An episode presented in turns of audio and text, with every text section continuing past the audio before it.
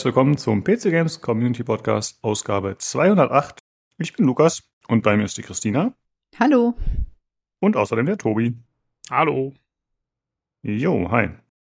Äh, ja, wir haben heute gar nicht mal so viel auf dem Zettel. Äh, newstechnisch auch nicht so viel los, aber wir sprechen über Horizon Forbidden West. Das hat äh, ziemlich erhabene Optik. Und außerdem über Elex 2. Auch das hat Optik. Und, ich möchte das äh, einleiten mit dem Satz, der Technik ist nicht alles. Und Gameplay ist auch nicht alles. genau, das äh, noch eruieren, denke ich, wa? Äh, da werden wir drüber sprechen auf jeden Fall. Ähm, das wird ganz interessant. Ansonsten äh, einmal kurz aus äh, gegebenem Anlass äh, wegen der aktuellen Lage in der Ukraine und dem Krieg, der da stattfindet, äh, wollten wir natürlich einmal sagen, dass wir uns da mit der Ukraine solidarisieren. Aber wir werden das jetzt nicht irgendwie regelmäßig zum Thema machen. Ne? Also wir sind halt hier immer noch ein Entertainment-Podcast und wir haben ja auch Corona größtenteils ausgeklammert. Und äh, das ist jetzt auch so ein Thema, was wir da nicht so groß behandeln werden. Es wird sicher mal irgendwie am Rande vorkommen, weil ja natürlich auch einige Spieleentwickler jetzt betroffen sind oder sich solidarisch gezeigt haben mit Aktionen. Und wenn da irgendwas ist, wo wir denken, dass das äh, für die Spieler draußen dann berichtenswert ist, in dem Sinne, wenn zum Beispiel Verschiebungen oder so stattfinden, dann werden wir das sicher nochmal erwähnen. Aber es wird jetzt nicht so sein, dass wir da jede Woche drauf eingehen möchten. Ich denke, da kriegt man in regulären News eigentlich schon genug zu mit und äh, auch hochwertigere Informationen wahrscheinlich, als wir die hier geben könnten. Jo, genau. so ist das. Ja, okay, dann äh, kommen wir doch mal zu den positiven Dingen, hoffentlich. Äh, ja, was äh, habt ihr jetzt so gespielt? Christina, du warst ja schon länger nicht da, aber du hast schon äh, gerade gesagt im Vorgespräch, du hast dich mit deiner PlayStation 5 einigen Spielen gewidmet. Ja, obwohl die PlayStation ist jetzt mit Horizon erst wieder eingestiegen. Ich habe God of War auf dem PC gespielt was mir ausgezeichnet ah. gefallen hat, hat mir richtig gut gefallen. So vom Gameplay her, von der Optik her, von der Geschichte her, fand ich echt extrem gut. Ähm, davor habe ich Tales of Arise durchgespielt. Das war so ein bisschen Kulturschock im Umstieg. Also du spielst diese sehr agilen, schmalen ähm, JRPG-Figuren und ähm, danach Kratos. Das war irgendwie so ein bisschen Ne, aber ich habe relativ gut reingefunden. Ach, und ich habe ähm, tatsächlich den, den ersten Teil von Horizon noch mal schnell auf dem PC nachgeholt. Da werde ich dann vielleicht auch noch mal kurz drauf eingehen im Vergleich. Ich habe sehr lange gebraucht dafür. Ein paar Jahre für Zero Dawn, aber das habe ich auch noch tatsächlich, ist mir gerade noch eingefallen, habe ich vorher auch noch kurz durchgespielt. Ja, okay. Sehr gut. Äh, wie kommt es jetzt, dass du God of War am PC gespielt hast? Äh, einfach wegen technischer Voraussetzungen oder? Ja, war einfach. Äh, äh, also es ist tatsächlich ein bisschen komisch, weil ich habe es, glaube ich, sogar im PlayStation Plus mit dabei eigentlich. Aber ich, ähm, ich glaube, ich habe, guck mal, jetzt habe ich so lange, ist das schon wieder so lange her. Ich denke gerade drüber nach. Ich glaube, ich habe es mit Maus und Tastatur aber auch gespielt. Ich bin aber gerade unsicher, ob ich es mit Gamepad oder Maus und Tastatur gespielt habe. Auf jeden Fall, ich weiß auch nicht genau. Ich habe ich habe es im Angebot gesehen und dachte, ja komm, mach's jetzt auf dem PC, egal. Ist vielleicht optisch noch mal ein bisschen opulenter, obwohl es, glaube ich, auf der PlayStation auch schon sehr gut aussah. Und ja, deswegen habe ich es dann auf dem PC gespielt. Mhm, okay. Äh, bevor ich die Frage vergesse, für später, wie sieht's aus mit äh, Horizon Zero Dawn? Hast du das dann auch in Maus und Tastatur gespielt oder mit Controller am PC? Das habe ich mit Maus und Tastatur gespielt, weil ich mich daran erinnert habe, dass ich auf der PlayStation Probleme mit der Controllersteuerung hatte. Retrospektiv war das keine gute Entscheidung, muss ich wirklich ja? sagen. Okay. ähm, Meinst ja. du? Okay. Das ja. ist interessant, weil ich, ich hätte jetzt gedacht, dass es mit Maus und Tastatur eigentlich besser zu steuern ist, weil man ja doch sehr viel mhm. zielen muss mit dem Bogen ja, und so. Tatsächlich, das, das ist einfacher, aber ich glaube, ich hatte ja zwischendurch so das Gefühl, dass Aloy sich wie so ein LKW steuert, so behäbig. Und ähm, ich glaube, das kam durch die Maus- und Tastatursteuerung. Ich finde sie jetzt agiler irgendwie. Ich, vielleicht liegt es aber jetzt auch am zweiten Teil, dass sie da irgendwas angepasst haben. Aber jetzt tatsächlich im direkten Vergleich gefiel mir die Steuerung jetzt auf der PlayStation besser mit Controller. Ah, ist interessant, ja. Ich mhm. glaube, äh, als wir das, das Review gemacht haben, als es für den PC rauskam, meinte, glaube ich, da war der, der Robert mit dabei, hier, der Sugi, und der meinte, glaube ich, auch, dass es irgendwie mit Controller sich in der Bewegung ein bisschen besser steuert. Das stimmt. Ich, ja. ich kann mich eben nur noch daran erinnern, ich habe es gleichzeitig äh, oder relativ zeitgleich mit dem Olli gespielt. Und ich weiß noch, dass wir auf Discord, er hat es mit dem Controller gespielt, ich mit Maus und Tastatur. Und, und äh, ich meinte irgendwann zu ihm so, ja, ich habe die Zeitlupenfunktion, die benutze ich eigentlich nie, weil die brauche ich nie mit Maus und Tastatur. Und er so, was? Ja, das stimmt. weil äh, ja. mit Controller brauchst du die anscheinend doch dann eher mal. Ja. Also die benutze ich auch sehr häufig, aber ähm, es fühlt sich trotzdem angenehmer an von der Steuerung her. Ich hätte es nicht gedacht, aber es macht mir mehr Spaß als im ersten Teil, das Kampfsystem. Aber das hat auch andere Gründe noch, auf die ich dann noch eingehen werde. Okay. Ja, okay. Äh, Tobi, wie sieht's bei dir aus? Was hast du gespielt? Ich habe bis Dienstag noch Lost Ark gespielt, ähm, bin aber immer noch nicht durch die Story durch oder so. Also und jetzt logge ich mich nur noch einmal am Tag äh, ein, um die Login Rewards mitzunehmen und äh, meine meinen Stronghold immer schön anzuklicken, dass es da irgendwie weitergeht. Ähm, weil ansonsten habe ich Elix gespielt und zwar ausgiebigst die Woche. Ja. Jo. Ja, klingt ja so, als würde Lost Ark dann bei dir jetzt auch bald auslaufen. Ne? Das sind so die ersten ähm, äh, Anzeichen eigentlich. Naja, wie gesagt, also ich habe es ja, ich habe es von Anfang gesagt, ich will, dass das wird mein neues Diablo 3 so ein bisschen. Ähm, also mit anderen Worten, ich spiele es immer dann, wenn sonst nichts zu tun ist. Das habe ich aber auch weiterhin vor. Also das ist jetzt mhm. nicht so, dass das ausläuft, das läuft so im Hintergrund und wenn, wenn irgendwas anderes da ist, dann mache ich es andere, aber wenn sonst nichts da ist, dann klicke ich weiter in Lost Ark rum.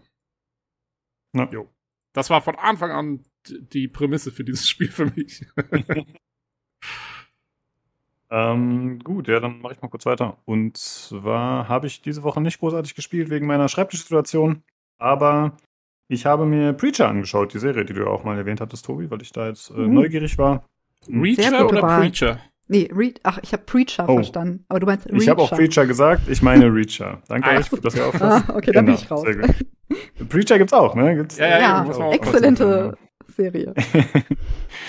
ähm, ja, das ist ja acht teilige Miniserie und im Grunde hat sich das bestätigt, was du schon gesagt hast, Tobi. Äh, ja, es ist äh, relativ stumpfes Popcorn-Kino, macht zwischendurch Spaß und obwohl ich ja wusste, dass es äh, nicht so richtig ernst zu nehmen ist und sich selbst ernst nimmt, haben mich trotzdem einige Charaktere gestört, muss ich zugeben. Also oh, der ja? Hauptcharakter, mit dem war ich fein, ja, aber diese Begleiter, die er dabei hat, äh, wie schnell die ihre Ethik- und Moralvorstellungen wandeln, fand ich doch irgendwie ja. äh, auch innerhalb dieses abgedrehten Szenarios oder übertriebenen irgendwie nicht so cool. Keine Ahnung, hat mich ein bisschen gestört.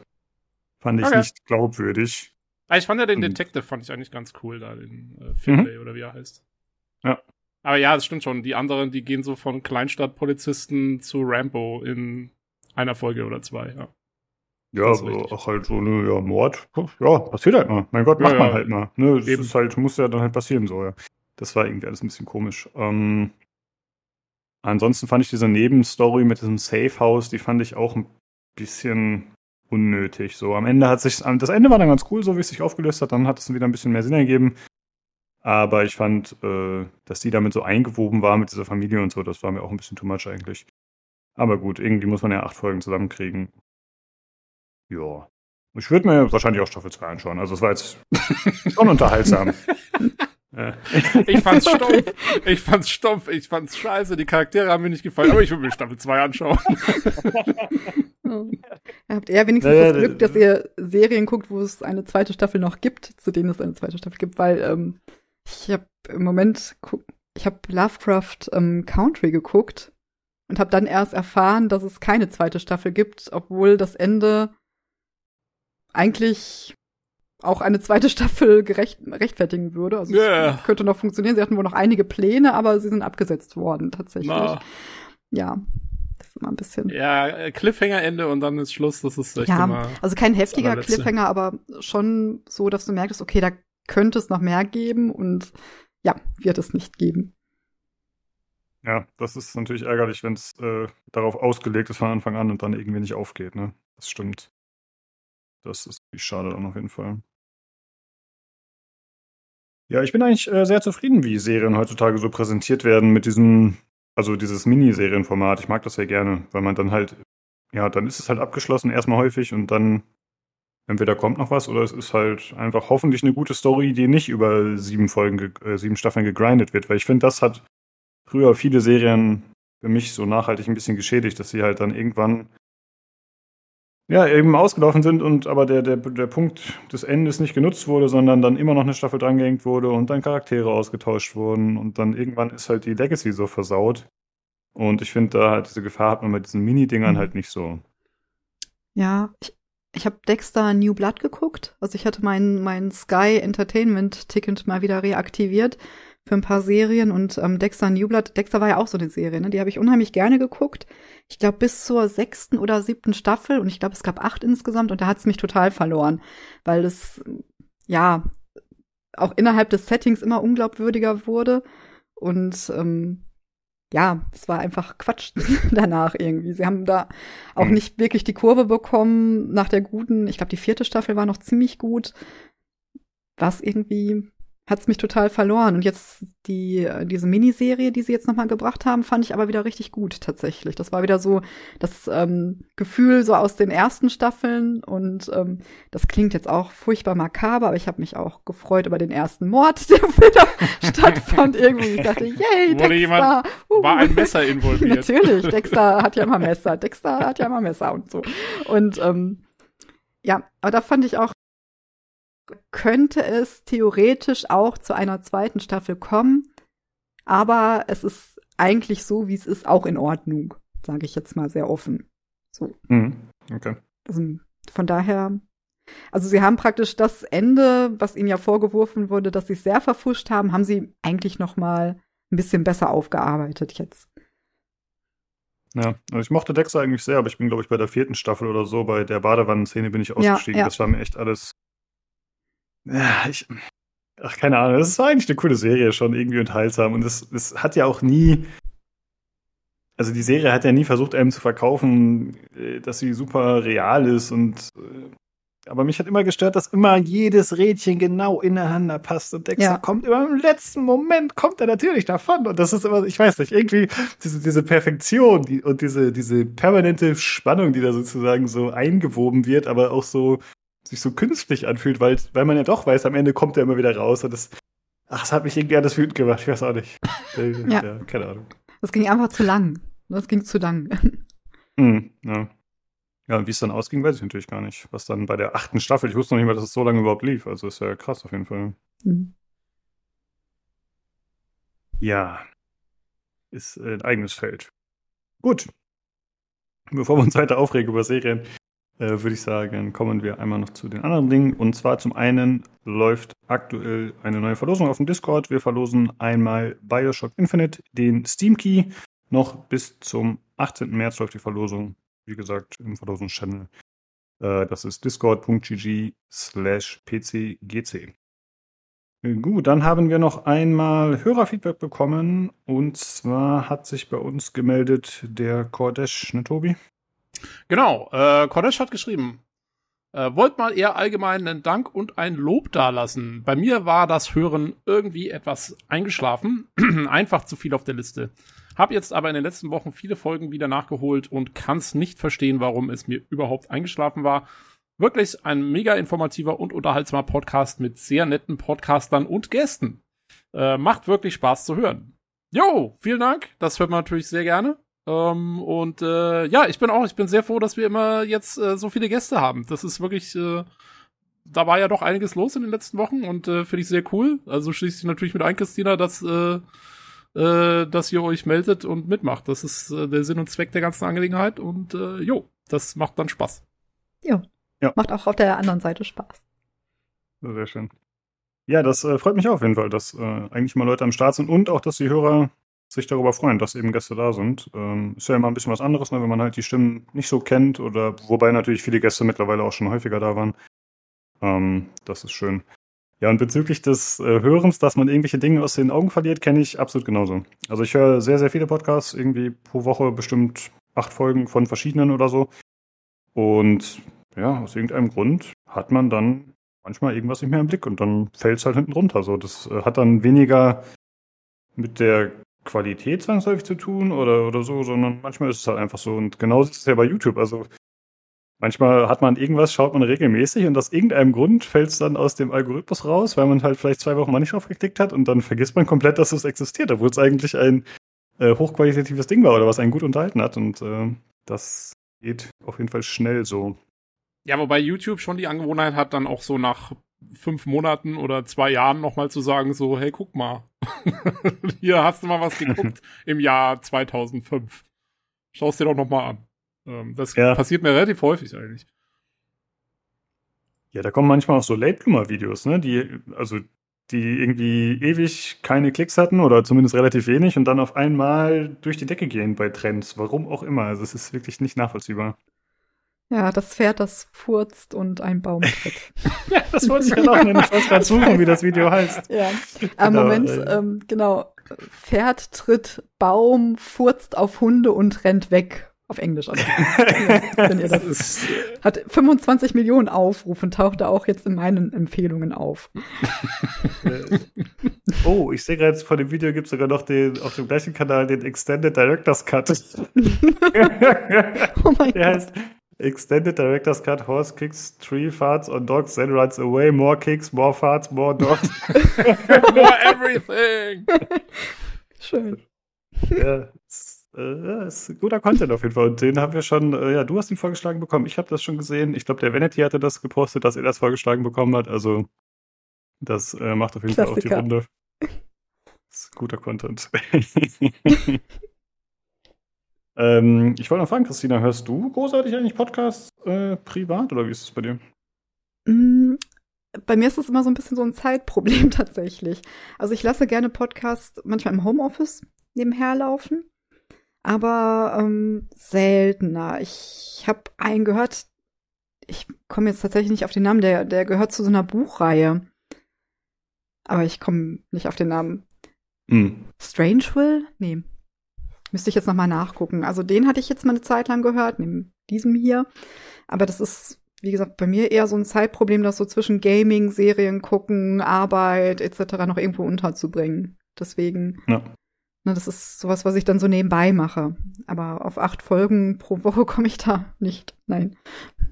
Ja, ja, ist bei mir auf jeden Fall auch immer ein Nebenbei-Ding. Also ich würde mich jetzt nie einfach nur hinsetzen und einen Podcast im Sessel hören. So, das auf jeden Fall nicht. Also wenn halt irgendwie beim Kochen oder was weiß ich, beim Sport oder so. Keine Ahnung. Irgendwas, wo man halt sich nicht noch auf was anderes extrem fokussieren kann, aber ein Podcast geht halt irgendwie schon. Ja. Ja. Welcome to Night Vale heißt er. Mhm. Mhm. Und Sie beschäftigen sich dann mit den Büchern und diskutieren die oder was ist da? Um, ähm, das ist praktisch so eine Fortführung. Also ich habe jetzt auch schon länger nicht mehr reingehört. Ich habe gesehen gerade, er hat auch schon über 200 Folgen schon wieder scheinbar. Und mhm. ähm, das gehört so ein bisschen zu dieser Lore aus den Büchern. Ähm, aber es ist kompliziert, weil die, das, äh, die Bücher sind auch kompliziert. Tatsächlich. okay. Es ist, hat, ja. ich kann es noch nicht mal richtig beschreiben. Vergesst es einfach. Aber das ist das, was ich so zwischendurch noch gehört habe. Aber das ist auch schon wieder länger her, offensichtlich. Ich weiß gar nicht, bei Aber welcher Folge ich ausgestiegen bin. Vor ja, langer, langer was? Zeit. Also der, der steht wirklich schon länger auf meiner Liste. Tatsächlich. Mhm. Und das zweite ja, habe ich. die Bücher ähm, denn gelesen dann, oder? Das erste, aber das zweite noch nicht. Okay. Ich weiß gar nicht, ob es da ja. mittlerweile schon mehr gibt. Tatsächlich. Kann ich gar nicht sagen. Ja, ich pack das mal auf die Liste. Ich höre mir das mal an, auch ohne das Buch gelesen zu haben. Mal gucken, was passiert. Dann äh, werde ich mal gucken. Ich okay.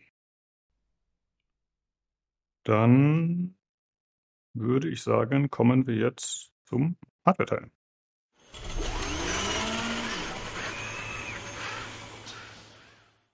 So, da bin ich wieder und bei mir ist einmal der Jan. Ja, hi. Und einmal der Nino. Servus.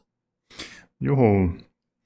Äh, ja, wir haben nur ein bisschen Catch-up zunächst letzter Woche, so ein bisschen Kleinigkeiten aus unserem persönlichen Hardware-Leben und ein bisschen Feedback. Aber erstmal möchte ich natürlich wissen, was ihr letzte Woche so gespielt habt. Jan, was war bei dir los?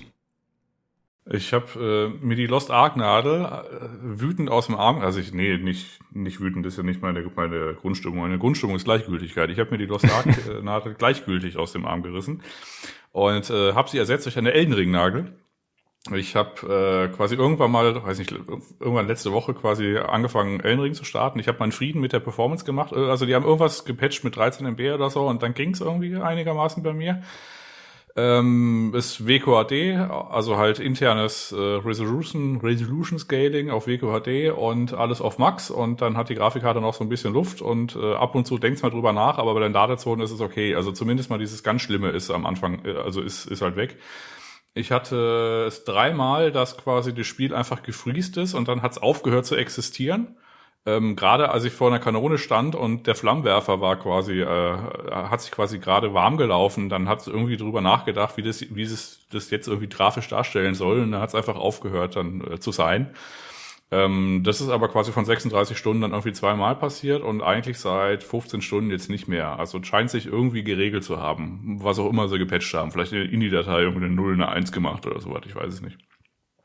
In der XML-Datei habe ich auch gesehen, es gibt auch die Raytracing-Option schon. Mal gucken, wann die kommt, aber ich bin aktuell ganz glücklich.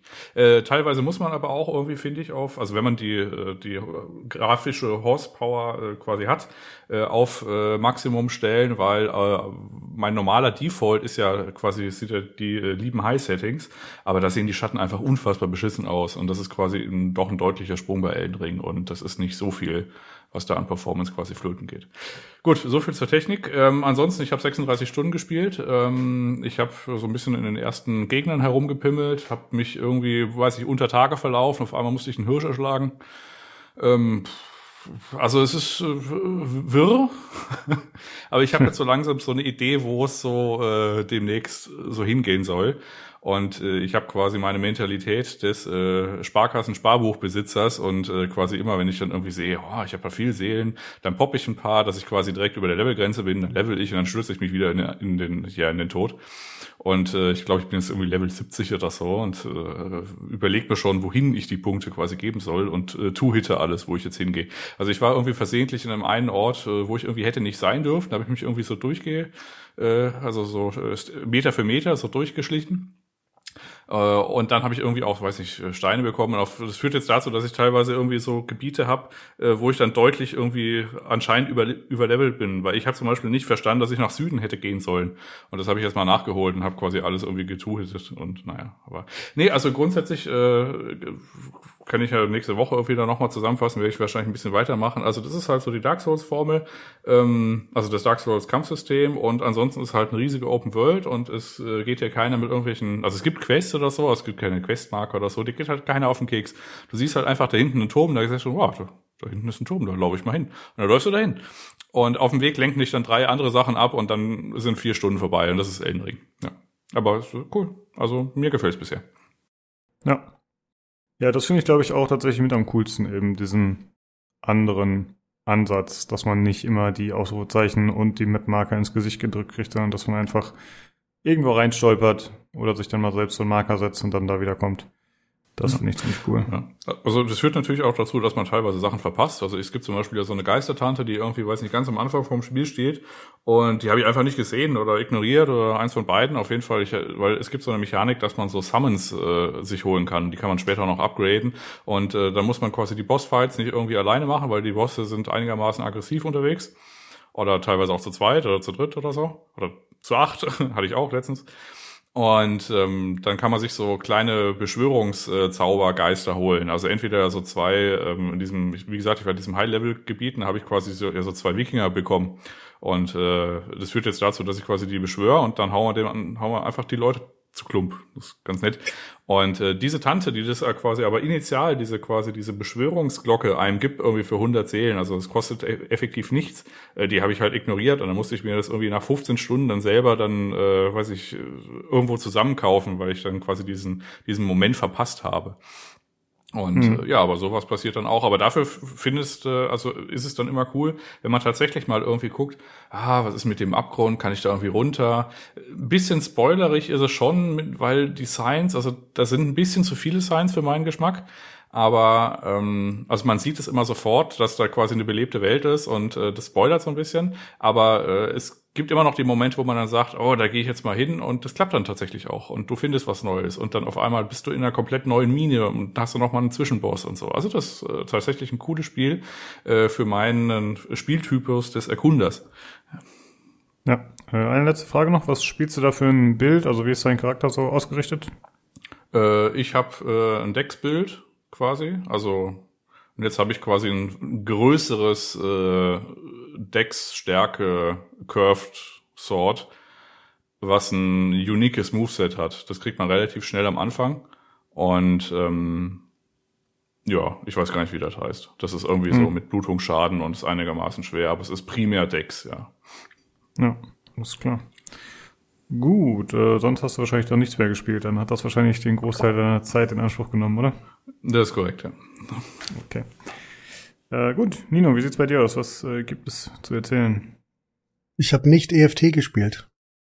Ui. ah, ja, ein, ein, Raunen geht durch, äh, ein Raunen geht durch die Menschen. Ähm, ich habe äh, aufgrund von Gründen ähm, die letzten anderthalb Wochen auf der Switch verbracht. Ein ähm, grausames Erlebnis. Ähm, ich hatte gehofft, das lenkt mich ab, während ich einfach nicht an den Rechner konnte.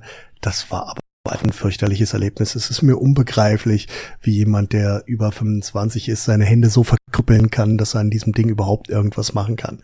Ähm, ich habe äh, tatsächlich angefangen mit, äh, mit äh, The Witcher 3. Das hat mich unglaubliche 18 Minuten begeistert. Ja, dann wollte ich das Ding das erste Mal aus dem Fenster werfen, habe ich mir gedacht, oh Gott, was machst du? Was tust du? Dann habe ich mir tatsächlich die äh, GTA Definitive Edition runtergeladen und habe dann GTA, GTA Vice City komplett durchgespielt, in vielleicht 30 Stunden und ähm, habe dann noch, also nicht komplett logischerweise, sondern nur die Main Story und habe dann noch ähm, San Andreas angefangen.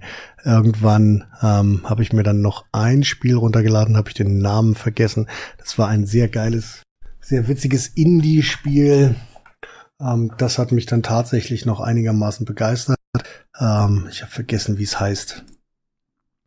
Ähm, Was ah, macht man denn da?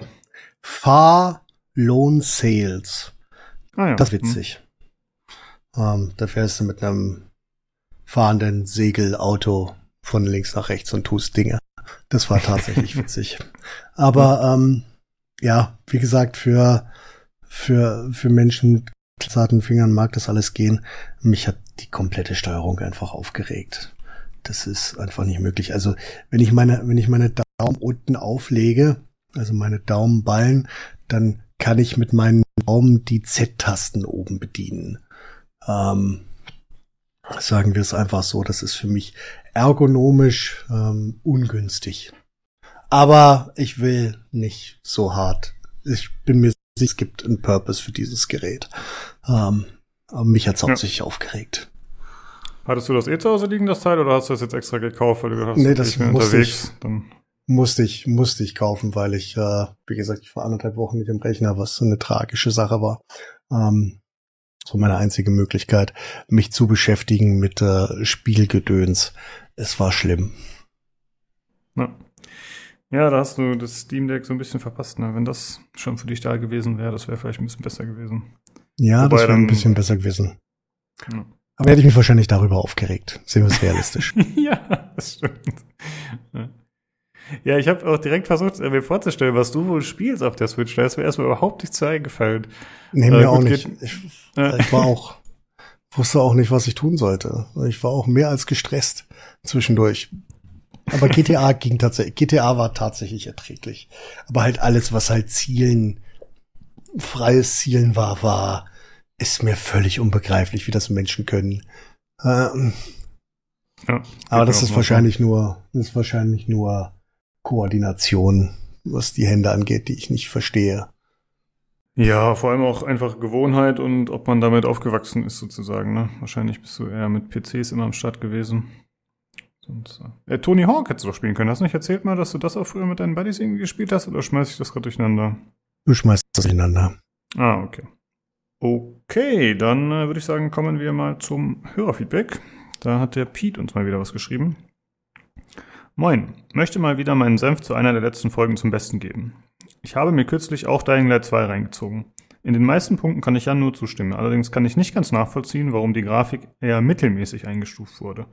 Ich spiele mit allen Optionen auf Anschlag und habe weder Nvidia DLSS noch AMD Fidelity FX in Gebrauch und fand die Grafik und gerade die Abwechslung dabei grandios detailliert und stimmungsvoll.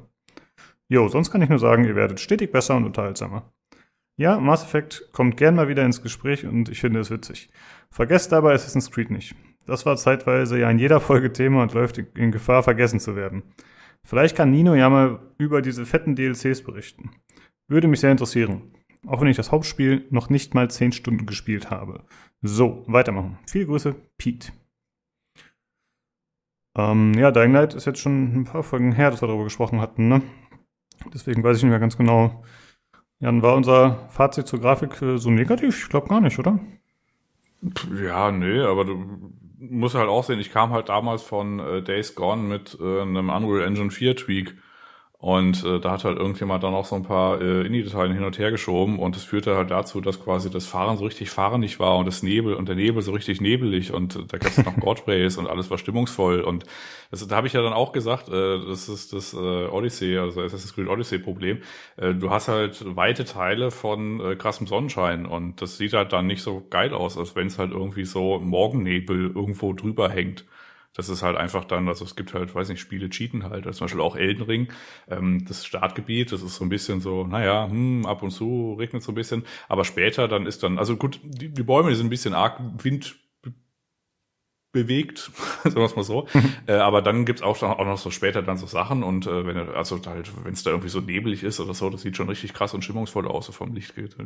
Ich fand die, fand das funktional, aber es ist halt jetzt nicht so, dass man da irgendwie sagt, oh, guck mal hier, diese, also gerade auch so die Personen, die jetzt nicht irgendwie Hauptcharaktere sind, also irgendwie so ein alter Mann, der halt irgendwie da sitzt und seine Kartoffeln macht. Der sieht jetzt jetzt nicht ganz wie in Elex aus, um mal, um mal diese Kurve zu, äh, zu schlagen, aber es ist auch nicht so krass weiter vorne fährt. Aber ich fand das gängig. Ich habe da jetzt nicht großartig äh, dran herumgekrittelt. Ich fand halt ein bisschen blöd, dass ich äh, im in diesem äh, AMD, wie heißt äh, dieses Super Resolution Gedöns, äh, da musste ich mir quasi das, das, das Resolution Resolution Scaling äh, musste ich mir quasi in der INI-Datei irgendwie auf 80 Prozent oder 70 auf jeden Fall irgendwas, was höher ist als 66 äh, machen, äh, damit das dann irgendwie so für mich einen optischen Gesamteindruck irgendwie stimmig ist. Und ich fand äh, so im Hinten, so weiß nicht, im Sonnenschein, da weiß ich, war das LOD so ein bisschen naja, ging so, es bröselte halt relativ schnell. Aber ich habe, also in sich war es okay, aber wie gesagt, es war halt äh, Meckern auf ziemlich hohem Niveau. Ne.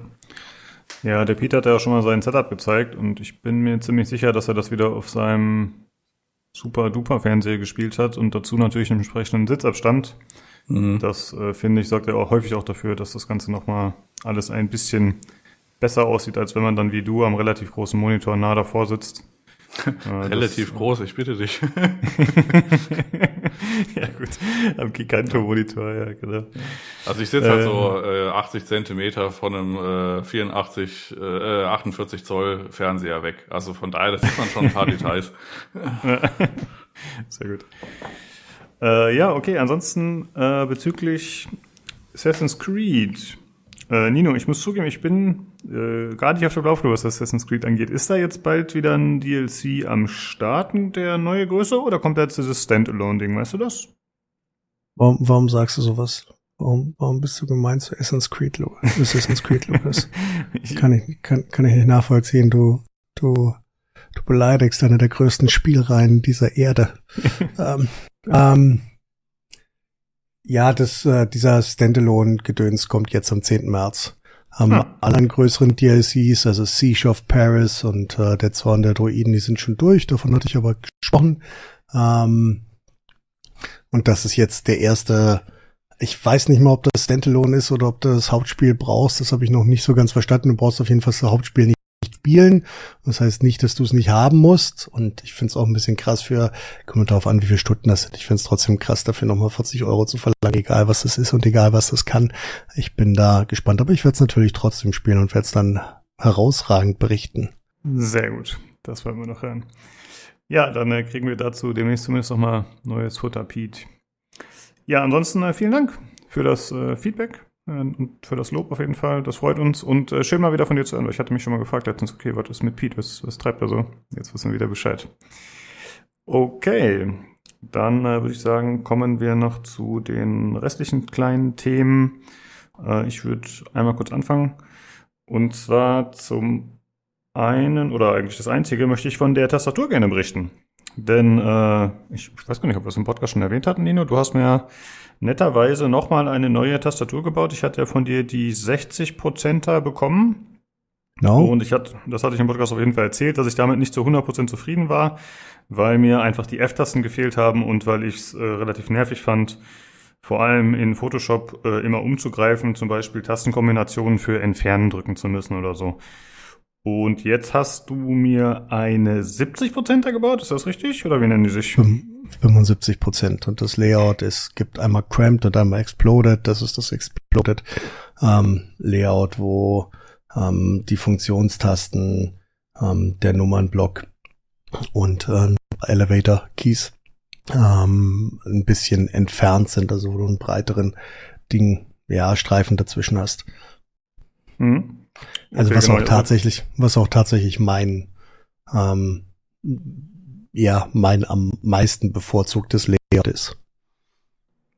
Ja, und äh, ich habe jetzt natürlich noch nicht so lange genutzt, ist vor einer Woche habe ich die ungefähr bekommen oder ausgepackt. Ich hatte so einen kleinen Stream dazu gemacht hier, das war ganz nett.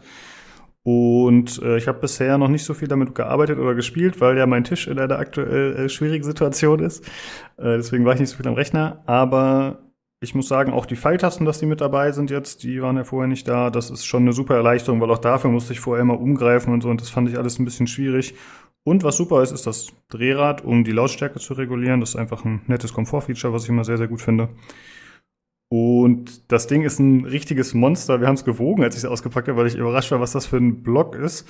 Das wiegt halt an die zwei Kilo alleine das Chassis, was ich ziemlich krass fand. Und auch wenn man die jetzt hochhebt, also, oder man kann die gar nicht mal so eben aus Versehen einfach verschieben, sondern es ist halt wirklich ein massives Teil, was ich sehr, sehr cool finde. Und auch die Beleuchtung ist sehr gut. Ähm, da war eine Software dabei, beziehungsweise die musste ich dann runterladen von der Seite, hat es mir gezeigt, wie. Und da kann man unheimlich viel einstellen, tatsächlich auch für die Tasten separat. Also es ist nur eine Hintergrundbeleuchtung. Die Tastenkappen selbst sind halt nicht lichtdurchlässig in der Form, dass halt die Schrift leuchtet. Aber man kann äh, trotzdem sehr viel einstellen. Ich muss zugeben, ich habe mich jetzt noch nicht damit auseinandergesetzt. Ich habe es immer noch in einer langweilig einfarbigen Variante, aber ich bin damit sehr zufrieden bisher. Äh, vielen Dank nochmal, cooles Teil. Ja, das freut mich. Also, ähm, das ist eine Gl Glorious, das ist eine GMMK Pro. Ähm, dann ist relativ wenig dran gemacht. Die Switches sind von mir geloopt. Das sind ähm, ähm, Aqua Kings. Das sind so die die entesten und smoothesten pre-looped äh, Linear Switches, die es gibt mit 62 Gramm. Die sind ein bisschen leichter als die, die du vorher hattest. Ähm, nichtsdestotrotz habe ich die nochmal geloopt. Ähm, und wir haben ja das alte Keycap, äh, äh, Keycap Kit von der alten Tastatur genommen. Ja, mal, mal schauen, wie du, wie du damit klarkommst. Sind solche Sachen wie, ähm, ja, die, die Beleuchtung ist so, das ist halt alles Spielerei. Das darf man nicht vergessen, selbst wenn du jetzt ein Keycap-Set mit Shine-Through ähm, hättest, würde es nichts nützen, weil die ähm, LEDs, äh, LEDs, LEDs ähm, ähm, South-Facing sind. Das bedeutet also einmal andersrum als bei der normalen Tastatur und die tun dann am Ende nichts anderes als dich anleuchten und ganz, ganz wenig ähm, das äh, den Buchstaben ausleuchten. Ähm, ja, aber ansonsten ist das so, die, die Einsteiger-Custom-Tastaturen in diesem Bereich relativ freundlich und entspannt ist zum, zum Bauen und zum, zum, zum Tunen. Mhm. Ja. Ja. Äh, ach so, was noch cool ist, ist auch wieder nur ein Gimmick, aber das hat sich tatsächlich schon bewährt, dass äh, wenn man Caps Lock benutzt, also die um äh, Feststelltaste, dass dann am Rand so eine Lampe jeweils leuchtet, die darauf, oder so ein Streifen, der darauf hinweist, okay, du hast gerade Caps Lock aktiviert. Irgendwie ganz nett. Äh, Finde ich ungewöhnlich, sage ich mal, dass man das extra einbaut, aber es hat tatsächlich schon funktioniert, dass ich gemerkt habe, okay, äh, ich habe anscheinend eine Taste gedrückt, die ich nicht wollte. Ganz witzig. Wie sind denn, wie sind denn die Switches für dich? Ich meine, es ist ein, ich weiß halt nicht, ob du großartig merkst, aber es sollte zu den vorherigen, die du vorher hattest, du hattest vorher ähm, ähm, Gateron, äh, Gateon, Gateron Silver lineare mit äh, 67 Gramm Federn drinne. Sollte ein bisschen ein Unterschied sein, aber wenn du noch nicht so viel dran gemacht hast, wirst du es noch nicht groß gemerkt haben. Und wie gesagt, die brauchen ein bisschen, ähm, die, die ich verbaut habe, um ja to break in, also dass du sie einschreibst quasi. Die brauchen ihn ein bisschen. Ja. Also ich habe es ja anfangs nur mal verglichen. Ich glaube, ich müsste der Van tatsächlich nochmal einen Direktvergleich machen. Und da war so mein erster Eindruck, ich finde, es ist ein bisschen angenehmer zu drücken und ich fand komischerweise, dass es sich ein bisschen leichter anfühlt, obwohl du schon gesagt hast, dass der Widerstand eigentlich ein bisschen höher ist als bei der alten, ne? Nee, genau andersrum. Also die alte waren 67 Gramm Federn drin, sind 62 Gramm Federn drin. Das sind nur 5 Gramm. Das merkt man jetzt nicht großartig, wenn man die Hände eines Erwachsenen hat. Aber ähm, man kann, man kann es schon merken, aber die sind nicht so extrem leichtgängig, sagen wir es so. Ach so, dann habe ich meinen Eindruck gerade durcheinander geschmissen. Dann meinte ich es andersrum, ja, okay.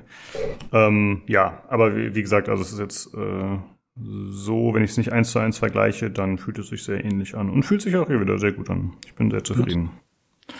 Ist übrigens was, also ich habe ja auch meine, meine holländische Tastatur, die habe ich jetzt mal ein paar, paar Monate äh, eingehackt äh, sozusagen. Und äh, die ist mittlerweile auch, also mal davon abgesehen, dass man sich daran gewöhnt, ne, weil das ist ein bisschen anderes zu tippen halt als eine andere Tastatur, ähm, also die ich halt vorher hatte. Und äh, wenn man die so ein bisschen einhackt, äh, dann werden die tatsächlich auch noch äh, so ein bisschen smoother, also zumindest mal, äh, also das ist äh, ein besseres Tippgefühl dann, wenn man ein bisschen drauf rumgehackt hat. Ja, also noch ja, äh, ein bisschen im PC Games Forum ein bisschen Hass verbreiten und dann wird das alles, wird das Leben schöner. Okay. Ja, mach das. Mach das. Schreibt, lang, schreibt, ich, ich, schreibt lange wichtige Texte. Lange genau. wichtige Texte. Ja. Ich habe nichts dagegen zu sagen, aber wunder dich nicht, wenn du das dann, äh, wenn, wenn es dir dann wieder wegzensiert wird. ähm, ja. Hatten wir schon gesagt, dass Matsu die Tastatur gewonnen hatte? Nee, haben wir nicht, oder? Nee, ähm, das stimmt. Ja, ähm, der hat sie gewonnen. Ähm, ich habe ihn heute dann endlich angeschrieben. Ähm, und ich denke, ich werde es dann, werde es dann, wenn ich eine Antwort bekomme, werde ich es dann Montag wegschicken, damit er auch eher in die, äh, in die, in den Genuss eines wundervollen, einer wundervollen 75 Prozent äh, Tastatur kommt. Ja. Äh, ja, lieber Matsu, wenn du das hier hörst wo die Tastatur bekommen hast, kannst du ja gerne mal, wenn du magst, ein, zwei Bilder auf dem Discord posten und vielleicht ein kurzes, einen kurzen Bericht schreiben. einen siebenseitigen Bericht. Nein, einfach mal zwei, drei Sätze, wie es dir gefällt, was so dein Eindruck ist. Das wäre cool. Äh, das finde ich immer schön zu sehen oder zu hören. Wenn man wir, wir erwarten immer ein, mindestens einseitige Rezensionen. Genau. Wie bei den verlosten Spielen auch dazu. Ein Spielbericht, auch hier ein Tippbericht. Ja. Ähm, Okay, sonst haben wir, glaube ich, gar nicht mehr so viel. Nino, du hattest noch was auf der Liste, ne? Ach, gar nichts, gar nichts so, so krasses. Ähm, die 5000er Threadripper Pro, das bedingt aber für den Enduser ist das relativ wenig, weil es halt Pro sind und wir wenig davon mitkriegen werden. Ähm, Core Count hat sich nicht erhöht, wird bei 64, äh, 64 sind, 3 Kern bleiben. Dafür sind wir bei 4,5 Gigahertz, was immer noch ein ordentlicher, ein ordentlicher Wert ist für äh, 64 äh, Kerne. Natürlich nicht ähm, across all cores, aber ähm, das ist wenig, wenig interessant für den End-User. Am Ende ist es ähm, dennoch wahnsinnig interessant, dass überhaupt irgendwas kommt, weil das stand nämlich lange in der Schwebe. Aber wie gesagt, sind die, die Pro-Varianten ähm, wenig, ähm, wenig Impact auf den äh, normalen End-User. Mhm. Ähm, ich habe noch äh, ein, eine kurze Sache. Ähm, ihr hattet letzte Woche, als, als ich nicht war, habt ihr wunderschön über ähm, Mäuse und so weiter gesprochen. Ähm, wenn das wenn das noch jemand interessiert, kann ich das noch mal ein bisschen, bisschen ausfertigen. Das mache ich aber nicht diese Woche. Grundsätzlich sollte allen gesagt sein, wer einen Lötkolben hat, kann jedes Mal die Switches ersetzen. Das sind nämlich einfach nur drei Pin Switches und es gibt nur zwei Hersteller. Das ist alles, mhm. das, das ist alles das gleiche. Und wer einen Feinlötkolben und ähm, einen AliExpress-Zugang hat, kann seine Maus reparieren und muss dann nicht 30 Euro Billigmäuse aus China kaufen. Die machen nämlich auch nichts anderes. Naja. Hm. Also ich habe oh, ja aktuell ja. noch meine noch meine Glorious. Also ich äh, fange jetzt nicht an, sie kaputt zu reparieren, aber äh, quasi wenn das denn so sein sollte, also sprich, äh, wenn ich dann irgendwie Probleme haben sollte, dann kann ich ja quasi da mal irgendwie den Switch irgendwie machen. Ja. Ja, das würde ich dann auch tatsächlich äh, mal wagen. Also ich hatte ja, wie gesagt, schon gesucht, ob ich nochmal meine nochmal finde als Ersatzmodell, aber leider nicht. Zumindest nicht zu einem angemessenen Preis, sag ich mal. Bisher läuft sie auch noch toi toi toi, aber wenn da mal ein Problem sein sollte, dann würde ich das vielleicht mal ausprobieren. Äh, unter deiner Anleitung, unter deinen Argus-Augen. Mal gucken, ob ich die reparieren könnte. Ich habe es tatsächlich schon mit ähm, einer G900, zwei G900 gemacht, die mir, ähm, die ich irgendwann mal gekauft habe, weil ich seit fünf Jahren die gleichen Mäuse benutze, also G900 in der ersten Variante und dann G903 mit zwei verschiedenen Sensoren äh, später. Ähm, und das funktioniert ohne Probleme. Ähm, ja. Ich habe sogar ja. ähm, die, die erste, die ich gemacht habe, war äh, eine richtige OG Rocket Cone. Also noch lange bevor es Plus oder sowas gab. Ähm, die erste Rocket Cone, das war die erste, wo ich tatsächlich einen Omron-Switch ausgelötet habe. Das ist echt kein Problem. Ja. ja gut, das ändert ja auch nicht. Also ja, geht. Also wie gesagt, es sind ja diese äh, Schalter, das ist ja einigermaßen überschaubar. Es gibt so zwei, drei Sachen, wo man drauf achten muss, weil die, äh, weiß nicht, teilweise irgendwie ein bisschen enger verbaut sind, teilweise nicht, bla bla. Ähm, Hauptpunkt war ja eigentlich eher so, dass es äh, also, also oder Hauptkritikpunkt letzte Woche war ja eigentlich eher so, dass es quasi schön wäre, wenn eine, weiß nicht, 100 Euro Maus jetzt nicht nach, nach sechs Monaten äh, anfängt, den Dienst zu verweigern. das war ja eigentlich so ja, aber das, Punkt. Aber das liegt ja, ja, das liegt ja, das liegt ja an dem Demand, den, den die Leute wollen. Also du kannst ja heute keine Gaming-Maus mehr verkaufen, ohne dass die mindestens 7326 LEDs hat. Dann kauft die ja keiner mehr. Das ist das, das ist ja die Problematik. Und alleine schon das sorgt dafür, dass du unterschiedliche Spannungen und unterschiedliche Stromverbräuche innerhalb der Maus hast. Und je weniger du kannst und je weniger Schnickschnack du willst, desto höher ist die Wahrscheinlichkeit, dass die Switches in den Tastaturen länger, äh, in den Tastaturen soll ich schon, in den Mäusen länger halten. Ja. Ja gut, ich habe ja auch eine Rocket, das heißt, es ist nur eine Frage der Zeit, bis sie kaputt geht. Wobei es die letzten Jahre ehrlich gesagt ging, aber dann schauen wir mal, wenn es soweit ist. Äh, ich habe nichts mehr auf dem Zettel. Habt ihr noch irgendwas, was wir noch besprechen müssten? Ja, ich habe äh, meinen USB-C-Hub hier noch, äh, den ich äh, böse anguck und ich weiß nicht, ob er es verdient hat, ehrlich gesagt. Also ich hatte ja mein äh, latentes Problem, dass ich äh, quasi, also dass quasi mitten im Spiel mein PC ausgegangen ist und das ist eher schlecht, wenn, er, wenn der PC das tut. Und dann habe ich quasi so angefangen, äh, Komplexität zu verringern und habe das dann so darüber berichtet, habe irgendwie Software weggemacht, irgendwelche Plugins weg und alles alles weg. Und äh, dann habe ich dann irgendwie geguckt, was habe ich noch irgendwie letztens, also einigermaßen letztens geändert und dann war das quasi der USB-C Hub, den hatte ich ja quasi da so mir auf den Arm da geklebt. Und äh, erst hatte ich den äh, tatsächlich am USB-C-Port der Grafikkarte, weil ich auf einem anderen USB-C-Port äh, das Headset dran hatte. Und jetzt ist es entweder, also das ist ein USB-C-Hub mit irgendwie, weiß nicht, noch HDMI dran, also ein bisschen komplexer und SD-Kartenleser und bla bla. An der Grafikkarte hat es jetzt nichts gemacht, aber quasi an dem Board-Gedöns hat es offensichtlich jetzt dafür gesorgt, dass es irgendwie ausgeht. Und ich weiß jetzt nicht, ob ich dem USB-Hub die Schuld geben soll oder äh, weiß nicht, die, also der USB-Standard und die Firma AMD sind jetzt auch nicht gerade Freunde letzter Zeit gewesen. Ähm, irgendwas dazwischen wird sein. Auf jeden Fall, wenn ich es nicht mehr drin habe, habe ich das Problem nicht mehr, dass der PC ausgeht. Und jetzt äh, geht mein Zuverlässigkeitsverlauf wieder steil nach oben. Ah, das ist gut zu hören. Jo. Okay, dann äh, würde ich sagen, packen wir es doch für diese Woche. Und danke, dass ihr am Start wart, Jungs. Und dann hören wir uns wieder zum Hardware-Teil in einer Woche. Macht's gut. Jo, tschüss. Bis ich dann nächste Woche sage, dass es quasi doch nicht war und dann ist es wieder unglücklich oder so. Aber je nachdem. Ey, das hält so ist, ist jede Woche am Laufen. Es, es, es, tut, es tut mir leid. Es tut mir leid. Ich wünsche es dir nicht. Ja. Tschüss. Tschüss, tschüss. Reingehauen.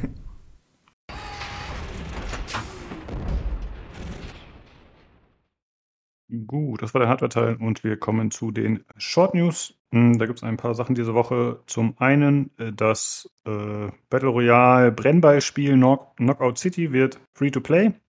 Äh, das Ganze gilt ab Season 5. da steht noch nicht fest, wann die startet, aber bald.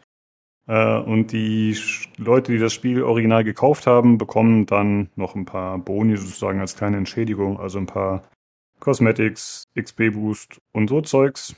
Hm, das heißt also, wenn euch das Spiel interessiert hat, dann könntet ihr demnächst gratis mal reinschauen und spielen. Außerdem hat Epic den Musikstreaming-Dienst Bandcamp gekauft. Äh, Bandcamp gibt ja relativ äh, viel ab an die Künstler, genau wie der Epic Games Store, deswegen passt das ganz gut zusammen. Mal gucken, was sie damals so anfangen werden. Außerdem gibt's äh, News zu Die Siedler. Da gab's ja nach der Beta ziemlich viel Kritik. Also das kam wirklich nicht gut weg bei Fans. Äh, auch der Jan hat das hier im Podcast, glaube ich, kurz kommentiert, dass es nicht so pralle war alles. Und deswegen wurde das Ganze jetzt auf unbestimmte Zeit verschoben. Mal gucken, ob sie da noch was besser machen können, dass die, vor allem die alten Fans da hoffentlich auch abgeholt werden und dass es generell ein besseres Spiel wird. Ja, das war wahrscheinlich eine gute Idee. Ja, definitiv, ja. Und äh, dann gibt's noch einmal News zu Stalker 2. Äh, hier geht's wie gesagt, um diese Ukraine-Geschichte. Und zwar ist es so, dass die Entwicklung erstmal nicht Priorität hat. Äh, ja, eben, ne, weil die Sicherheit gerade nicht gewährleistet ist und die Entwicklung gerade nicht durchgeführt werden kann oder zumindest nicht wie geplant. Deswegen muss man gucken, wann das Spiel da kommt. Ist noch unklar. Ja, das waren die Short News und dann äh, haben wir noch ein äh, kleines Thema, eher was Kurioses und zwar wurden jetzt die ersten äh, Steam Decks ausgeliefert. Und äh, da hat sich Valve eine kleine sympathische Marketingaktion überlegt. Und zwar wurden die durch Gabe Newell höchstpersönlich ausgeliefert. äh, das war übrigens für mich das erste Mal, dass ich erfahren habe, dass er nicht mehr in Neuseeland ist. Weil wir hatten ja öfter darüber gesprochen, Stimmt. dass er da residiert und äh, da quasi feststecken würde wegen Corona. Wollte der sich nicht Aber- sogar die Staatsbürgerschaft besorgen oder so? Ähm, Da war noch was. Das kann sogar sein, dass er die bekommen hat, das weiß ich nicht genau, aber es gab ja zwischenzeitlich äh, Gerüchte, dass Valve dahin umziehen sollte. Also es war alles äh, recht interessant, aber jetzt ist er halt wieder da und hat dann in der Gegend um Seattle herum da entsprechend die Boxen, äh, die Steam Decks verteilt. Und äh, da haben die so ein kleines Promo-Video zu gemacht, wie er mit der Casey Atkinson, Atkinson da unterwegs war. Und äh, die Käufer immer an die Tür kamen. Was mir direkt aufgefallen ist, die hatten immer direkt eine Maske auf, deswegen dachte ich erst, das wäre staged.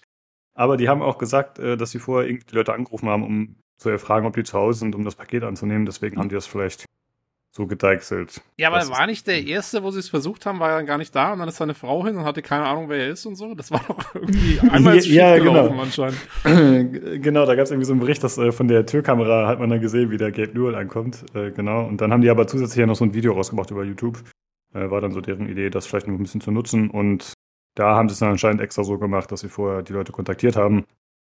Und äh, ich vermute, dass die Redak- äh, Reaktionen deswegen doch, äh, ich sag mal, real waren.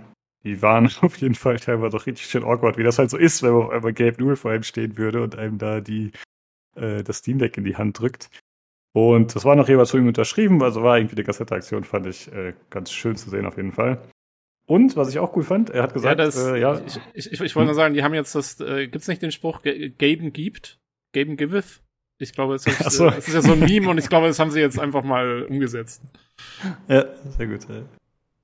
Und äh, ja, Gaben Listens gibt's auch noch, weil er hat gesagt, äh, Leute, wenn ihr Feedback habt, ne, dann teilt mir das bitte mit an gaben@valve.com, also das ist halt seine E-Mail-Adresse.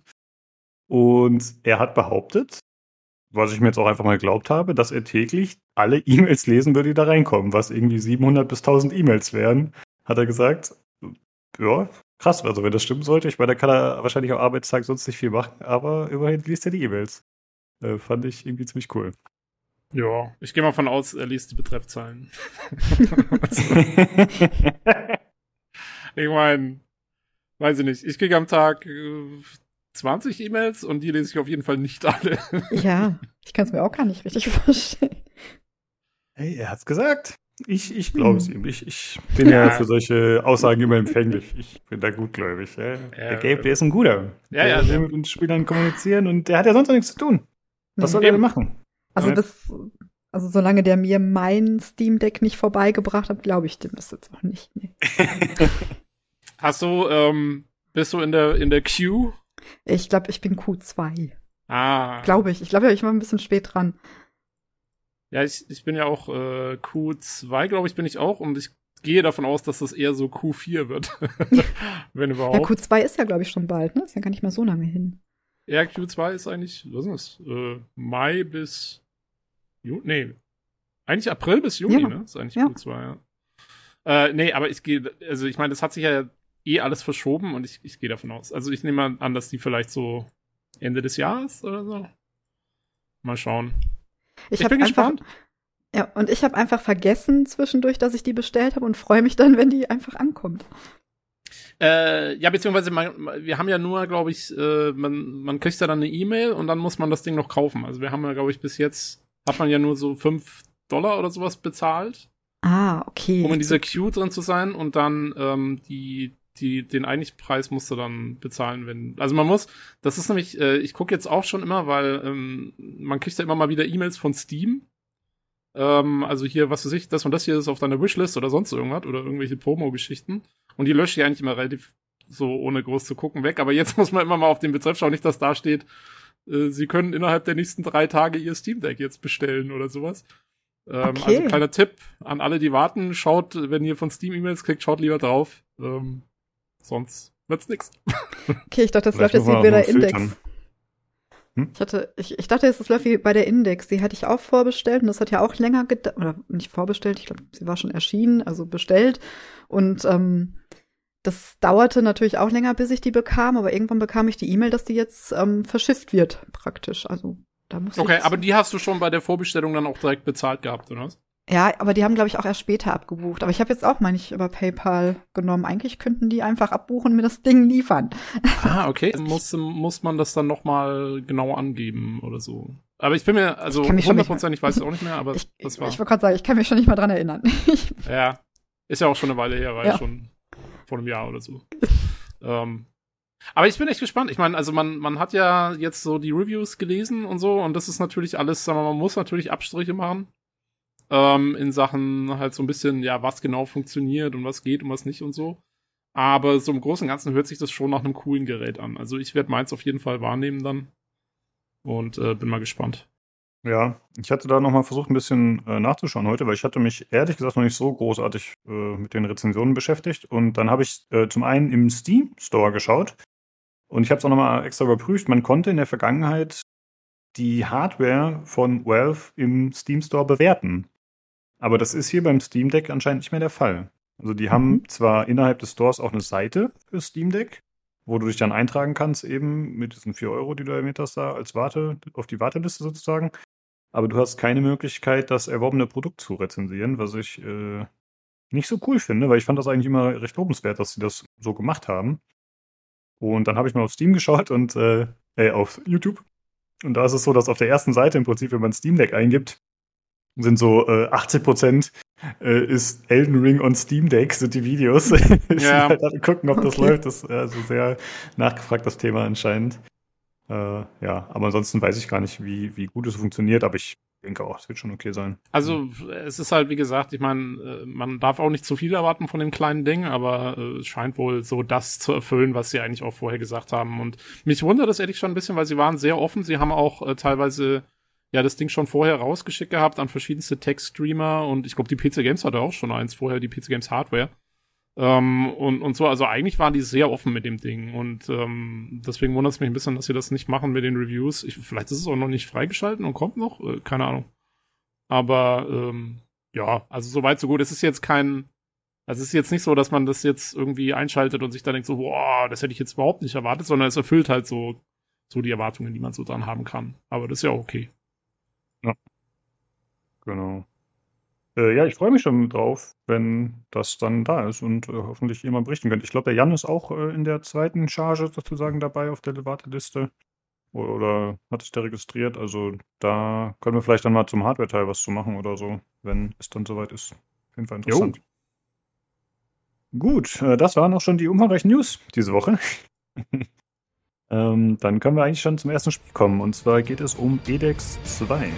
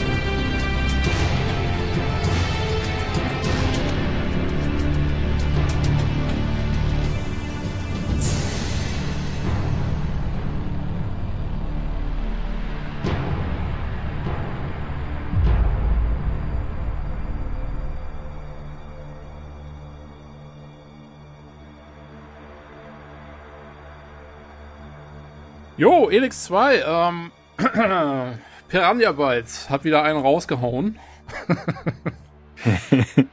Und das ist eigentlich auch schon das Review. Wir können dann zu Horizon übergehen. ähm, Nein. Nee, also, ja, kurz Eckdaten zu Elix 2. Natürlich ist es mal wieder ein RPG ähm, im Piranha Bytes-Stil. Ähm, das Ganze gibt's auf PS4, PS5, Xbox One S, äh, wie heißt die andere? X? X, genau, ja. PC. Genau, auf PC gibt's es Steam, GOG, Epic, also eigentlich überall. Ähm, da muss man erstmal dran vorbeilaufen können. Auf dem Steam Deck, ähm, ja, wobei ich, das wäre mal interessant, wie Elix 2. Vergiss Elden Ring, ich wäre mal interessiert, wie Elix 2 läuft. ähm, Weil zur Optimierung kommen wir später noch. Ähm, das Ganze kostet 50 Euro, was ein ordentlicher Preis ist äh, für ein Spiel, was meiner Meinung nach so ja eigentlich ein Double-A-Game ist, wenn man mal so. Also ich persönlich hätte es ja eher für 40 verkauft, glaube ich. Ähm, aber okay. Das scheint ja äh, scheint ja wohl gerüchteweise einen recht erfolgreichen Start gehabt zu haben. Insofern ähm, wissen, wissen sie wahrscheinlich schon, was sie tun. Ähm, ja, Vielleicht kurz zur Story, worum geht's in Elix 2? Also ich spoilere so ein bisschen Elix 1 jetzt, weil ähm, muss man eigentlich machen, wenn man über Elix 2 reden will. Äh, das sind aber auch jetzt keine Sachen, die jetzt, ja, naja, so ein bisschen Twist. Also wer wirklich keine Elix 1 Spoiler haben will, der muss jetzt kurz weghören. Ähm, dauert vielleicht so, so zwei Minuten oder so, lang soll es nicht dauern. Aber in Elix 1 war es ja so, also das Ganze spielt ja in einer postapokalyptischen Welt, ähm, wo ein Meteorit auf dem fiktiven Planeten Magalan eingeschlagen ist. Und die, äh, der Planet Magalan war in so einem Entwicklungsstadium wie wir jetzt in der Jetztzeit so ein bisschen. Und dann ist dieser Meteorit eingeschlagen und der brachte das Elex äh, auf äh, diesem Planeten und hat natürlich erstmal alles kaputt gemacht auch und so. Also das Ganze ist postapokalyptisch. Und ähm, dieses Elex ist eine Substanz, die ist so ein bisschen vergleichbar vielleicht mit äh, Tiberium aus Command Conquer oder so. Die ist mit diesem Asteroiden da runtergekommen und hat sich so ein bisschen ausgebreitet auf diesem Planeten und hat auch so, ja, die bringt so ein bisschen so Alien-Umstände mit sich. Also die, da wird alles kälter um dieses Elex herum und so und keiner wusste so genau, was los ist. Ist aber auch eine, halt eine super Energiequelle. Also es ist halt, wie gesagt, wie Tiberium, ne? Ähm, und, ähm, und dann haben sich eben um dieses Elix herum, um, um diese neue Situation, um haben sich dann Fraktionen gebildet. Ähm, da gab es dann halt verschiedene und unter anderem eine Fraktion davon waren die Alps, die dieses Elix konsumiert haben und dadurch äh, ihr, ihren Körper gestärkt haben, aber auch ihre Gefühle verloren haben und so. Und äh, man selber spielte ja Jax, den Alp, also einen ehemaligen Alp, der verstoßen wurde und sich dann neu äh, orientieren musste und äh, sich quasi ja, dann äh, sozusagen da durch die Welt geschlagen hat, seine Quests gemacht hat. Und ähm, dann ging es eben auch drum, äh, später hat man diese Alps, also die anderen Fraktionen liegen alle im Clinch mit den Alps. Ähm, und die musste man dann auch sozusagen am Schluss besiegen, beziehungsweise den Typen, der einen da auch verraten hatte und so weiter und so fort. Und gleichzeitig hat man in so einem Nebenplot hat man so ein bisschen mitgekriegt, was dieses Elex eigentlich genau ist. Und das hat man so ein bisschen erforscht mit einer Gefährtin, die man da dabei hatte. Und die äh, hat dann rausgefunden, dass das Elex ja so, also, dass es eventuell sogar irgendwie wie so eine Lebensform ist und irgendwie auch eventuell ein Bewusstsein hat und so. Und, ähm, und dann war es so, dass man am Ende von, von Elix 2, also das Ganze läuft darauf hinaus, dass man diesen Alppalast eindringt und, und einen, einen Endgegner platt macht, den Hybriden. Das ist aber jetzt auch kein großer Spoiler eigentlich, weil das weiß man relativ zu Anfang, dass es der große Böse ist. Und den Hybriden haut man zusammen und der sagt am Ende noch so, ja, also das Elex ist nur die Vorbereitung für quasi eine Alien-Invasion letztendlich. Ähm, auch wieder so ein bisschen wie in Command Conquer. ähm, und, Inspiriert und die, von den Besten. ja, ja, genau. Ähm, ja, und die, die Aliens werden also kommen, äh, wahrscheinlich irgendwann. Und äh, eigentlich die Alps sozusagen, ihr ganzer Eroberungsfeldzug und so, das war alles nur so, um die Menschheit auf diese Ankunft vorzubereiten und sich da wehren zu können. Naja, also das kriegt man so mit. Und jetzt kommt Elix 2 ins Spiel. Und das, Ja. das Spiel startet halt. Ich würde ganz Ähm, gerne noch kurz was sagen. ja. Und zwar Elex 1 war von dir das erste Review in der allerersten Folge. Wollte Richtig. ich dir nur kurz Ja, noch anbringen. genau, Vor vier. Jahren ungefähr. Genau, wer es nochmal genau wissen will, hört Folge 1. Da habe ich es aber noch nicht gespoilert. Also, äh, das sind jetzt neue Informationen für die Podcast-Hörer. Ähm, ja, ähm, und Elix 2 fängt jetzt also, äh, spielt sechs Jahre, glaube ich, nach dem ersten Teil. Äh, was aber, naja, komme ich gleich drauf, ein bisschen komisch. Aber, ähm, und also Jax, äh, also der Held aus dem ersten Teil, hat versucht, äh, die Welt halt auch irgendwie so, äh, also der hat es ja mitgekriegt, dass, dass diese Aliens kommen wollen. Und dann hat er halt versucht, irgendwie alle vorzubereiten darauf, aber die Leute waren zu sehr in ihren Kleinkriegen da verwurstelt, also so ein bisschen Commander Shepard aus Mass Effect mäßig, ne? Die Reaper kommen, aber keinen hat's interessiert. Ähm, und ähm, dann war er davon so frustriert, dass er sich in eine einsame Hütte zurückgezogen hat und da sechs Jahre irgendwie als Einsiedler mehr oder weniger gewohnt hat und, und gar nichts mehr gemacht hat. Ähm, und äh, zu Beginn von Elix 2 kommen dann also die Aliens und eins von den Alien-Raumschiffen sozusagen von den großen landet genau auf seiner Hütte. Ähm, und Oh Gott. ja. Äh, Scheiß er- Tag. ja, es ist ein bisschen blöd gelaufen und er verliert dadurch auch seine ganze Ausrüstung, die er eigentlich hatte und so. Ist natürlich wieder der und und und ähm, entkommt auch gerade noch so und ist dann erstmal bewusstlos und verliert halt seine ganzen Kräfte und ist wieder Stufe 1. So. Ähm, und man wird dann gerettet von einem, es ist auch alles ganz am Anfang, deswegen kein, es ist jetzt kein großer Spoiler, man wird dann gerettet von einem älteren Mann. Und äh, der hat auch eine Bewandtnis, das verrate ich jetzt aber noch nicht, was mit dem ist. Das kriegt man zwar auch relativ am Anfang mit, aber trotzdem, da will ich jetzt so wenig wie möglich spoilern. Und der sagt halt, ja, also er ist dabei und er will da mitmachen bei dem Kampf gegen die Aliens und sie gründen jetzt eine sechste Macht, äh, da komme ich gleich noch drauf. Und, ähm, und die wird also dafür da sein, diese Aliens zu, be zu bekämpfen und, und das jetzt zu machen. Und so ähm, zieht man dann los und versucht halt wieder neue Gefährten anzuheuern und ähm, diese sechste Macht aufzubauen und sich irgendwie gegen diese Aliens zu stellen und auch die anderen Fraktionen da irgendwie auf Linie zu bringen. Ähm, und gleichzeitig ist es noch so, dass Jax hat inzwischen einen Sohn und der Sohn wirkt so ein bisschen komisch, weil der ist, also wie gesagt, eigentlich sind nur sechs Jahre vergangen, aber der Sohn ist irgendwie schon zwölf oder so. Ähm, und der ist so ein bisschen, weiß ich nicht, das ist so, äh, der ist so, so, so, äh, ja, wie so ein, der, der spricht so wie so ein weiser alter Mann, manchmal irgendwie, obwohl er eigentlich ein zehnjähriger Bengel ist. Und ähm, ja, Jax war auch, also war echt ein beschissener Vater, ne, weil, also ich hätte es jetzt verstanden, wenn er gesagt hätte, er war nie da, weil er, weil er, weil er durch die Welt reisen und die Leute da irgendwie äh, bekehren musste wegen dieser Aliens. Aber nee, hat er ja auch nicht gemacht. Er ist ja nur dann in seine Hütte, hat er sich ja da verzogen. Und äh, seine Mutter, das ist die Gefährtin, äh, mit der du auch im ersten Teil da eben unterwegs warst. Ähm, die hat den Jungen so alleine aufgezogen und ja, die trifft man dann aber am Anfang wieder und dann ist das alles so mehr oder weniger cool. Und also der ist irgendwie auch mit von der Partie, keine Ahnung. ja, Ähm, der, der Dex, also ich hatte mir den Let's Play so ein bisschen angeschaut, der ja, also der ja- Sohn der- heißt. Ge- Genau, stimmt. Der Sohn heißt Dex, der Vater ist Jax, äh, um es äh, maximal verwirrend zu machen. Und der Jax, also der Vater, der scheint einfach so ein bisschen angepisst zu sein, dass die Leute ihm nie zugehört haben und ihm nie Beachtung geschenkt haben bezüglich seiner Warnung und so, ne, oder? Ja, ja, genau. Und dann hat er geschmollt und ist Ja. in seine Hütte, hat er sich Ja. verkrochen. Das ist halt also, Ja, ja. wie blöd kann man sein auch, ne? Aber naja. Das Ja. ist so ein bisschen God of War, ne? Also, ich, hatte ja auch so ein Ja, bisschen Let's Play geschaut und dachte, okay, das könnte auch Atreus sein, nur nicht ganz so Ja. cool.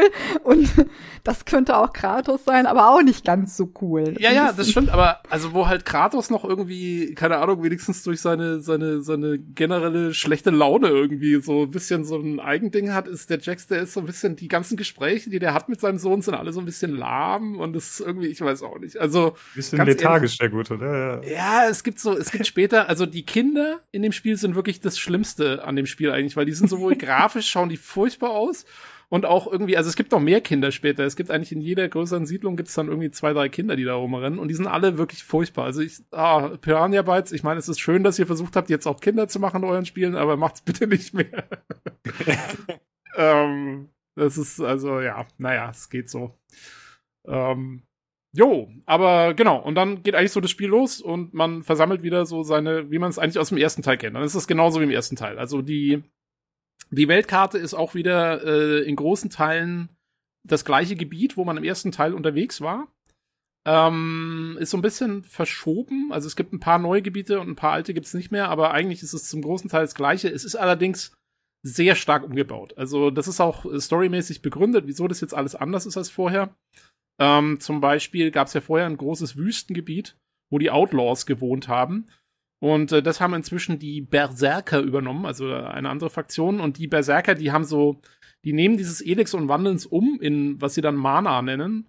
Und damit machen die so Terraforming. Also die, die haben so Dinger, die heißen Weltenherzen. Das sind so große, ja, so, so, so Pflanzenteile irgendwie, so so Pötte und die machen alles grün und machen überall Natur hin und so. Und wo die sind, da wächst irgendwie alles tierisch. Und deswegen ist diese ganze Wüste ist jetzt Grünland und sieht wirklich komplett anders aus. Und das ist cool gemacht. Also, weil du, du rennst da durch diese Gebiete und du siehst noch halt Sachen aus dem ersten Teil, die du eigentlich noch kennst, also Gebäude, die die die es noch gibt und so und aber es ist alles anders. Also das ist äh, das ist echt nett. Das ist so ein bisschen wie ähm, wie Gothic 2 damals, wo sie ja auch das Minental aus Gothic 1 wieder nachgebaut haben, aber so umgekrempelt haben.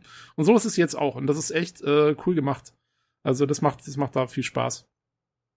Ähm, Jo, habt ihr noch Fragen zur Story? Da wäre ich sonst eigentlich, glaube ich, durch. Ach so, eine Sache muss ich noch sagen. Ähm, es gibt jetzt auch wieder natürlich, also man hat es wieder mit diesen ganzen Fraktionen zu tun. Da gibt's wieder die drei, die drei, die es schon im ersten Teil gab. Also diese Berserker, die Outlaws und dann gibt's noch die Kleriker, das sind so die Hightech-Leute. Und ähm, es gibt aber jetzt noch zwei andere, denen man sich auch anschließen kann. Und das eine sind die Alps, also die vorher Feinde waren. Ähm, was ich sehr cool finde, weil die sind eigentlich eine coole Fraktion. Ich wollte mich denen schon im ersten Teil anschließen, es ging aber nicht.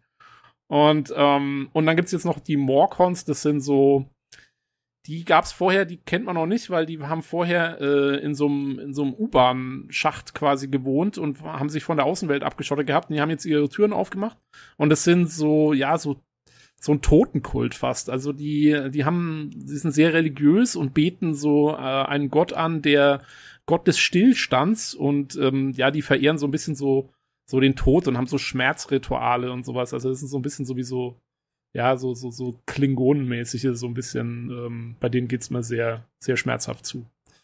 Ähm, jo, und dann, die muss man, mit denen muss man sich auseinandersetzen und äh, so macht man für die alle Quests und ähm, läuft da halt durch die Welt.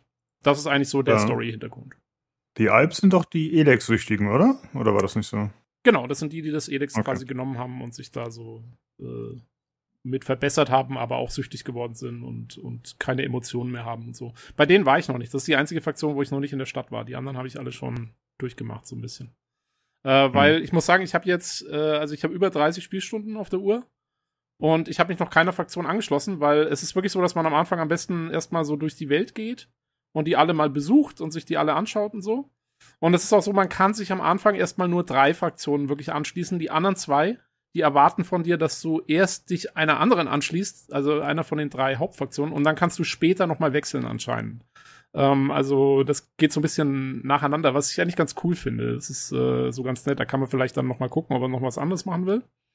Ähm, aber also man ist erstmal ewig unterwegs und läuft durch diese Welt und guckt, ähm, wen, wen kann ich treffen, wo kann ich hin, was, wo kann ich überall Quests machen und mich verbessern und so. Und die sagen dir zwar am Anfang, du sollst dich möglichst schnell einer Fraktion anschließen, aber im Grunde ist es wie immer bei Piranha Bytes Spielen das Beste, ähm, erstmal erstmal so rumzulaufen und erstmal sich alles anzuschauen und dann wirklich äh, erst gegen Ende, wenn man alle Quests gemacht hat, die erstmal so gehen, äh, dann zu sagen, okay, zu denen gehe ich jetzt. Also ähm, das ist für mich immer das Sinnvollste gewesen und das mache ich jetzt auch hier wieder so. Warum? Weil man dann am meisten Freiheiten hat oder, oder was? was ja, also Grund? wenn du jetzt halt einfach zur ersten Fraktion gehst und dich denen anschließt, dann fallen halt von der ganzen anderen Geschichte erstmal die ganzen Rekrutierungsquests weg. Die kannst du dann erstmal nicht mehr erleben und du verlierst natürlich auch sehr viele Erfahrungspunkte dadurch und so. Also es war bei Piranha weil Spiel ist es schon seit Gothic 1 so. Es, es, du läufst erstmal alles ab und guckst dir erstmal alle an. Und du weißt auch nicht, also sag mal, man kennt jetzt diese Fraktionen schon aus Elix 1 und so und weiß schon so ein bisschen, worum es geht, aber du willst ja auch erstmal wissen, wie haben die sich geändert und wer ist da jetzt gerade überhaupt am Start und so. Ähm, und das macht auch Spaß. Also das, das ist wirklich, das ist eigentlich so der coolste Teil vom Spiel. Es gibt auch sehr viele Leute, die äh, aus dem ersten Teil, die man kennt, die trifft man wieder. Also sowohl in den Fraktionen, oder das haben sich auch für viele, haben sich die Umstände geändert. Ähm, die Kleriker zum Beispiel sind aus ihrem, aus ihrer eigentlichen Heimat vertrieben worden von den Alps. Also die Alps wohnen jetzt in der alten Heimat der Kleriker und die Kleriker mussten sich so ein so eine alte Burgruine herrichten, so als Behelfslager und sind eigentlich ziemlich am Boden und so. Also da hat sich auch ein bisschen was getan.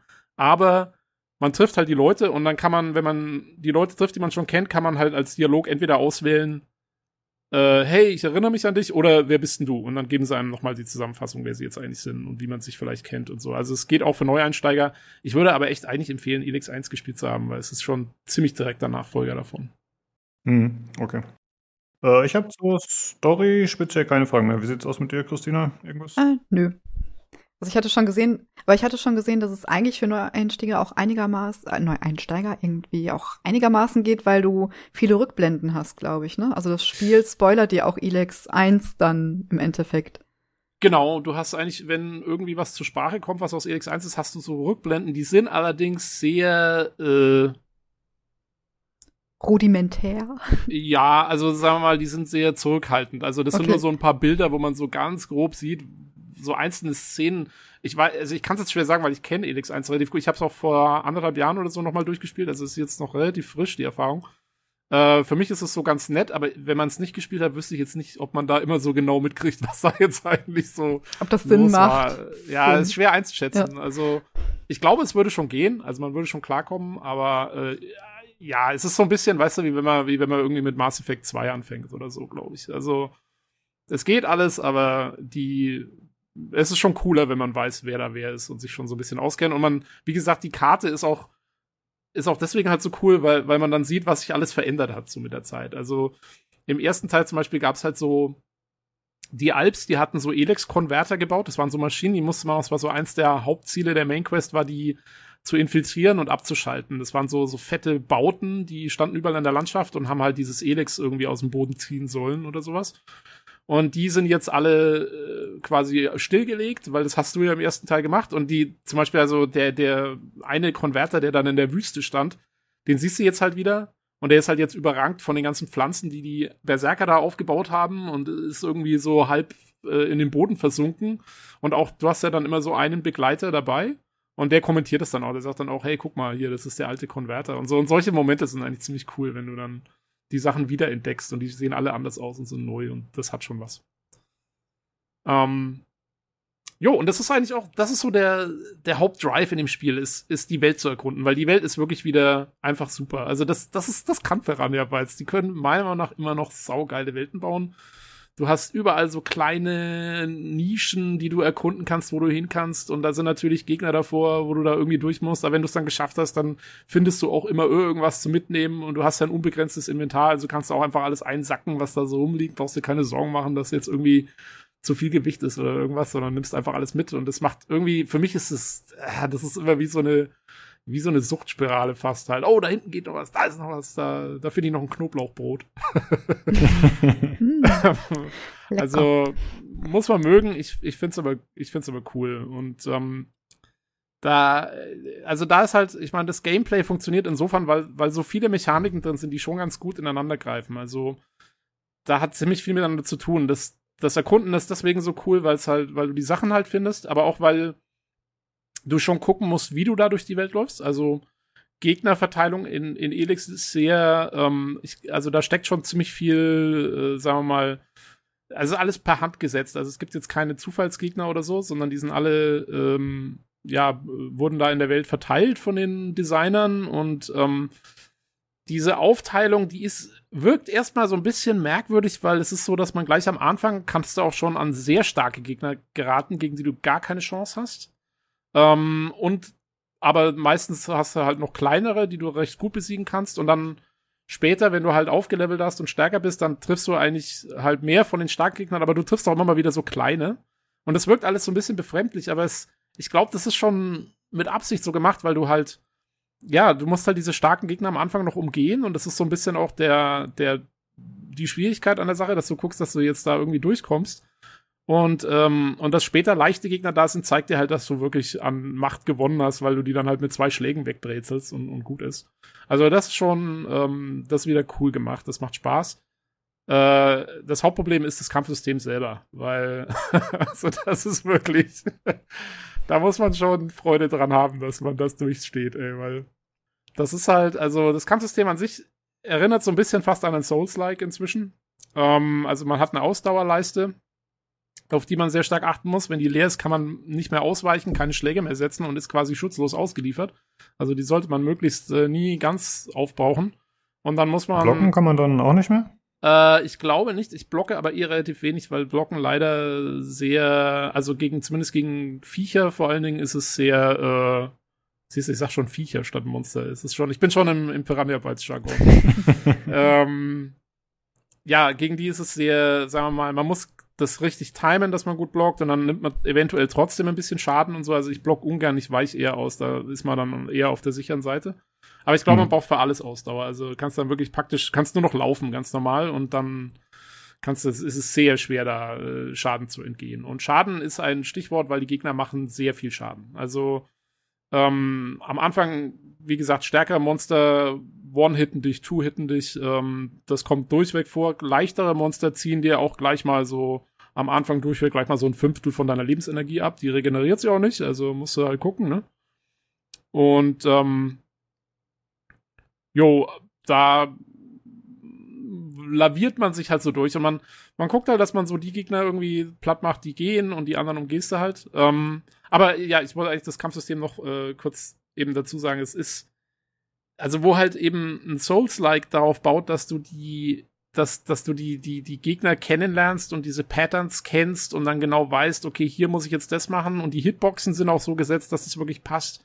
Und äh, das ist ja immer das Ding bei den Souls-like, sagen die Leute ja immer, jedes Mal, wenn du stirbst, weißt du, das ist jetzt deine Schuld gewesen. Und das ist hier nicht der Fall. Hier ist wahnsinnig viel Glück dabei, weil die Hitboxen sind, ich weiß gar nicht, ob es überhaupt, also wie das ist mit den Hitboxen, das ist so furchtbar, weil manchmal schlägt ein Gegner halt komplett neben dich oder, keine Ahnung, zwei Meter vor dir in die Luft oder sowas und du nimmst halt Schaden und du weißt echt nicht wieso und gleichzeitig gibt's, ich glaube, Ausweichen gibt dir so Invulnerability Frames, also wo du kurzzeitig unverwundbar bist sozusagen und dadurch kann es dann auch mal vorkommen, dass du quasi in den Schlag eines Gegners so reinrollst, aber er macht keinen Schaden, weil du halt gerade in dieser Ausweichrolle bist und du weißt echt nicht so genau, was passiert jetzt eigentlich wann? Also es ist so, oh, und das macht's halt wahnsinnig clunky, das Ganze. Und, ähm, und dann ist noch so, dass die Gegner haben eigentlich äh, oftmals so Anzeichen, dass sie jetzt gleich angreifen. Also die, zum Beispiel so ein Monster wird sich dann kurz so aufbäumen und dann greift's halt an. Das ist ja eigentlich cool. Also man, da könntest du es so ablesen, aber das passiert nicht immer. Manchmal macht es auch einfach zack und es greift an und du hast keine Vorwarnung und du kannst halt nichts machen. Und dann bist du einfach, hast du halt auf einmal 90% deiner Lebensenergie verloren und denkst du so, ja, danke. Ähm, und das ist halt, ähm, ja, also da, da muss man schon, also mir macht es jetzt nicht so viel aus, ich habe mich dann gewöhnt. Ähm, und, und, und, und, und weiß, wie, wie man das so einschätzen muss, aber ich kann mir gut vorstellen, wenn das Leute ohne Ende frustriert. Ähm, das halt, Ja. er ist halt so ein Ding. Ist, ist natürlich doof, wenn du so ein eher skill-betontes Kampfsystem hast, sag ich mal, aber wenn dann eben das Spiel nicht immer erwartbar funktioniert, wie es soll, ne? Das ist natürlich Ja. eine sehr schlechte Kombination. Das ist eigentlich ein absolutes No-Go. Also da Ja. müssen sie echt mal was da machen. Ich meine, sie haben schon ein paar Verbesserungen gemacht zu Elix 1. Also früher war es noch so, man konnte einfach immer seitwärts laufen. Also jetzt nicht ausweichen oder so, sondern einfach laufen. Und dann haben die meisten Gegner, weil die immer so nach vorne angegriffen haben, haben immer an dir vorbeigeschlagen und dann konntest du sie einfach schlagen. Und das war dann immer so, du läufst halt im Kreis um den Gegner rum, bis der zuschlägt und dann machst du ihn platt. Ähm, und das war Schön. super langweilig und das geht nicht mehr zum Glück. Also ähm, Okay, das muss man aber auch erstmal raushaben. Ich habe auch immer gehört, dass Elex 1 auch relativ schwierig war vom Kampfsystem her, wegen der Ausdauer, die so schnell weg ist und wo man Ja. nicht mehr agieren kann. Also Elix 1 war schon schwierig, vor allen Dingen auch, weil wenn du mal getroffen worden bist, hast du auch richtig einen auf die Mütze gekriegt. Ähm, und wenn mehrere Gegner da sind, funktioniert das natürlich auch nicht mehr so gut, weil dann weißt du zwar dem ersten immer aus, aber der zweite kommt von der Seite oder so. Ähm, aber sag mal, wenn man so ein bisschen wusste, woran man ist, konnte man damit sehr viel äh, relativ gefahrlos erledigen. Ähm, und hier ist es jetzt schon eher so, dass man doch mehr ausweichen muss. Das mit diesem Seitwärtsschritt geht nicht mehr so. Was auch teilweise daran liegt, dass die Gegner anscheinend so Angriffs äh, Winkel von 180 Grad haben. Also mir ist auch schon passiert, dass ein Gegner einfach, dass ich an der Seite von dem stehe, der schlägt nach vorne, aber ich bin trotzdem tot oder so. Das ist, kommt dann auch mal vor. Also es ist, wie gesagt, es ist, äh, es ist sehr viel Glück dabei oft. Ähm, das Ganze wird dadurch ein bisschen relativiert, dass man Quicksave hat. Also ähm, ich mache dann schon auch mal Save Scumming oder sowas. Ähm, Hm. Und es ist nicht mehr ganz, ich würde sagen, es ist nicht mehr ganz so schwer wie Elix 1. Ich spiele es jetzt auf der normalen Schwierigkeitsstufe, die ist, würde ich sagen, ungefähr vergleichbar mit dem, was Elix 1 auf leicht war. Ähm, es gibt inzwischen aber auch fünf Schwierigkeitsstufen. Also man kann sich echt überlegen, wie man es machen will. Also ich spiele auf normal, es gibt noch zwei leichtere, es gibt leicht und Story. Ähm, und dann gibt's noch schwer und sehr schwer. Ähm, also Da kann man sich jetzt echt aussuchen. Und auf normal, wie gesagt, also ich finde es ganz gut machbar. Man hat auch, man hat schon Möglichkeiten. Ich meine, man findet, wie gesagt, sehr viel Zeug. Viel davon ist Essen, das regeneriert Lebensenergie. Man hat Heiltränke und so, da kriegt man eigentlich schon genug. Und man kann sich ja auch äh, Gothic-typisch jederzeit ins Bett legen und schlafen und dann ähm, äh, heilt man da auch. Wobei, eine Sache, die jetzt noch ist und wo ich selber noch nicht so genau weiß, was Sache ist, ist, ähm, man wird ganz am Anfang infiziert von den Aliens. Man wird gebissen von so einem Alienviech und hat dann so eine Infektion. Und alle paar, keine Ahnung, Minuten oder so, und immer gerade auch wenn man schläft, dann äh, wird der Bildschirm kurz so, so lila-weiß und äh, dann sagt der Jack so, oh, meine Infektion und bla bla bla und ich muss das unbedingt, da muss ich was machen lassen, weil sonst passiert noch was. Bis jetzt, bis jetzt ist noch nichts passiert nach 35 Spielstunden keine Ahnung, ob da noch mal was ist. Also vielleicht kommt noch mal was und dann heißt es auf einmal, ich habe zu lange gewartet oder so. Dass so ein, so ein geheimer Timer drin ist. Ich weiß es auch nicht genau. Werde ich noch rausfinden. Boah, das wäre aber krass. Also gehe ich ehrlich gesagt nicht von aus. So, ich finde, das ist immer mies. 80 ja. Spielstunden und dein Charakter fährt einfach tot um, weil du die Infektion nicht geheilt hast. Das wäre ja. ja, also vielleicht nicht tot umfallen, aber dass, ähm, dass irgendwas dann, also es hörte sich auch so ein bisschen, irgendwann sagte er so, ja, er hat irgendwie so Stimmen im Kopf oder sowas und vielleicht, weißt du, vielleicht ähm, passiert dann irgendwas und dann muss man irgendwie noch eine schwierige Quest machen oder so. Sowas könnte ich mir vorstellen. Das fände ich eigentlich ganz witzig. Das würde auch zu Piranha Bytes passen. Finde ich auch, schon, ja. Ähm, machen schon gerne mal sowas rein. Ähm, ich habe zwei Nachfragen dazu. Und zwar zum einen, den Schwierigkeitsgrad, kann man den auch, nachdem man den ausgewählt hat, noch ändern während eines laufenden Spielstands oder wie ist das? Ja, ja, kannst du jederzeit ändern. Ja. Hm. Ähm, Und die andere Sache, äh, ja bitte? Nee, äh, was? Beste Koordination mal wieder hier gewesen, Teil Kommunikationsmonster. ähm, ich wollte wissen, also du hast ja jetzt dich äh, primär auf den Nahkampf bezogen und soweit ich weiß, wahrscheinlich hast du das nicht so weit getestet, aber soll ja im zweiten Teil doch der Fernkampf auch relevanter geworden sein, ne? Oder ein validerer Weg zu spielen. Weißt du? Ja. Also Fernkampf, oh, Fernkampf in Piranha spielen. Okay. um, Also es gibt Fernkampf. Fernkampf ist eigentlich auch nominell genauso wichtig wie der Nahkampf. Ähm, also man, es gibt auch viele Fernkampfwaffen und äh, gibt es auch Skills und so weiter. Und ähm, also du hast Gewehre von normal bis Laser, du hast Raketenwerfer, Granatwerfer, was weiß ich. Also es gibt, gibt wirklich ein großes Arsenal. Ähm, das gleiche gilt übrigens auch für Nahkampfwaffen, gibt es auch sehr viele. Ähm, ich hab's jetzt, ich beschränke mich äh, auf den Nahkampf. Ich glaube, man könnte durchweg auch Fernkampf machen, das geht schon wenn man so richtig skillt und wenn man die richtigen Gegenstände nimmt und so. Ähm, äh, es ist, das Problem ist, das Zielen ist furchtbar, weil irgendwie, also du gehst in den Zielmodus halt mit Rechtsklick und dann hast du so ein Fadenkreuz, aber irgendwie habe ich das Gefühl, die Maus ist irgendwie schwammiger im Zielmodus als ohne. Also ich weiß auch nicht, ich habe tierische Probleme zu zielen. Und ich meine, ich spiele ja sonst auch Shooter und so. Also eigentlich, hm, irgendwie, also so richtig warm werde ich damit nicht. Ähm, der Fernkampfmodus hat insofern ein bisschen an, an, an Bewandt, äh, Bewandtheit gewonnen, ähm, weil es auch fliegende Viecher gibt, die dann, die du sonst jetzt nicht unbedingt erreichst. Ähm, allerdings habe ich es bis jetzt so gemacht, die kommen dann irgendwann schon auch Richtung Boden nochmal. Dann kannst du draufhauen und du hast ja immer einen Gefährten dabei. Und ähm, der kann, der schießt dann auch automatisch auf die und dann, der macht auch teilweise ganz ordentlich Schaden. Also das kriegt man dann schon irgendwie hin. Überhaupt diese Gefährten, das ist noch eine Sache, die ich sagen will. Ähm, die sind relativ wichtig im Kampf. Also man muss schon, sollte schon einen dabei haben. Und äh, weil dann kann man nämlich auch wirklich so ein bisschen taktisch vorgehen und immer gucken, dass der Gefährte irgendwie so die Aggro zieht von den Gegnern und der erstmal angegriffen wird. Und man kann dann dem Gegner in den Rücken fallen oder äh, dann muss man aber auch gucken, dass er nicht zu viel abkriegt, sonst fällt er selber um. Und ähm, ja, also da, das ist ganz cool, finde ich, diese, diese taktische Komponente mit dem Gefährten. Das funktioniert immer ganz gut. War schon in Elix 1 gut, das ist hier eigentlich wieder genauso. Ähm, da nutzt man auch so ein bisschen aus, dass die Gegner-KI ist äh, immer nicht so ganz so helle. Also was die immer so veranstalten, weiß man auch immer nicht so genau. Aber ähm, an sich passt schon. Also ich habe jetzt keine, ich meine, die haben manchmal so Aussetzer, aber äh, ja, das macht schon alles. Das ist schon okay. Es ist halt Piranha Bytes. Das ist nicht alles immer so 100%, aber es funktioniert irgendwie. Jo, dazu kommt, wie gesagt, es gibt sehr viele starke Gegner, aber man kann eigentlich jedem Kampf entgehen. Also man, man, man ist nie gezwungen zu kämpfen, weil man hat ja den Jetpack wie im ersten Teil. Und mit dem kann man eigentlich immer sich relativ schnell verdünnisieren. Äh, irgendwelche Felskanten hoch oder so, wo die Gegner dann nicht unbedingt hinterherkommen.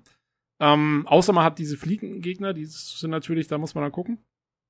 Aber äh, der Jetpack ist auch jetzt ein bisschen verbessert worden. Und zwar, das ist eigentlich ganz witzig.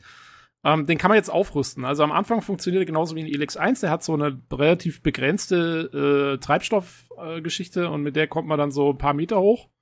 Und ähm, ja, und jetzt ist es aber auch so, man kann den aufrüsten mit Schubdüsen und allem möglichen. Und den Treibstoff kann man auch verbessern.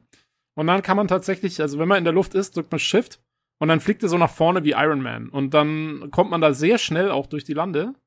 Man muss aber höllisch aufpassen, weil wenn man nach vorne, also der Treibstoff wird natürlich dann trotzdem leer und man muss sich immer noch genug übrig behalten, dass man dann wieder noch die Schubdüsen nach oben verwenden kann, dass man nicht Fallschaden nimmt, weil also ich habe mich schon ab und an mal umgebracht, indem ich mit dem Jetpack so nach vorne geflogen bin und gedacht habe, ach wie schön, und dann war der Treibstoff alle und der ist runtergefallen. ähm, das Schöne ist, wenn der Treibstoff alle ist, dann macht das Spiel so einen kurzen Check, wie weit unter dir der Boden ist. Und wenn der, wenn das, weil das weiß er dann schon, oh, jetzt nimmst du gleich ordentlich Fallschaden und dann sagt der Jax noch so, Scheiße, fällt er runter.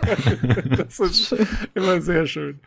Ähm, aber es ist eigentlich, also es ist auch mal wieder, die Steuerung ist sehr schwammig und so und da muss man sich echt so ein bisschen reinfuchsen, wie das jetzt genau geht. Aber es, ja, das macht schon Spaß. Also ich finde es cool, dass beim Jetpack passt auch, dass die Steuerung so ein bisschen schwammig ist, weil es ist halt nicht ganz einfach zu steuern, das Ding.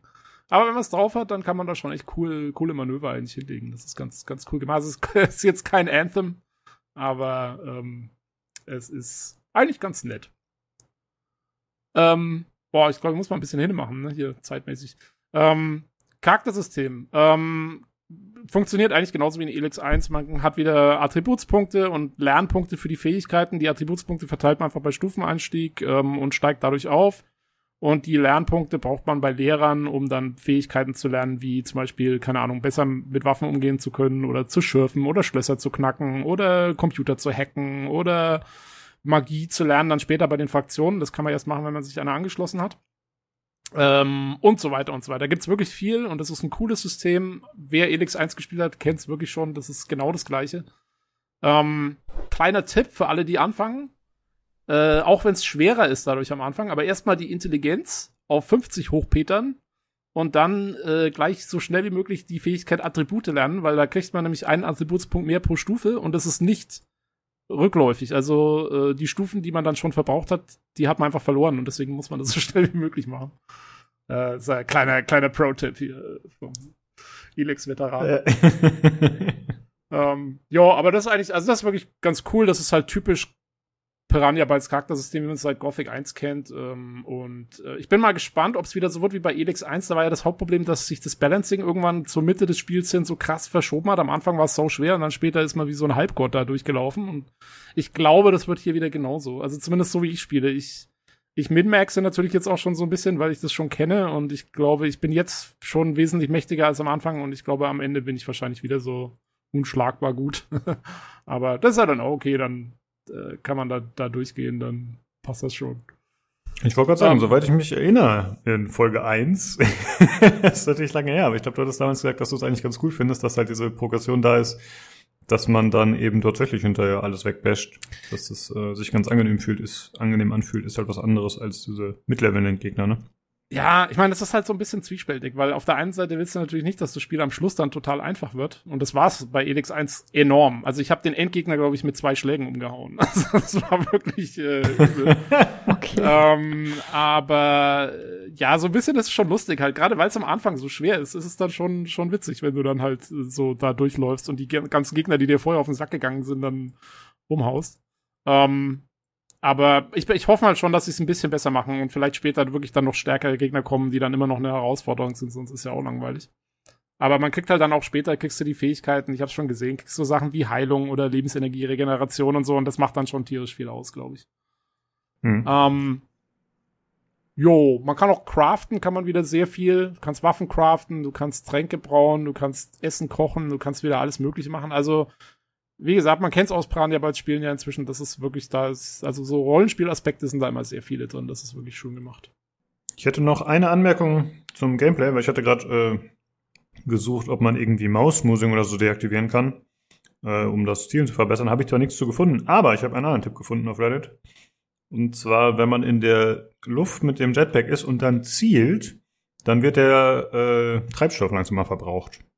Also wenn man oh. längere Distanzen überbrücken will damit, zielen während des Rumfliegens. Ah, das ist interessant. Es gibt auch ein Upgrade, das habe ich noch nicht für den Jetpack, das nennt sich Schweben. Da kann man äh, dann wohl irgendwie mit dem Jetpack so schweben und die Waffe benutzen. Vielleicht braucht man das auch dafür, da muss ich mal gucken. Habe ich aber noch nicht Hm, ja. ausprobiert, ne? Ja. Äh, jo, aber das ist also so das Hauptgameplay. Also wirklich die Erkundung ist das Coolste am Spiel. Äh, die Quests und so sind ganz nett und äh, mit den NPCs zu labern ist natürlich über Piranha Bytes äh, typisch äh, ganz cool. Es gibt auch wieder Entscheidungen, die man treffen kann. Wie sehr die sich auswirken, weiß ich noch nicht. Also so direkt äh, habe ich jetzt noch nichts gesehen, wo es wirklich total krass ist. Aber es ist auch zum Beispiel so, die ähm, die, die, die Gefährten äh, haben auch eine Ruf, also eine Reputationsgeschichte, wo sie dich mögen oder nicht mögen. Ähm, was das genau bringt, weiß ich noch nicht. Ich weiß nicht, ob man die so äh, quasi äh, ja so verärgern kann, dass sie einen dann verlassen. Das, ähm, ich habe es versucht noch nachzulesen im Internet, weil ich es wissen wollte für den Podcast, konnte mir aber auch noch keiner so richtig sagen.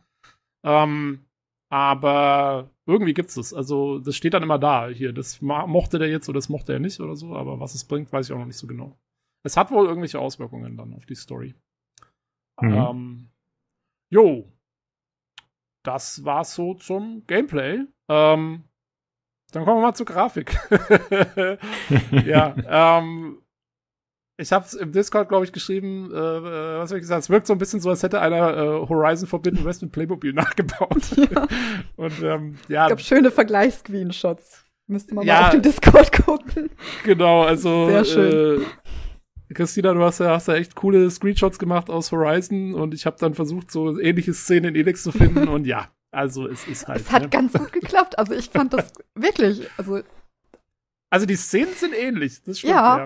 und du hast dir auch Ähm, sehr viel Mühe gegeben dabei. Also das muss man auch Dank, anerkennen. Ja. Bin mal, ich äh, bin fast anderthalb Stunden rumgeladen, um die zu finden. Und es hat auch echt Ähm. gut funktioniert. Also man sieht wirklich, man sieht schon, worauf es hinausläuft. Und ähm, ja, Ja, es ist halt, also wie gesagt, es kommt halt lange nicht an eine Qualität eines Horizon an. Das ist ja auch irgendwo klar. Piranha Bytes, Bude mit 30 Ja. Leuten, was willst du machen? Die benutzen immer noch die Charme. gleiche. Ja, genau. Also sie benutzen immer noch die gleiche Engine wie damals bei Gothic 3. Ähm, so sind sie halt. Ähm, ich finde, also so ein paar Sachen haben sie verbessert. Es gibt ein paar schöne Lichtstimmungen. Also wenn du so äh, am frühen Morgen schon durch so einen Wald läufst und da sind überall die God Rays von der aufgehenden Sonne und so, das ist schon alles ganz nett eigentlich. Aber es ist halt, ich meine, die Texturen sind, sind, ja, sind halt nicht von der Qualität, wie man das heute vielleicht erwarten würde von einem AAA-Game oder so. Da haben sie einfach nicht die Leute, glaube ich, um das alles zu malen, mehr oder weniger. Ähm, äh, es gibt ein paar mehr Details, auch gerade an den Figuren. Ich finde, die Kleidung sieht manchmal schon besser aus als in Elix 1 durchaus. Hat ein bisschen mehr, da mal ein Bändchen mehr und hier mal noch ein Knopf dran oder so. Ähm, die Gesichter sind auch leicht verbessert zu Elix 1, vor allen Dingen die Lippensynchronität. Da haben sie wohl ein neues Rigging-System, was ihnen erlaubt, das jetzt eher lippensynchron zu machen, zumindest in der deutschen Version.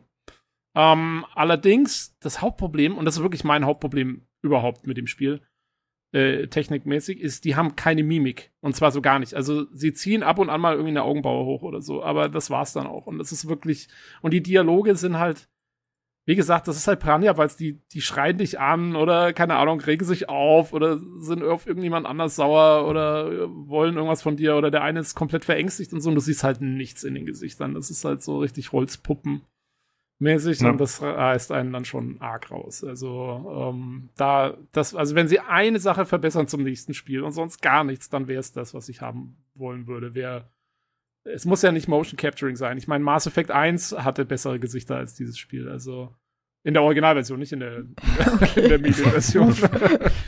Ja, also es ist ja nicht nur die Mimik, sondern auch die Gestik, finde ich. Also die Dialog, Regie, ja, die stehen dann einfach wie so Puppen voreinander. Ihre Ja. Hände hängen an den Seiten runter und sind permanent geöffnet. Also da gibt's kaum mal, dass jemand die Arme verschränkt oder mal eine Hand hebt oder so. Das ist echt äh, extrem wenig, wirkt sehr hölzern, so muss man leider gesehen. Also ich habe mir so, weiß ich nicht, anderthalb Stunden Gameplay oder so reingezogen und den ersten Dialog mit der Kaya, also das ist halt die Frau, Ja. die du erwähnt hattest, Genau. die Mutter. Ähm, und da hat mich zum Beispiel auch gestört, also es ist natürlich ein bisschen Nitpicking, aber das ist quasi der, der zweite relevante Charakter, den du triffst, mit dem du dich unterhältst länger.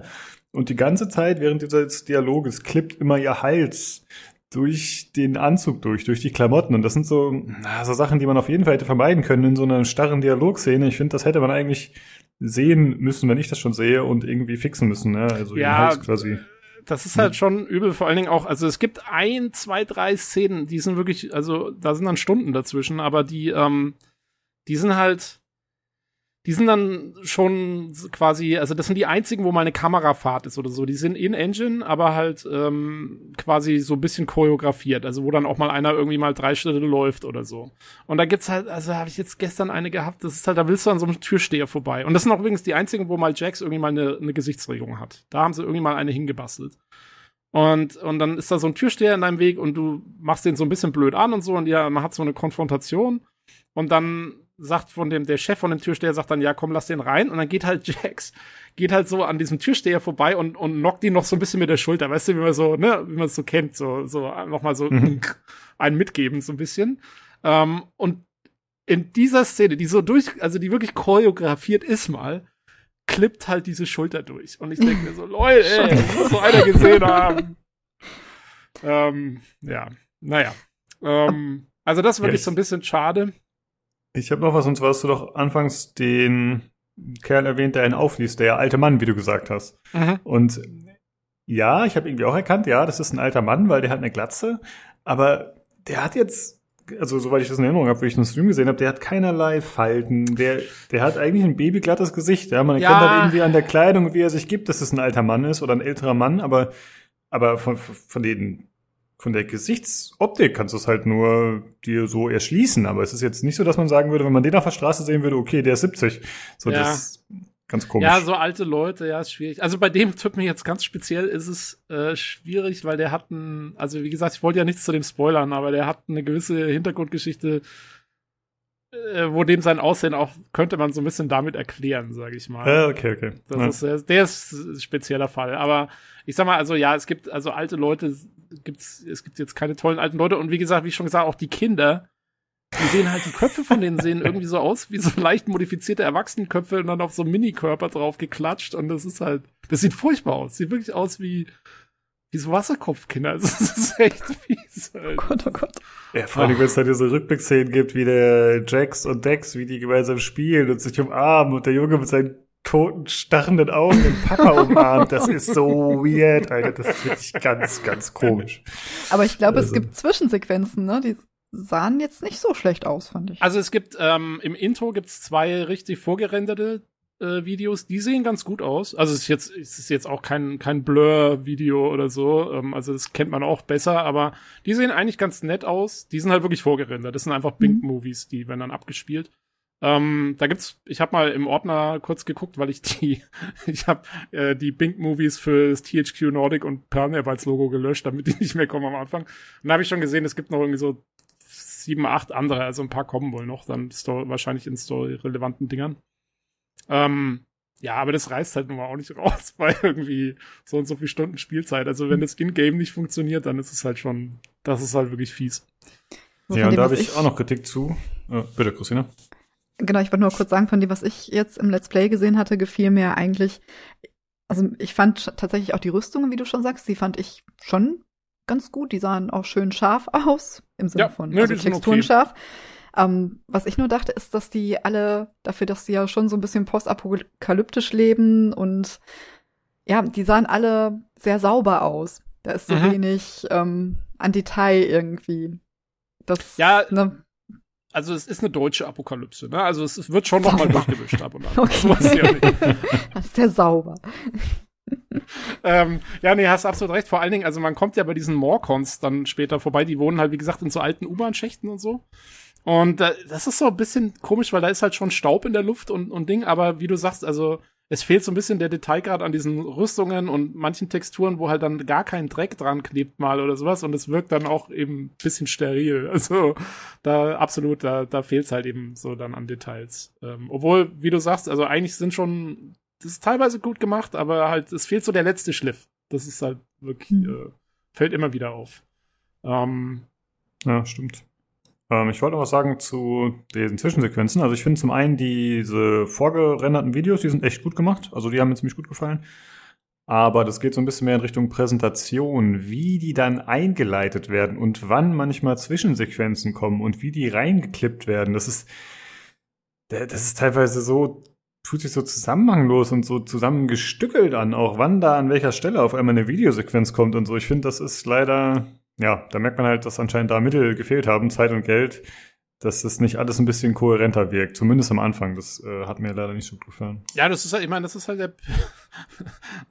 also Piranha Bytes entwickelt halt so, wie, wie man das Anfang der 2000er gemacht hat. Da ist irgendwo in der Welt ist ein Trigger.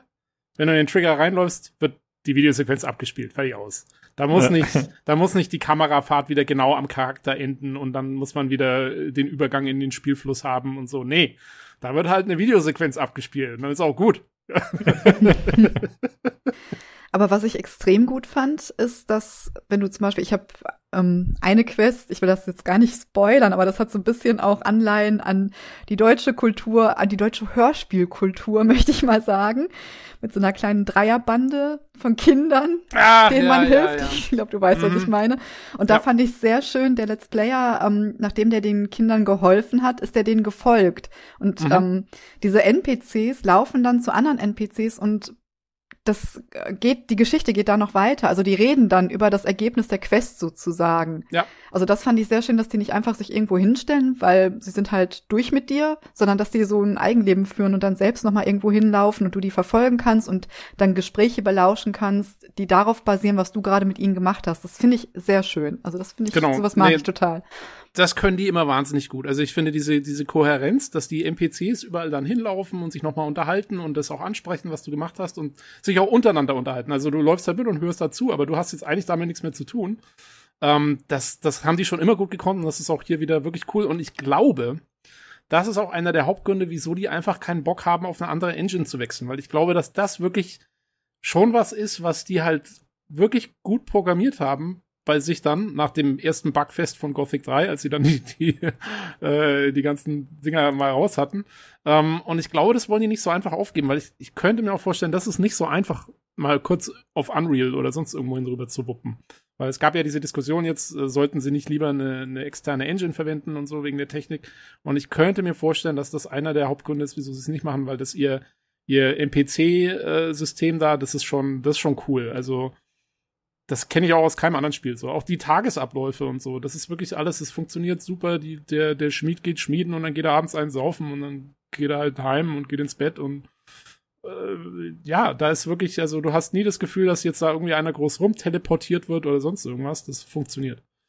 Und ähm, das muss man hier nochmal zugute halten, finde ich. Also, Ja, Das- das finde ich erstaunlich, dass da so eine, ja, so, so eine Schere sozusagen entsteht. Ne? Also es gibt jetzt so viele Sachen, die man äh, quasi oberflächlich auf den ersten Blick direkt sieht und dann auch kritisieren kann, aber dann gibt's halt äh, tatsächlich nach hinten raus anscheinend solche umfangreichen Systeme und äh, coole Geschichten, die man sonst erstmal gar nicht wahrnimmt. Ne? Das ist äh, interessant, dass das so verschieden ist. Ja.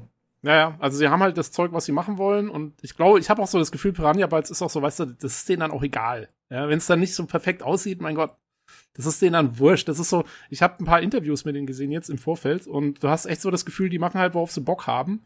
Und äh, der Björn Pankratz, der Chef von dem Studio, der sagte auch mal so, ja, weißt du, er hat halt seine Leute eingestellt, die, mit denen arbeitet er jetzt seit 15 Jahren zusammen. Ähm, und er hat keinen Bock, jetzt die zu feuern und sich lieber jemanden einzustellen, der dann halt Unreal kann oder sonst irgendwas kann. Äh, nein, er will mit den Leuten zusammenarbeiten, auch wenn die irgendwas machen wollen oder so, und die können das irgendwie machen, dann machen die das halt. Und, ähm, und das finde ich auch, das ist eigentlich ein, ein cooler Ansatz halt irgendwie, äh, sagen wir mal, dass du halt in der Firmenkultur eher, eher so auf deine Leute achtest, als auf das, was irgendwie gerade angesagt ist oder so. Das, also kann ich auch respektieren irgendwo. Auch wenn natürlich das Ergebnis, äh, ja, da muss man dann halt mal Abstriche machen und das kann man entweder verkraften oder nicht. Also, Ja. naja. Ähm, jo, aber wie gesagt, also so viel zur Technik. Und äh, ja, man muss leider noch dazu sagen, äh, es ist auch noch so, dass das Ganze nicht so doll optimiert ist. Also trotz der wirklich nicht allzu dollen Optik ähm, habe ich, ich habe mal äh, den Nvidia hier Overlay angemacht und ich schwanke zwischen 40 und 60 FPS mit meiner äh, doch sehr guten Uff. CPU und meiner RTX 2070. Also da geht die Framerate schon mal runter, gerade wenn viele NPCs unterwegs sind und so. Und das ist hauptsächlich GPU-Auslastung. Die CPU ist äh, immer so okay, aber die Grafikkarte wird ordentlich ausgelastet. Und das ist für die Optik natürlich schon ein starkes Stück. Also ich weiß nicht, ob sie da nochmal patchen und optimieren und so, aber uiuiui. Grafik-Downgrade incoming. Ja, also es, also es macht jetzt nicht so viel aus, dass es nicht immer 60 FPS sind, weil das Spiel ist jetzt auch nicht, wie gesagt, das, äh, es spielt keine Rolle, wenn es mal ein bisschen, wenn da mal ein paar Frames fehlen. Das ist jetzt kein super schnelles Gameplay oder so. Ähm, aber naja, ist halt so. Ne? das ist mein Lieblingssatz zu Elix. Ist halt so. Ja, Gehört man muss da vieles akzeptieren. Ne? Genau. Äh, Sound, ähm, Umgebungssound an sich wieder, ja, so wie man es kennt, gut, stimmungsvoll. Allerdings, ähm, zum Beispiel, also man hat schon, man merkt, dass diese, ist auch wieder eher ein Technikproblem. Ähm, was oft nicht so ganz gut funktioniert, ist, dass die Sounds quasi so ausfaden mit, mit äh, Entfernung. Also die sind, da, wenn du zum Beispiel auch mal so einem NPC zuhörst, den hörst du immer gleich laut und dann gehst du zwei Meter weg und dann auf einmal ist er auf einmal weg. Also ist er einfach stumm, weil du aus diesem Bereich raus bist, wo du ihn hören sollst. Aber es gibt keinen keinen Fade oder so, dass man so das Gefühl hat, der wird jetzt weniger. Das, und das fällt manchmal so ein bisschen auf. Oder du kommst in die Nähe von einem Wasserfall und auf einmal BUM! Und dann ist das Rauschen von dem Wasserfall da, bevor er Stille war und so. Ähm, ja, aber also so von den Sounds an sich finde ich, ist es schon ganz okay. Ähm, die Waffensounds könnten ein bisschen besser sein. Gerade die Fernkampfwaffen finde ich, also es gibt ja kein ordentliches Waffenfeedback. Irgendwie, die, da fehlt so ein bisschen der Bums. Aber ja, sonst passt schon. Hm. Ähm, die Vertonung, ich habe es jetzt auf Deutsch gespielt, wie gesagt, typisch Piranha Bytes. Ähm, das sind die alten Sprecher. Bodo Henkel ist wieder mit dabei und der ganze Rest von der Crew. Also wer, das sind die gleichen Leute, die schon Gothic 1 vertont haben. Das kennt man wirklich zur Genüge. Ähm, und die machen halt wieder ihren gewohnt guten Job. Es gibt ein paar, sie haben ein paar äh, Streamer und YouTuber und sowas mit eingeladen, wovon man jetzt halten kann, was man will. Also einer der Gefährten, die du auch mitnehmen kannst, wird von Gronk gesprochen. Der macht die Sache aber eigentlich ganz okay, finde ich. Also, ich habe den jetzt mal, mal dabei gehabt. Der hat einen coolen Spruch, du läufst irgendwie so durch so Ruinen oder irgendwie sowas und dann sagt er irgendwann einfach mal so, äh, ich habe hier ein paar Lockenwickel verloren. Kannst du mal gucken, ob du die finden kannst? Und ich denke, okay. Naja. Ähm, Na, zu Gronk glaub- kann man ja sagen, der hat das ja auch schon öfter gemacht. Ne? Also der Mhm. ist ja, glaube ich, bei Lego Batman, dem Film sogar dabei oder so. Also der hat auf jeden Fall mittlerweile einige Sprechrollen Ich glaub, schon gehabt. Ich glaube, den kann man da schon. Ähm, Ja. Hier bei Bethesda ist er, glaube ich, auch häufiger mit dabei. echt? Ja, Oh, ja, doch, der okay. synchronisiert relativ viel mit, also relativ viel von bestimmten Sp- Spielefirmen, glaube ich. Ich glaube, Bethesda-Spiele Mhm. und ja, doch Kino auch, ne? Das ist auch ganz gut dabei. Ja, ich meine, wie gesagt, Lego Batman, glaube ich, hat da Ja. irgendwas für gemacht. Ich meine, der hat da wen gesprochen, vielleicht sogar Und, Batman, ich ähm, weiß nicht. Ich glaube, im Monster Hunter-Film hat er, glaube ich, auch irgendwas gesprochen. Ah, Uh, ja, das ist natürlich Ja. ein Qualitätswerk. äh, Das muss man Hey, aushängen, das Schild. Ja. Nee, also, aber ich finde auch, also, es ist, das ist okay. Es fällt jetzt nicht auf, dass das jetzt irgendwie ein komplett unprofessioneller Sprecher wäre oder so, sondern, also, es fällt halt auf, dass es nicht der gewohnte Piranha Bytes Sprecher ist. Hm. Man, man hat so gemerkt, so, oh, guck mal, ein neuer. Ach, in Witcher. Ähm. Witcher übrigens auch. Da hat er einen von den Trollen synchronisiert zusammen mit anderen. ah. Okay. Ja, ich glaube, Ähm. im, im Englischen haben die, die Witcher-Macher die Trolle auch von irgendwelchen witzigen Leuten synchronisieren lassen. Das Ja. war so ihr Gag. Aber, aber hier, also der Gronk ist wirklich, das ist ein komplett, ähm, also es ist kein, kein Gag-Charakter, sondern wirklich ein komplett äh, richtig ein integrierter NPC. Also der geht mit und ich glaube, irgendein Schmied hat auch noch, ich kenne die alle nicht, aber irgendein Schmied ist auch, äh, also der Schmied in dem Berserkerdorf, glaube ich. Und da merkt man es auch, weil der hat irgendwie eine ziemlich markante Stimme und die ist schon irgendwie, ist die so ein bisschen ungewohnt. Das war so ein bisschen merkwürdig, aber Ich glaub, naja, das ist- okay. Ist, Ich glaube, das ist Bruga, den ich jetzt aber selbst nicht gucke. Ich hatte es nur im, in dem Let's Play mitbekommen, meine ich, aha, wenn ihn niemand Ah. kennt. okay. Ja, Äh, also da wer sich ich da auskennt. Äh, ich habe eine kurze Frage an dich, Christina, und zwar Hm? äh, scheinst du ja Gronk öfter zu schauen, den Stream. Wie geht's dir dann so mit, damit, wenn du dann irgendwie ein Spiel spielst und dann ist auf einmal die Person, die du halt aus dem Stream kennst, da einer der Charaktere? Ist das, geht es für dich gut in die Welt damit rein Mm. oder reißt sich das so ein bisschen raus? Ich habe das Problem nicht so, weil ich häufig auf Englisch spiele. Tatsächlich. Deswegen, ich weiß Ah. es immer so aus, ich weiß es immer, ne, dadurch, dass ich den Stream gucke, wenn er das mal erzählt. Ich mag seine Stimme sehr gerne, deswegen gucke ich auch unter anderem die Streams, weil ich finde, er hat eine gute Erzählstimme.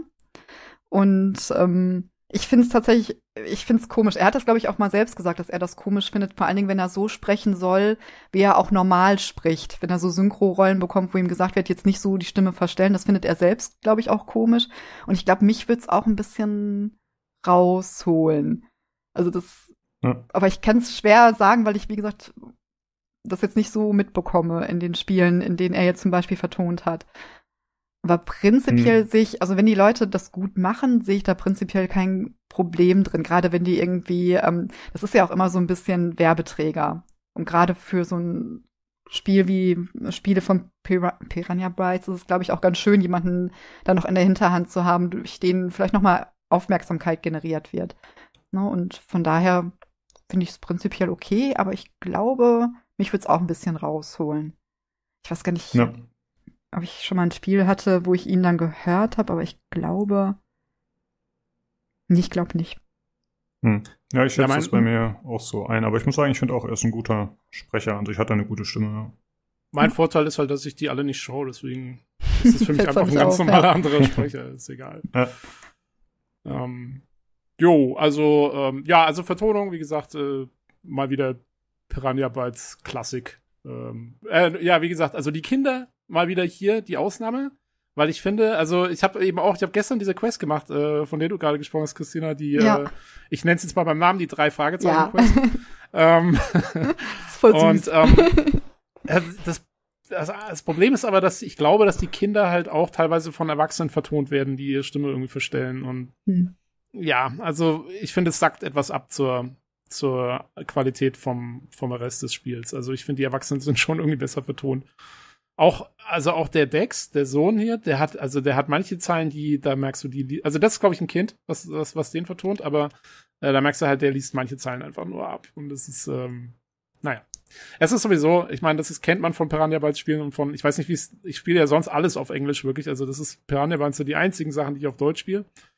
Und ich weiß nicht, ob das normal ist für deutsche Vertonungen und so, aber man merkt halt, finde ich, schon teilweise, dass das ist so ein bisschen wie so Theaterschauspieler irgendwie. Also, die versuchen halt oft Sachen sehr genau auszusprechen und sehr hochdeutsch auszusprechen, wo es eigentlich gar keinen Sinn ergibt. Also, äh, wenn dann irgendwie einer an einem Tor steht, so, eine, so ein Outlaw und sagt dann zu mir, also ist jetzt ein bisschen übertrieben, aber der sagt dann sowas wie, was bist du denn für ein Vogel? Da würde ich eher erwarten, dass er so sagt, was bist du denn für ein Vogel? Oder so ein bisschen mehr Verschleifungen und das fehlt mir so ein bisschen. Teilweise wirkt's sehr hochdeutsch, aber naja.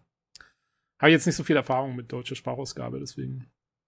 Keine Ahnung. Ich habe im, im, im Discord von Elix habe ich gelesen, dass einige Deutsche das Spiel auf Englisch spielen, weil sie meinen, die englische Vertonung ist inzwischen sehr gut. Äh, konnte ich aber jetzt, habe ich selber noch nicht getestet. Also, weiß ich nicht genau. Ich glaube, die Spiele würde ich immer auf Deutsch spielen. Ich glaube, da Ja, würde ich nicht ja. auf Englisch gehen. Das gehört irgendwie mit dazu. Die Sprecher gehören mit dazu. Die hat man schon vor 20 Jahren gehört, mehr oder Genau. weniger. Und da würde ich nicht auf Englisch stellen. Ja, und es gibt halt auch, ich meine, das Schöne ist ja, es gibt halt so Dialoge, die findest du in keinem anderen Spiel, weil halt die, sowas wird nicht Ja. so übersetzt, wie das Genau. halt hier gesagt wird. Ne? Also wenn dann halt einer kommt und so, wenn du jetzt hier Probleme machst, dann kriegst du einen in die Fressleiste oder sowas. Ja, das ist, Ja, das, Das hast ist- du halt nicht. das ist genau der Umkehrschluss. Ne? Das, was man sonst sagt, manchmal sagt von Synchronisation, ne? schau es doch lieber auf Englisch, da ist es so, wie es sein soll und so. Das ist halt, das ist auf Deutsch halt so, wie es sein soll. Das Genau. gehört einfach mit dazu. so, das kannst du, glaube ich, auch nicht gut ins Englische übersetzen dann. Ja, wie gesagt, also ich habe jetzt lustigerweise, ich bin mal gespannt, ich werde es vielleicht mal irgendwann auf Englisch ausprobieren, also nicht jetzt, aber irgendwann mal. Äh, weil ich auf dem Discord gehört habe, dass auch wirklich viele Sachen gut übersetzt sind. Also würde mich Mhm. eigentlich mal interessieren, aber jetzt im ersten Anlauf sowieso und ja, Piranha Bytes wird auf Deutsch gespielt. Das ist klar. ähm, jo, das wär's so zum Sound. Steuerung habe ich ja schon erwähnt. Äh, nur noch zu sagen, das User Interface ist leider auch nicht so der Hit. Äh, das Menü ist sehr konsolig auf dem PC. Also im Inventar scrollt man sich teilweise leider echt zu Tode. Äh, die Buttons sind viel zu groß und so. Also es ist äh, ja auch mal wieder, naja, es ist jetzt nicht so der Hit leider wieder. Sie hatten in Gothic 3 und Risen 1 hatten sie so ein schönes User Interface mit einem guten Inventar und so und sie haben leider es für so verkonsolisiert, dass es nicht mehr nicht mehr so gut ist. Wie gefällt dir Ähm, vom Design? Es ist so sehr schnörkellos, finde ich. Äh, Ja, ja, das Design ist okay. Das ist im Prinzip eigentlich aus Elix 1 auch übernommen. Also das Hm. Hauptmenü ist quasi so, das nennt sich Adjutor. Das hast du auch, ist eigentlich in der Lore so, dass es so ein Handgelenkscomputer ist. Ähm, passt schon. Was, was mir fehlt, ich glaube, Elix 1, wenn ich mich richtig erinnere, hatte eine Uhrzeitanzeige auf dem Adjutor. Äh, das fehlt mir jetzt ein bisschen, weil gerade, ich versuche ja immer wenn ich dann bis mittags schlafen soll, um mich zu heilen, versuche ich immer, mich so zwei Minuten vor Mittag hinzulegen, dass man nur zwei Minuten schläft. Ne? Das ist für mich so ein Ding. ähm, obwohl es eigentlich, glaube ich, echt egal ist. Außer diese Krankheit macht noch was. Ähm, aber äh, das kann ich jetzt nicht mehr machen, weil die Uhr, die Uhranzeige fehlt. Da muss ich jetzt immer schätzen. ich bin echt gespannt, was du erzählst von dieser Krankheit, wie sich das nachher noch ergeben ja, hat, weil du sie nicht schnell geheilt hast. Ob das wirklich Konsequenzen das, hat. Das wird noch interessant. Und ich werde auf jeden ja. Fall da, den Outcome haben, äh, der stattfindet, wenn man sich nicht geheilt hat, glaube ich. ähm, jo, Performance haben wir ja schon gesagt, nicht so, nicht so doll. Ähm, ich habe allerdings noch ein paar Bugs, die ich kurz ansprechen will, die, also abgesehen von dem typischen, also Animationen sind halt, es ist auch oft mal so, der hat so eine Hochziehanimation, die ist eigentlich ganz nett, so wie er sich durchs Gelände bewegt, aber manchmal passt es auch nicht so ganz zusammen. Dann fängt er so an, sich hochzuziehen. Auf einmal wird er so auf den Stein hoch teleportiert, wo er gerade noch dran hing oder so. Ähm, es gibt halt, wie gesagt, habe ich ja vorhin schon gesagt, es gibt ziemlich viel Clipping. Oftmals ist es so, dass ähm, auch deine Begleiter, die stehen auch gerne mal irgendwo so ein bisschen in der Luft oder keine Ahnung, dann werden sie so durchs Bild so wupp, so durchgerödelt, damit sie dann an der Position ankommen, wo sie gerade sein sollen. Das sieht man dann auch schon mal. Also das ist alles so ein bisschen janky. Stört jetzt den Spielfluss nicht, aber ist halt, man sieht's halt. Äh, was wirklich stressig ist. Ach ja, und äh, äh, Lukas, für dich, äh, die Waffe schwebt natürlich neben dem Hauptcharakter, anstatt wirklich an seinem Gürtel zu hängen. Das ist, äh, gehört ja auch dazu. Ähm, aber was wirklich, wirklich problematisch ist, und das habe ich gestern, ähm, habe ich tatsächlich bei Piranha Bytes einen Bug-Report eingereicht, ähm, und weil ich im, und deswegen bin ich überhaupt auch auf den Elix-Discord gegangen, weil ich das wissen wollte. Und zwar wenn, die, wenn man die Sichtweite, äh, die Objektsichtweite nicht auf niedrig hat, ähm, was natürlich dann scheiße aussieht, weil dann siehst du die ganzen Objekte in der Ferne nicht mehr. Aber wenn man das nicht hat, dann ist es so, dass in den größeren Städten einfach random Texturen oder Objekte komplett verschwinden und wieder auftauchen und irgendwie neu reingeladen werden oder so. Das ist irgendwie ein Streaming-Problem. Und das kannst du in, also gerade in den, in der Morcon-Siedlung, die ja im Untergrund ist und wo alles von, wo du nur von Objekten umgeben bist, kannst du das nicht spielen. Das, das, also, du musst die Sichtweite dann auf niedrig stellen, weil sonst wackelt dir da alles durch die Gegend und du siehst praktisch nichts mehr und es flackert und tut und macht. Und wie gesagt, es gibt viele Leute, die den Bug haben. Äh, es wurde jetzt schon gesagt, reicht alle Bug-Reports ein, da gibt es so eine Webseite äh, und dann patchen die das hoffentlich, weil, also das, das geht echt nicht. Das ist einfach, da, das kannst du so nicht spielen. Ähm, wie gesagt, das war man kann dieses die Video, das du gepostet hattest, denke ich ja. mal, ne? Ja, ja. genau. Ähm, also du kannst halt die Sichtweite auf niedrig stellen, dann geht's, aber es ist halt auch nicht die Lösung. Also ja, da müssen sie wirklich patchen. Das ist äh, problematisch. Jo. Und das war's zu Elix. Also, ähm, wie gesagt, äh, es ist halt alles, es ist alles so ein bisschen zweite, zweite Klasse und äh, nicht mehr up to date und da, aber mir macht's halt trotzdem Spaß. Also ich, wie gesagt, ich, ich, ich fange da an, wenn ich von der Arbeit komme und dann bin ich da erstmal acht bis zehn Stunden in dem Spiel und die Zeit vergeht wie im Flug und ich find's super. Und äh, ja, ich spiele Piranha bald Spiele seit Gothic 1 und das ist einfach meine Formel. Ähm, aber mir macht's einfach Spaß, weil ja, äh, das ist genau mein Ding. Also es ist quasi, es ist Elden Ring für Arme, aber auch mit, mit so den ein, zwei Sachen. Gott, das arme Spiel. Komm. Aber es hat halt diese, ja, aber es hat genau diese ein, zwei Sachen, die es für mich einfach zum wesentlich besseren Spiel machen, wie eben, du hast ein freies Speichern und du, ähm, äh, du hast mehr kleinere Loot-Sachen und so und dadurch, ja, und der Jetpack ist auch cool und so und, und, und, und du hast halt die, die witzigen deutschen Dialoge und damit ist es für mich, trotz aller Macken und allem Gedöns, ist es ein, ein cooles Spiel. So. Sorry, das ging jetzt wieder mal lang. Aber nee, war auch interessant. Also ich ja, habe äh, keine Frage mehr. Wie sieht's aus mit dir, Christina? Nein. Willst du noch irgendwas wissen? Nö. Okay. Alles gut. Nein. Nein. ähm, ja, dann würde ich sagen, kommen wir zum nächsten Thema. Horizon Forbidden West.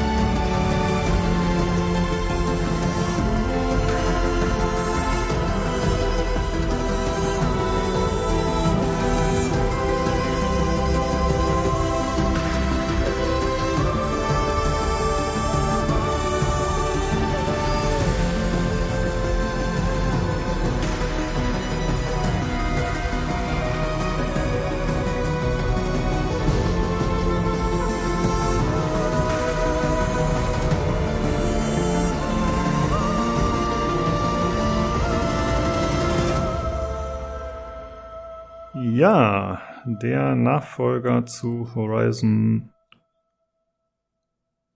äh, Hälfte. Wie heißt das? Zero, Zero Dawn. Dawn. Zero Dawn. Oh, diese Namen, wirklich. Könnte man eigentlich direkt einen Cut setzen, aber ist egal. Die Leute sollen wissen, wie kacke das ist mit diesen Namen. Ich Was? find das ganz der Name schlimm. ist auch, ah, ich liebe den Namen, ey. Zero Dawn ist, ist Ja, aber das kann man sich nicht gut merken. Das hatte ich doch schon mal. Das ist so komisch zusammengedengelt. Ich finde das irgendwie komisch. Egal. Ja, zusammen mit dem, zusammen mit dem Horizon ist es ist ein bisschen blöd, aber ich finde Ja, die stimmt. Namen, wie die in dem Spiel dann auch verwendet werden, was Zero Dawn ist und was, äh, äh, wie hieß die Militärkampagne, die sie hatten? Ähm, Endurance, Endur äh, Enduring Victory. Victory. Enduring Ja, Victory, genau. genau so. das war schon cool, Ja. wo du rausgefunden hast, was es ist und so. Ja. Ja, okay. Ja, gut, das äh, kann ich natürlich nicht beurteilen. Ähm, das kann natürlich sein, dass das äh, Namensgeben sehr viel Sinn ergibt, aber ich finde, das sind einfach ganz schlechte Namen. Das ist auch ohne Doppelpunkt oder so. Das ist alles so komisch zusammengeschrieben. Ich weiß auch nicht. Ich komme da jedes Mal durcheinander. Ja, es ist aber ein bisschen, äh, ich gebe ja. dir recht, es ist ein bisschen komisch, weil eigentlich ist es ja Pro Projekt Zero Dawn. Es ist ja nicht, also Horizon kommt in dem Spiel im Zusammenhang mit den anderen beiden Worten nicht vor. Das ist eigentlich, stimmt, ist, ja, das stimmt. Ich habe auch gesehen, dass sie für Forbidden West, ich glaube, das ist neu, ich glaube, das war vorher nicht, haben die noch so eine kleine 2 eingebaut, ne, bei dem Logo. Zwischen Horizon und Forbidden West ist dann so eine ganz kleine 2. Mhm. Ich glaube, das war vorher nicht. Das haben sie irgendwie noch eingefügt. Ja, wie auch immer. also, es ist ein äh, Third-Person-Action-Adventure mit Open World, also ja, klassische Mode, wie Spiele heutzutage also sind. Äh, das Ganze ist storyfokussiert, da wird die Christina uns gleich ein bisschen was zu erzählen. Äh, das ist erhältlich auf PlayStation 5 und PlayStation 4. Kostet für PlayStation 5 80 Euro regulär, aber gibt's natürlich auch ein bisschen günstiger zu haben. Und laut How Long to Beat ist die Spielzeit so zwischen 27, wenn man nur die Main Story durchrusht, und 80 Stunden, wenn man alles erledigt. Aber wir haben gerade vorab schon festgestellt, äh, Christina, du hast schon mehr Spielzeit und bist noch nicht ganz durch, ne? Nee. Also ich bin jetzt bei knapp, ich würde sagen 93 Stunden und habe ähm, 69 Prozent des Spiels geschafft, laut Ingame-Anzeige. Zu meiner Verteidigung, ich hatte eine Woche Urlaub und es hat hier sehr gestürmt in NRW. Das heißt, man konnte hier auch nicht spazieren gehen oder so, weil dann Bäume auf einen drauffallen. Deswegen hatte ich sehr viel Zeit, dieses Spiel zu spielen und ich habe sie voll ausgenutzt. Und ja, Da musst du dich vor uns natürlich rechtfertigen. ich sag's mal lieber so für die Zuhörer. Es gab triftige Gründe, zu Hause zu bleiben und ähm, nicht nach, nach draußen zu gehen. Ja. Also ist ja ich generell. meinen- Ich mit meinen 40 Stunden in Elix hatte überhaupt keine triftigen Gründe. Ich habe es einfach gemacht. Ich hätte es auch gemacht, wenn es nicht gestürmt hätte. Ja. Psst, muss ja keiner wissen. Ja, wir haben gerade äh, schon über Elex äh, Story gesprochen und wie die sich so präsentiert. Äh, was ist denn so die Grundprämisse bei Horizon Forbidden West, Christina? Auch Postapokalypse. Das trifft es eigentlich genauso im Kern. Ich versuche das jetzt mal zu erklären, ohne zu viel zum, zur Story vom ersten Teil zu spoilern. Die ist ziemlich gut, die ist wirklich richtig gut und ähm, ich mal gucken, ich glaube, ich schaffe das auch. Schauen wir mal. Also man verkörpert in diesem Spiel Aloy. Das ist eine Angehörige des Nora-Stammes aus dem Osten der ehemaligen USA. Ähm, es sind sehr viele Jahre nach unserer Zivilisation schon durch. Also praktisch ähm, unsere Ze jetzige Zeit spielt da sowieso keine Rolle mehr. Das sind eher so die 2040er bis 2065er. Und 2065 gab es eine große Katastrophe auf der Welt. Und die Folgen sieht man eben jetzt in Horizon, in den Horizon-Spielen immer noch. Die Aloy ist in ihrem Stamm geächtet, weil sie keine Mutter hat. Sie lag irgendwann von einem Berg oder ne, von dem Zugang zu einem Berg, der als heilig verehrt wird, was auch mit der Zivilisation der Alten, wie sie in den Spielen heißen, zu tun hat. Und ähm, ja, sie wird von einem anderen Mitglied des Stammes, der auch im Exil lebt, großgezogen, von ihrem Ziehvater sozusagen, der aber nicht ihr leiblicher Vater ist. Und im ersten Teil wird sie dann herausfinden, wo sie herkommt, was ihre Herkunft ist und warum auch nur sie die Ruinen der Alten betreten kann, also zumindest die, die versiegelt sind und ähm, ja, warum sie nur dort, nur sie dort Zugang bekommt. Sie findet als Kind einen Fokus. Das ist so, ähm, so ein AR-Device praktisch, ne, mit was so Hologramme zeigt und so eine Speicherfunktion hat und hat dadurch eben, da, dass sie das schon sehr früh als Kind findet, ein großes Verständnis für die Technik der Alten, kann also ähm, dadurch in die Vergangenheit gucken, weiß, was es mit diesen Maschinen auf sich hat, die die Welt mittlerweile bevölkern und den Menschen sehr viele Schwierigkeiten machen. Und im ersten Teil kommt man eben dieser Bedrohung durch die Maschinen auf die Spur, weil die gab es schon immer. Die leben eigentlich mit den Menschen zusammen auf der Erde, mehr oder weniger, aber die haben an Aggressivität gewonnen. Also die werden den Menschen gegenüber zudringlicher, greifen die Dörfer an. Ähm, es gibt immer größere Maschinen. Ja, es sind nicht mehr die Friedlichen, die dann auch die Flucht ergreifen, wenn sie einen Menschen sehen, sondern es eskaliert alles irgendwie. Und Aloy ist der Schlüssel dazu, dass diese fortschreitende Aggression durch die Maschinen aufzuhalten. Und man wird auf dieser Reise einen, einen Fremden an die Seite bekommen, der allerdings immer nur auch auf ihrem Fokus mal so zwischendurch anruft und ihr so ein paar Tipps gibt. Der heißt Silence, das spoiler ich jetzt einfach mal. Und ähm, Silence ist jetzt eine etwas nebulöse Gestalt. Also der ist sehr selbstverliebt, narzisstisch, arrogant und unverschämt und ist eigentlich auch jemand, der sich aber auch dadurch, dass er selbst einen Fokus hat, was eben nicht viele Menschen haben, weil sie diese Technik fürchten, ist der sehr weit auch in seinem Wissen über die alte Welt. Und er unterstützt Aloy zwar auf der anderen Seite, aber man weiß halt nie so richtig, was seine Motive sind. Und im zweiten Teil ist der Ausgangspunkt, dass man jetzt die akute Bedrohung erstmal aufgehalten hat in die ja auch noch völlig andere Dimensionen angenommen hat, die man gar nicht erahnen kann am Anfang. Und man folgt jetzt praktisch Silence, der Aloy so ein bisschen hintergangen hat, aber man weiß auch nicht, warum und weshalb, weil eigentlich steht er schon irgendwie auf ihrer Seite, aber es ist alles, wie gesagt, ein bisschen fishy. Auf jeden Fall verfolgt man den dann praktisch, weil der hat sich abgesetzt und Aloy ist noch nicht fertig mit ihm.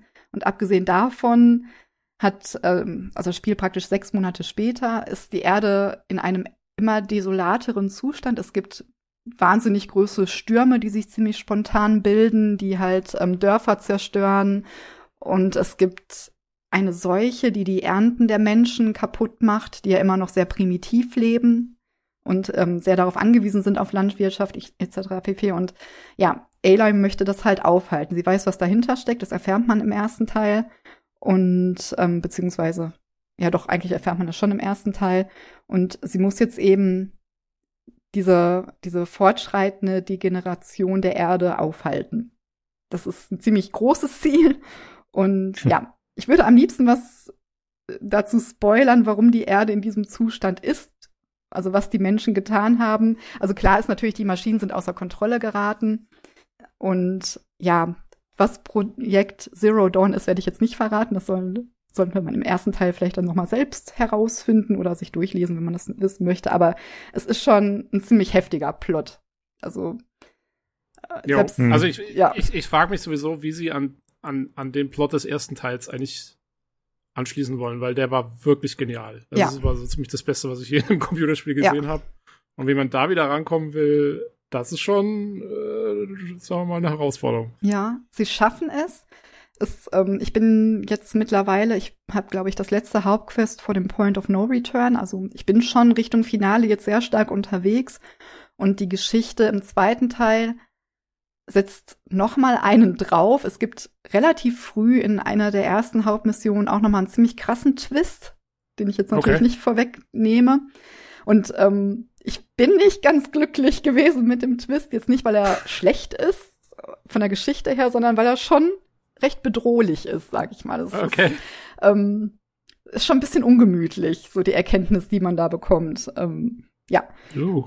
Genau, also es ist auf jeden Fall ich hatte gelesen, dass die Geschichte so ein bisschen im, von den Kritikern als ein bisschen schlechter bewertet wird als die im ersten Teil, aber das ist auch Meckern auf hohem Niveau, weil wie du schon sagst, der erste Teil, also diese, diese Erkenntnis, die man nachher bekommt, während man mit Aloy zusammen aufdeckt, was auf der Erde geschehen ist, dass sie in diesem ähm, ja, in diesem völlig überwucherten und ja, im Vergleich zur Neuzeit, zu unserer Zeit relativ primitiven Form noch existiert, also wo die Menschen in Stämmen zusammenleben, ohne Elektrizität, ähm, ne, ohne Technik in dem Sinne.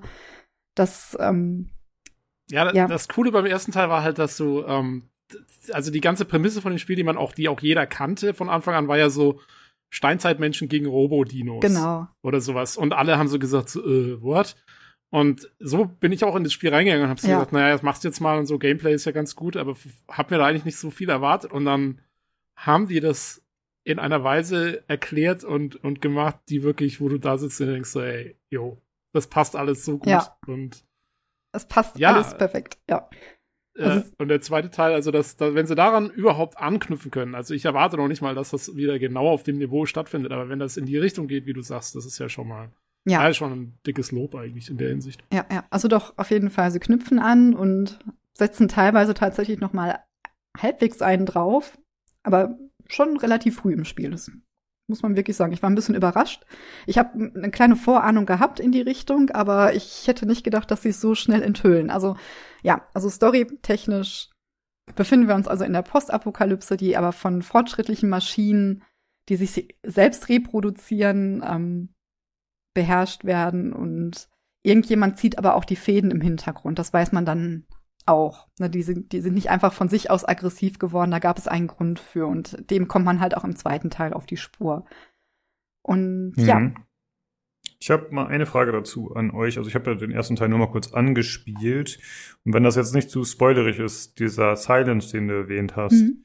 ist das denn irgend, hat der, ist es irgendwie ein Sympathieträger oder ist er so eigentlich nur jemand, mit dem er so ein Zweckbündnis hat und der dann ja nicht mehr weiter eine Rolle spielt für einen, ja, vom, Nee. vom emotionalen Wert her, sag ich mal. ähm, ja, er ist schon für Aloy ein Zweckbündnis. Ich mag den Charakter irgendwie, der ist ich habe, glaube ich, schon mal gesagt, dass ich manchmal für so Arschloch-Charaktere ein bisschen auch ein Fable habe, weil man die so selten hat gefühlt. Also, außer die sind halt plakativ böse. Und Silence ist halt so einer, der ist halt nicht plakativ böse. Du kannst noch nicht mal wirklich sagen, ob er böse ist, ne? weil ähm, ich habe jetzt erst heute in, in der Hauptquest erstmal herausgefunden, was sein Motiv ist für das, was er im zweiten Teil tut. Also der ist, der bleibt sehr im Hintergrund, schaltet sich nur zwischendurch ein. Zum Ende von Teil 1 hat man ein bisschen mehr mit ihm zu tun. Und was ich aber an dem Charakter auch mag, ist so die Interaktion mit Aloy.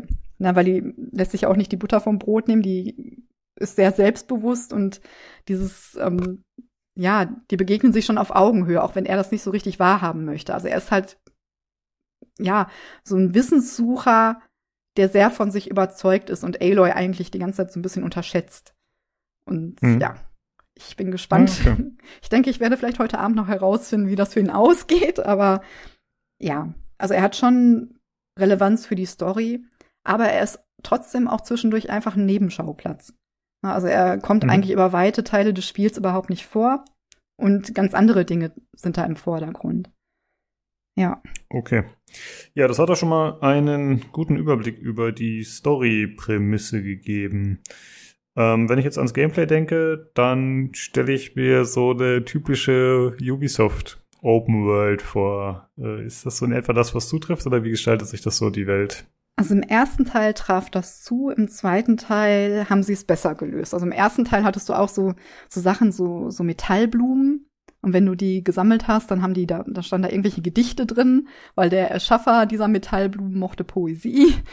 Das war irgendwie, eins davon fand ich, glaube ich, auch richtig gut, aber ansonsten war das so, ja, okay, Metallblume. Und dann kann man die nachher in der Hauptstadt Meridian, kann man die nachher verkaufen. Da stehen dann überall Sammler, die dir diese Sammelgegenstände abkaufen. Aber das haben sie, äh, also so Tassen findest du. Da ist einfach nur ein Logo drauf zu sehen dann steht da kurz, es ist eine Tasse von, äh, ja, keine Miriam Corporation oder so. Ne? Das ist schon, hat schon Ubisoft-Charakter gehabt und aber das haben sie im zweiten Teil jetzt deutlich verbessert. Ich finde sowieso, dass der zweite Teil einiges doch noch mal besser macht als der erste Teil.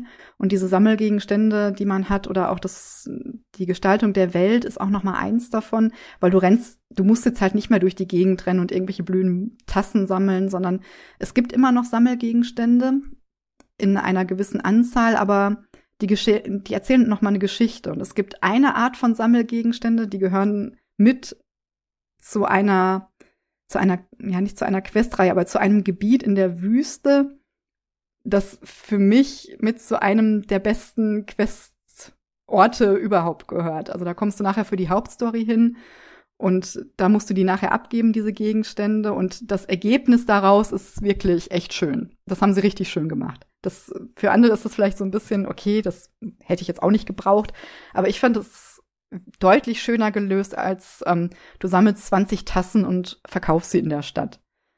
Und hm. das, klingt ja, ja. das klingt ja cool, weil ähm, ich finde halt im ersten Teil, also ja, es gab diese Tassen und diese Blumen, die waren nicht mhm. bescheuert. Aber es gab auch coole Sammelgegenstände im ersten Teil. Also es gab, ähm, es gab diese, diese Viewpoints, wo man so, ja. So Ausblicke auf die alte Welt bekommen hat. Und äh, es gab zwar nicht direkt Sammelgegenstände, aber es gab ja diese, man konnte halt immer wieder so Schriftstücke und sowas finden. Die waren, glaube ich, auch nicht auf der Karte verzeichnet oder so, nee, die musste stimmt. man wirklich ja. selber finden. Und die fand ich immer cool, weil, weil das waren halt so, wie so Textausschnitte aus der Welt, die halt untergegangen war. Genau. Und das, das war, also wenn, also so wie das jetzt klingt, haben sie ja diese coolen Sachen so ein bisschen beibehalten und halt diesen, diesen Sammelkram, der ja. nichts gebracht hat, so rausgenommen. Und das ist ja, das klingt gut. Ja, also du erfährst immer noch ein bisschen was zur Hintergrundgeschichte, was halt der vergangenen Zivilisation geschehen ist. Ne? Das, also das eine ist zum Beispiel, wenn du die, ich habe die jetzt nicht in der richtigen Reihenfolge gefunden, aber da bekommst du auch jedes Mal einen Text zu und erlebst so, so einen Roadtrip von so einem Grüppchen vergangener Menschen praktisch, sowas. Also ich mochte das. Das ist, na, und ansonsten, du musst jetzt keine, keine Wachtürme, also du hast schon, du hast halt diese riesengroßen Maschinen, die Langhälse sind wieder mit dabei. Das sind die, mit denen du die Karte aufdeckst. Das ist ein bisschen wie so Wachtürme, aber davon hast du eine Handvoll. Na, also du kannst die Karte relativ gut damit aufdecken. Ansonsten, die Welt ist wahnsinnig groß. Du hast eigentlich, du fängst an in dem Spiel und hast erstmal, ich würde sagen, zwei Stunden Tutorial wo du Aloy mit einem Begleiter aus dem ersten Teil auf einer Mission noch in der alten Welt, also in der alten Spielwelt von Teil 1 triffst. Und ähm, du kommst dann praktisch noch einmal kurz nach Meridian. Das ist auch echt schön, weil bevor du in den verbotenen Westen auf, ähm, auf dich aufmachst, ähm, triffst du praktisch noch mal die Charaktere aus dem ersten Teil. Ne? Du triffst Erend wieder, du triffst ähm, so Leute aus der Jägerloge wieder, mit denen du gequestet hast. Du triffst den Sonnenkönig wieder. Also das, ne, da gibt's noch so einen kleinen Abschied und manche trifft man auch im verbotenen Westen nochmal. Und dann geht's praktisch los. Du kommst in das erste Gebiet und das ist immer noch nicht der verbotene Westen, sondern das ist praktisch noch das Kaja-Gebiet. Das ist ähm, praktisch das Sonnenkönigreich.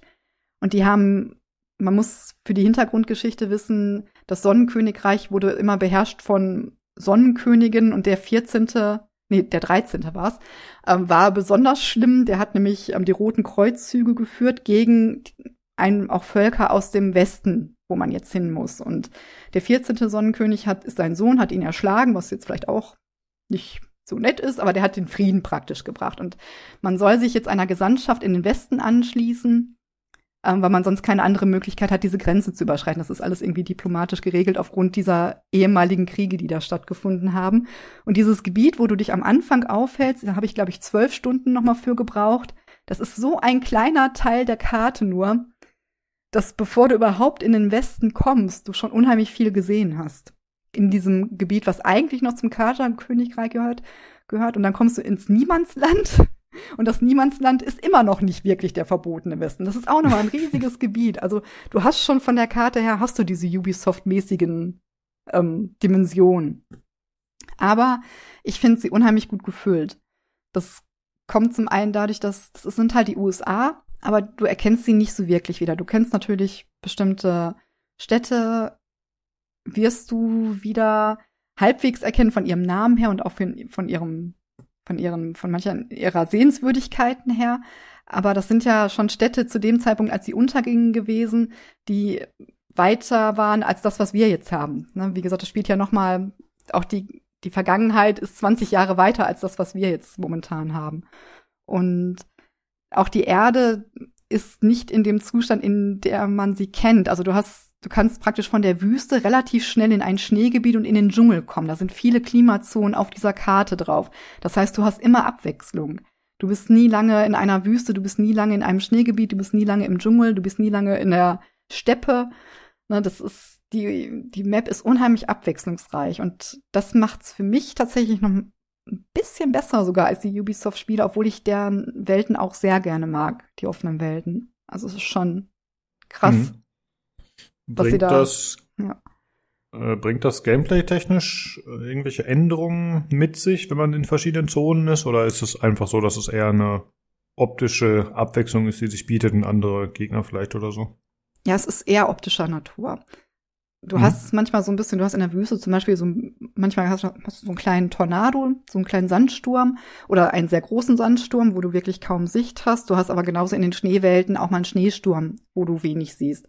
Also gerade auf den höchsten Gipfeln, das ist schon ziemlich beeindruckend gewesen, weil du wirklich total schneeblind bist in dem Moment. Aber das ähm, hat jetzt keine Auswirkungen darauf, dass, keine Ahnung, deine Pfeile anders fliegen oder so, weil es gerade stürmisch ist. Also das jetzt nicht. Das nicht. Aber es Ja, ist natürlich. In, ja. Ja. in einem der ersten Trailer wurde das ja relativ beeindruckend gezeigt, dass es jetzt auch eine Wasserwelt gibt, ja, die deutlich umfangreicher ist. Ich weiß nicht, ob man vorher über- überhaupt tauchen konnte. Wie ist das so spielerisch?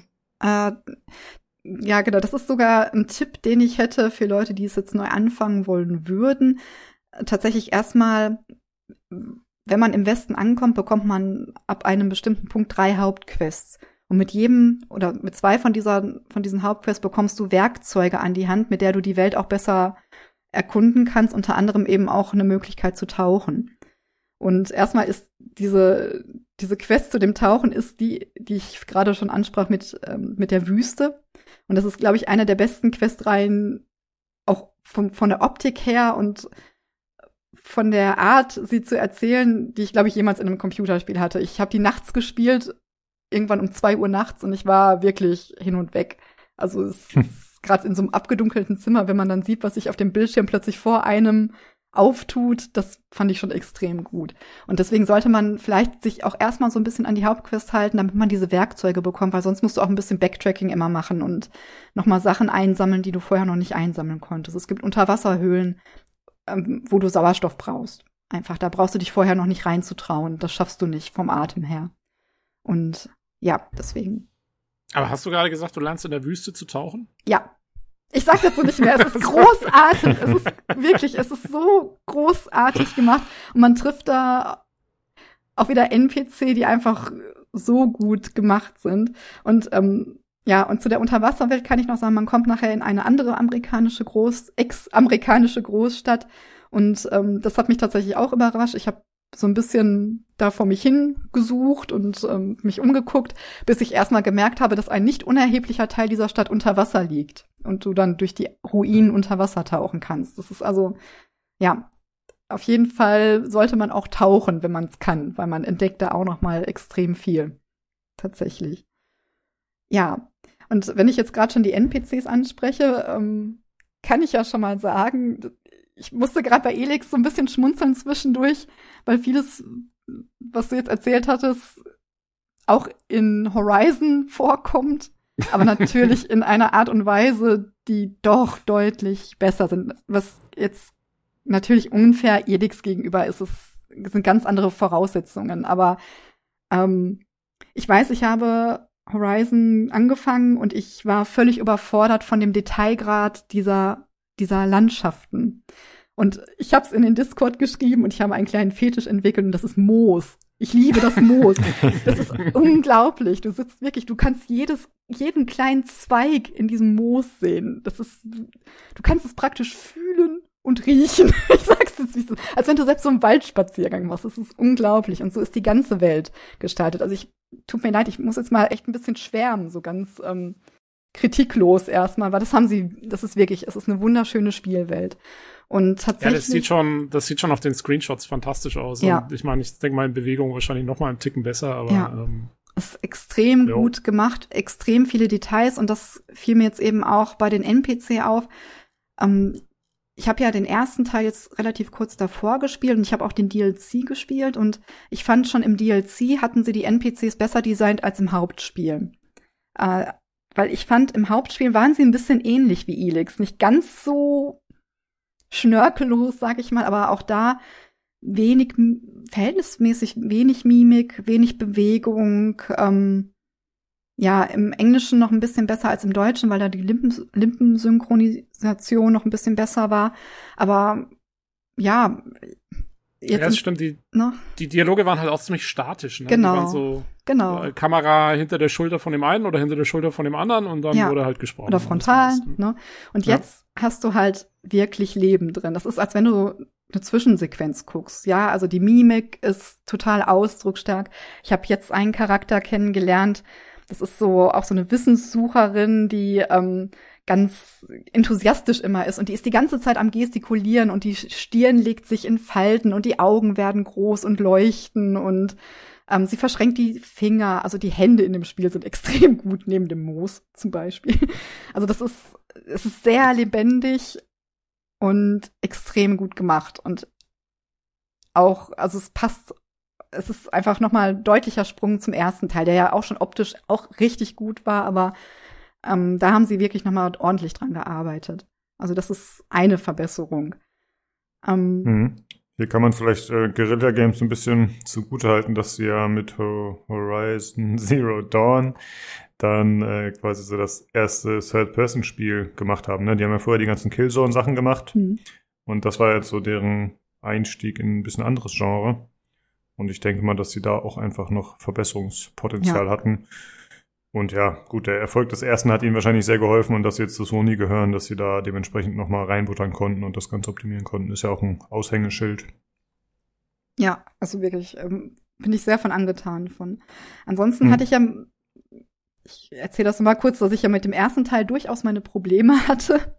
Und ähm, ich habe ihn ja damals auf der PlayStation angefangen und habe abgebrochen und habe den Faden verloren. Dann hatte ich mir die PC-Version geholt und habe es mit Maus und Tastatur gespielt. Und ich weiß, dass ich im Discord, glaube ich, auch geflucht habe.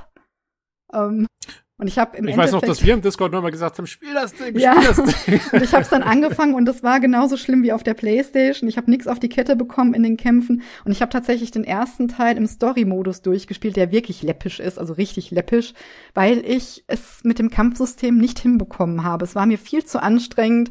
Ähm, es ist ja schon ein oder der erste Teil war, fand ich, sehr auf den Fernkampf ausgelegt. Aloy hat halt verschiedene Bogentypen, Jägerbogen, Kriegsbogen, obwohl Kriegsbogen weiß ich jetzt gar nicht, ob sie im ersten Teil schon gab. Ich glaube schon. Und, und Scharfschützen, so Sniperbögen praktisch. Und das Problem für mich war immer, dass die Maschinen, gegen die man kämpft, relativ schnell die Distanz zu dir unter überbrücken, indem sie auf dich zugestürmt kommen. Und dann stehst du da mit deinem kleinen Speer und der Nahkampf war halt nicht so richtig fand ich nicht so richtig durchschlagend. Ich habe da häufig geflucht und ja, selbst mit Maus und Tastatur habe ich es nicht besonders gut hinbekommen und deswegen ja. habe ich einfach, ne? Ich glaube, das Ding beim ersten Teil ist halt, wo man sich so ein bisschen gewöhnen musste, war, dass man quasi den Bogen im Nahkampf eingesetzt hat. Also du bist halt ja. irgendwie dreimal zur Seite gesprungen, dann hast du schnell zwei Pfeile verschossen und dann musstest du wieder zur Seite springen, weil das Viech wieder ankam. Ja, genau. Also, ähm, also ja, du das ist halt kein, das ist trotzdem kein Shooter gewesen oder so. Wie haben nee. sie das, ja genau, wie ist das im zweiten Teil? Ist das jetzt, ähm, haben sie das beibehalten oder ist das anders? Es ist, ich finde, sie haben es verbessert, weil du hast jetzt, du hattest, glaube ich, drei ähm, Skill-Bäume praktisch. Ich glaube drei. Ja. Oder ich glaube, mhm. ich, ich weiß nicht, ob noch ein vierter mit dem DLC der, dazu kam. Der vierte war nur fürs Reittier, glaube ich. Genau. So. Und jetzt hast du halt sechs verschiedene Skillungsmöglichkeiten. Du hast einmal, du kannst den Nahkampf ausbauen, du kannst natürlich auch den Fernkampf ausbauen, du kannst das Schleichen ausbauen. Du hast einen, ähm, einen Skillbaum für die Heilung, fürs Fallenstellen und fürs Maschinenreiten. Ähm, also weil Aloy durch ihre technischen Möglichkeiten auch die Chance hat, Maschinen praktisch zu überbrücken, so dass man sie auf seiner Seite kämpfen lassen kann oder eben auf bestimmten Arten von Maschinen dann die als Reittiere benutzen kann. Und diese sechs Bäume kannst du halt ausbauen. Und du bekommst tatsächlich sehr viele Skillpunkte. Ich bin schon Level 50, das ist die Höchstgrenze. Du bekommst aber auch bei Abschließen von Quests immer noch Skillpunkte dazu, sodass du eigentlich alles sehr bequem skillen kannst. Und das hat für mich persönlich den Kampf deutlich verbessert, weil du jetzt auch mit Nahkampf hast du Kom Kombos, die du ausfüllen kannst. Die kannst du auch in, in Nahkampf-Arenen praktisch üben. Und damit hast du auch im Nahkampf eine Chance gegen Maschinen oder Menschen. Ja, das habe ich im ersten Teil noch nicht so wahrgenommen. Worauf ich jetzt allerdings auch sehr achte, ist, dass man wirklich sich anguckt, welche Schwäche hat eine Maschine, welche Schadensart wird da empfohlen, wo sind die Schwachstellen, die kann man sich mit Hilfe seines Fokus praktisch hervorheben lassen oder auch markieren. Und ähm, dass man dann wirklich schon sehr gezielt guckt, also was ich gerne mache, ich friere die Gegner ein und dann sind sie verletzlicher und dann kann man ihnen besser die Schwachstellen kaputt schießen, sag ich jetzt mal. Und das funktioniert für mich im zweiten Teil deutlich besser als im ersten Teil, weshalb ich mit dem Controller weniger Probleme jetzt habe als mit Maus und Tastatur im ersten Teil. Und ja, das ich war vielleicht ja, auch ein bisschen ungeduldig im ersten Teil, aber ich finde, im zweiten Teil fühlt es sich besser an. Ne, du kannst schleichen, du hast dann auch so äh, Mutfähigkeiten, dafür musst du halt Mut ansammeln durch bestimmte Aktionen, das geht aber relativ automatisch. Und dann hast du nochmal besondere Skills, die du auslösen kannst, wie zum Beispiel eine Tarnung, die sehr lange anhält, wo du praktisch unsichtbar bist, wie so ein, ähm, ja, so eine Tarnkappe praktisch. Oder ähm, dass du deinen kritischen Schaden erhöhst für eine bestimmte Zeit und zwar immens. Oder dass deine Heiltränke mehr also effektiver sind oder deine Crit-Chance erhöhen, habe ich gerade schon gesagt. Ne? Auf jeden Fall hast du da und auch so Waffenskills, die benutze ich tatsächlich relativ selten, aber pro Bogen zum Beispiel hast du dann noch bestimmte Skills, die du von diesen Kombos abgesehen benutzen kannst. Also da haben sie noch mal sehr viel, ja, sehr viel Unterschiede reingebracht und viel, was du nutzen kannst im Kampf. Und mir macht es deutlich mehr, viel mehr Spaß als im ersten Teil, das Kampfsystem. Also, und diese Skills sind dann Cooldown-basiert oder wie ist das? Weil das klingt ja gerade so, als wären die besonders stark, ja, dann kann man die wahrscheinlich nicht die ganze genau, Zeit benutzen. Das ist einmal diese, diese hm. Mutangriffe, für die du Mut sammelst, indem du zum Beispiel Schwachstellen kaputt machst oder auch wenn so eine Maschine in dich reindotzt, so bei Aufprall zum Beispiel, kriegt sie Mut dazu. Und das andere sind Ausdauerfähigkeiten.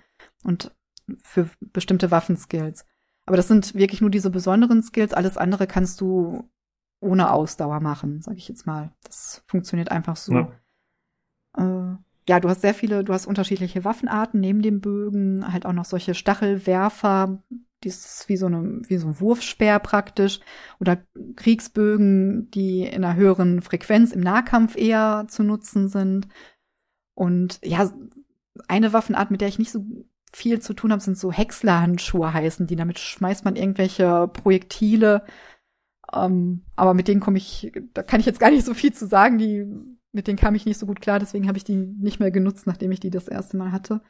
Und ja, für mich ja, auch. Es gab, ja, äh, ja. Es, es, gab ja im ersten Teil gab es ja auch schon, äh, finde ich, ein relativ großes Waffenarsenal, von dem man viele nur zu sehr speziellen Situationen ja. eingesetzt hat. Ich weiß nicht, es gab diese diese Fallstrick-Dinger oder keine Ahnung, diese ja. Einwickelschnüre-Dinger da und so. Ich habe das alles immer nur vielleicht dreimal verwendet, wenn ich es mal musste oder so. Ja, genau. Ähm. Also geht mir jetzt mit manchen Sachen ähnlich. Das ist so ein bisschen von Nachteil, weil ich habe dann nach einigen Spielstunden, es gibt eine Arena in diesem Gebiet, in diesem Stammesgebiet und ähm, die werde ich nicht machen, obwohl ich glaube ich wirklich versuchen werde, alles zu komplettieren, was geht, weil da musst du nachher selbst auf dem Anfängerlevel, der vierte Kampf, immer dieser Finalkampf, musst du mit Waffen kämpfen, die dir vorgegeben sind. Und ausgerechnet der Anfänger-Finalkampf ist mit lauter Waffen, mit denen ich vorher nie was zu tun hatte, weil ich sie einfach nicht nutze.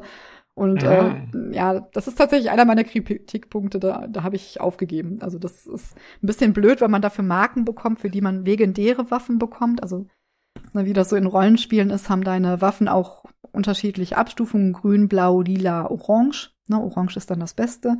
Und ja, an die werde ich leider niemals drankommen, weil diese Arena, nee, das, ähm, da bin ich nicht frustresistent genug zu, um das jetzt durchzuziehen. Ich mache schon das Jagdgebiete, aber die auch anstrengend sind, weil man da auf bestimmte Art und Weise Maschinen erlegen muss, aber die Arena, da bin ich raus. Ach so, also die Jagdgebiete gibt's noch extra, weil ich wollte ja. gerade sagen, es klingt fast wie die, wie die Jagd-Challenges im ersten ja, Teil. Okay. Die gibt's auch noch. Also von denen gibt's irgendwie drei, vier. Also ja, die sind auch manchmal ein bisschen anstrengend, weil du innerhalb einer bestimmten Zeit eben Maschinen auf bestimmte Arten erledigen musst. Und wenn du das nicht tust, dann bist du eigentlich schon gescheitert. Und ja, ja aber die Arena setzt da noch mal einen drauf. Also die ignoriere ich jetzt einfach. Die kann da meinetwegen okay. im Dschungel stehen und ähm, da können sich die Tenakt, so heißen die Bewohner des Westens, können sich da bekriegen, aber nein, da bin ich raus. Ja, also, aber das ist ich wirklich. Ich wollte das Spiel eigentlich loben, gerade, dass man halt äh, sozusagen ein großes Arsenal zur Verfügung hat, aber nicht alles nutzen muss. Aber wenn man das halt macht, dass man besser durchkommt. Aber so eine Arena ist dann natürlich auch schon so ein Spezialfall. Ne? So ja. Challenge-Sachen, die müssen natürlich irgendwie vorgegeben sein, wie die gemacht werden müssen. Ja. Und es ist auch ein bisschen wie bei Elex. Du merkst schon, also ich bin ja jetzt Level 50, das ist der Höchstlevel. Und wenn ich jetzt zu, in ein Gebiet gehe mit Maschinen, die ich halt im Anfangsgebiet eher hatte, die dotzt man jetzt auch relativ schnell weg. Ne? Die haben jetzt keine Chance mehr. Ähm, also von daher, auch da hast du die Möglichkeit, dich irgendwann mal ein bisschen mächtiger zu fühlen, weil die Maschinen dann doch einfacher zu besiegen sind als am Anfang noch. Das merkt man schon. Je mit Skillung ja. und ähm, du kannst deine Waffen, es gab ja früher im ersten Teil diese Spulen, die man in die Waffen eingesetzt hat, damit man zum Beispiel, wenn sie Feuerschaden machen, den Feuerschaden erhöht oder generell den, die Angriffskraft erhöhen, die gibt es immer noch. Aber du, du kannst jetzt über Werkbänke deine Waffen auch mit Maschinenteilen zum Beispiel aufleveln. Und ähm, ja, das ist auch noch mal nicht gerade unwichtig. Das mache ich jetzt auch immer ganz brav, damit ich nicht verzweifle in den Kämpfen und nachher dem Spiel die Schuld gebe, nur weil ich zu faul bin, Mechaniken auszunutzen. weil ähm, das bringt dir natürlich auch was. Dann schaltest du Spulenplätze mit frei oder den Schaden erhöhst du oder ähm, schaltest auch in deinen Skillbäumen, verbesserst du nochmal deine Skills über die Waffen zum Beispiel oder über die Rüstungen, die du dir holst. Also auch das Crafting haben sie auch nochmal ausgebaut. Ja. Ähm, oh ja. Noch eine, eine Frage dazu. Entschuldigung, unterbrecht mich. Ihr merkt, ich kann total viel reden. Unterbrecht mich bitte immer. Es tut mir leid, liebe Zuhörer, aber ich bin voll begeistert von dem Spiel. Das merkt man vielleicht. Ist doch super. Ja. Tobi, stell dir eine Frage zuerst. Was sollst du wissen? Äh, meine Frage war, im ersten Teil waren in den Kämpfen, äh, was auch immer sehr wichtig war, war die richtige Rüstung anzuziehen für den Gegnertyp, weil ähm, äh, keine Ahnung, ob der jetzt, wenn der Feuerschaden gemacht hat und so, dann wolltest du auch wirklich die Rüstung gegen Feuerschaden anhaben, weil sonst, das hat schon sehr viel ausgemacht, gerade später, wenn du die guten Rüstungen hattest. Ist es immer noch so oder ja. haben sie die eher weil es hat teilweise ein bisschen genervt, immer sich umziehen zu müssen vor jedem Kampf. Also ich bin ja so ein Typ Spieler, bei mir geht der Style über den Nutzen. Das ah. heißt, wenn eine Rüstung scheiße aussieht, ziehe ich Aloy die nicht an. So, das ja. heißt, ähm, ich hänge so ein bisschen an diesen Kaja-Rüstungen. Ich mag die sehr gerne. Und ähm, dementsprechend habe ich eigentlich meistens ähnliche Rüstungen an und achte nicht unbedingt darauf, welche Stats die jetzt im, für die Schadensarten geben. Du merkst es jetzt aber weiß schon. Ich auch, wieso, jetzt weiß ich auch, wieso dir der erste Teil so schwer gefallen ist. ja, habe ich auch immer. Obwohl, da habe ich es, glaube ich, auch noch gemacht. Da habe ich auch irgendwie, äh, wenn ich irgendwie in, in die Winterlandschaften gegangen bin, habe ich auch diese Banuk-Sachen angezogen gegen Kälte und gegen Frostschaden.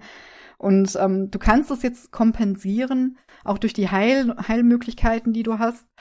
Und ich kompensiere es halt. Aber du merkst gerade so Plasmaschaden zum Beispiel ist eine Schadensart. Dagegen ist Aloy bei mir jetzt nicht so richtig gut geschützt und das merkst du schon. Also der mhm. Gesundheitsbalken, wenn du da so einen Schuss abbekommst, geht der Gesundheitsbalken schon ordentlich weit runter. Das ist, du merkst es schon. Aber du kannst es noch irgendwie kompensieren, wenn dir die Rüstung zu scheiße aussieht. So, okay. das tue ich.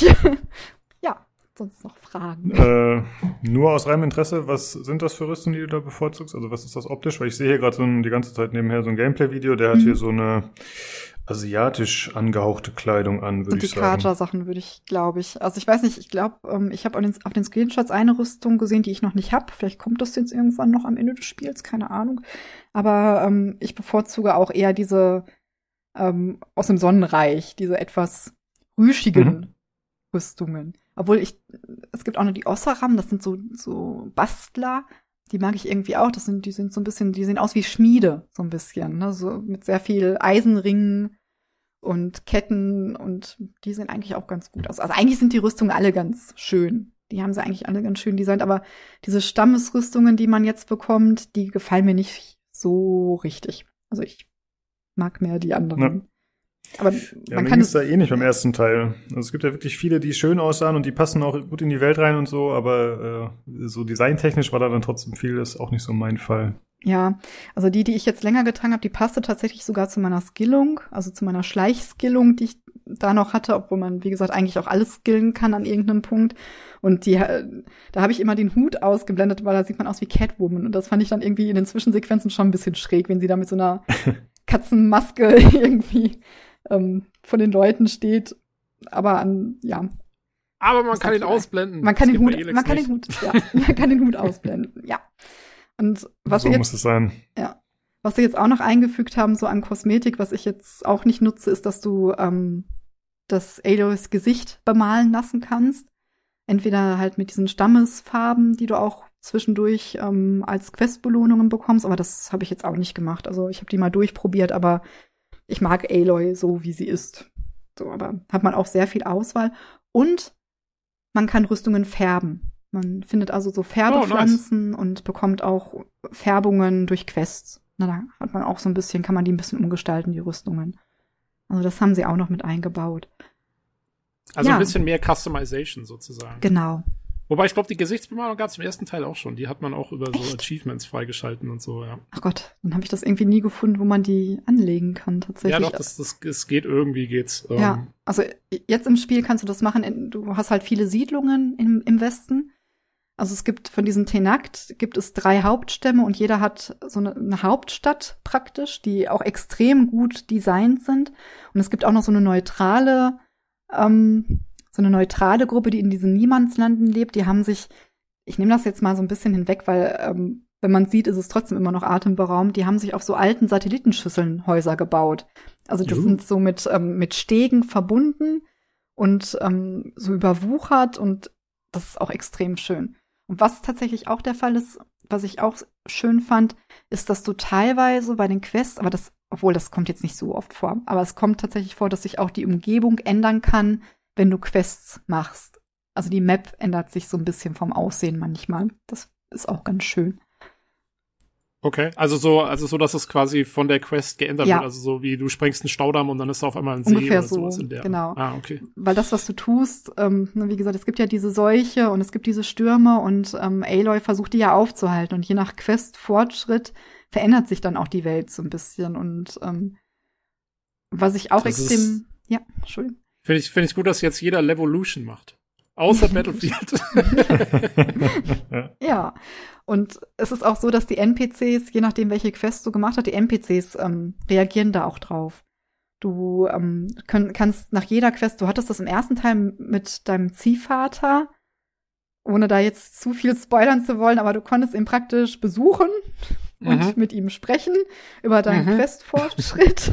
und ähm, das hast du jetzt im zweiten Teil hast du das auch mit deinen Weggefährten. Du hast praktisch nachher so ein Grüppchen an Unterstützern und ähm, mit denen kannst du hoffentlich halt. nicht, hoffentlich nicht in genau der gleichen Art. Äh, nein. und ähm, Kleiner Insider-Joke. nein, nein, genau. Sorry, Lukas. Und auf jeden Fall kannst du mit denen auch immer, kannst immer wieder zwischendurch zu denen zurückkehren und die haben immer was zu erzählen. Und auch so NPCs, die jetzt nicht zu deiner Kerngruppe gehören, die dann in der Welt so verteilt sind, du kannst immer noch mal wieder nach Quests zurückgehen und die, die wieder ansprechen. Also du triffst zum Beispiel jemanden aus dem ersten Teil und die versucht in dem, im Westen einen Freund zu finden, der dahin geflüchtet ist aus Gründen. Und wenn man den nachher gefunden hat und die Story sich so entwickelt, triffst du sie nachher wieder und kannst darüber noch mal sprechen. Da sagt Aloy auch, ah, ich glaube, ich muss noch mal zurück zu so und so, ich muss noch mal mit ihr darüber sprechen. Also sowas. Aloy kommentiert das und du weißt, okay, wenn ich zurück in die Stadt kehre, sehe ich so ein paar Ausrufezeichen, dann kann ich mit den Leuten noch mal sprechen. Das mag ich halt auch extrem gerne, dass, dass die so eine Kontinuität da drin haben und die Leute das auch merken, was um sie herum geschieht. Ja. Also das ist nicht ganz so gut wie in Elex. Also du läufst den Leuten jetzt nicht hinterher und merkst es dann schon, aber nachher, wenn du in die Städte zurückkehrst, hat sich halt schon was verändert. Ja, das ist cool. Ja. Also das mag ich immer, wenn so ein bisschen Kohärenz in die Welt kommt, also Genau. die Leute auch äh, das merken, was du da tust oder was passiert. Ja. Was sie noch verbessert haben, ist das Inventar. Du hast es jetzt nach Kategorien sortiert. Also wenn du zum Beispiel Wertgegenstände findest, so vor- vorher hattest du ja alles praktisch mehr oder weniger auf einem Haufen. Nur so ein bisschen.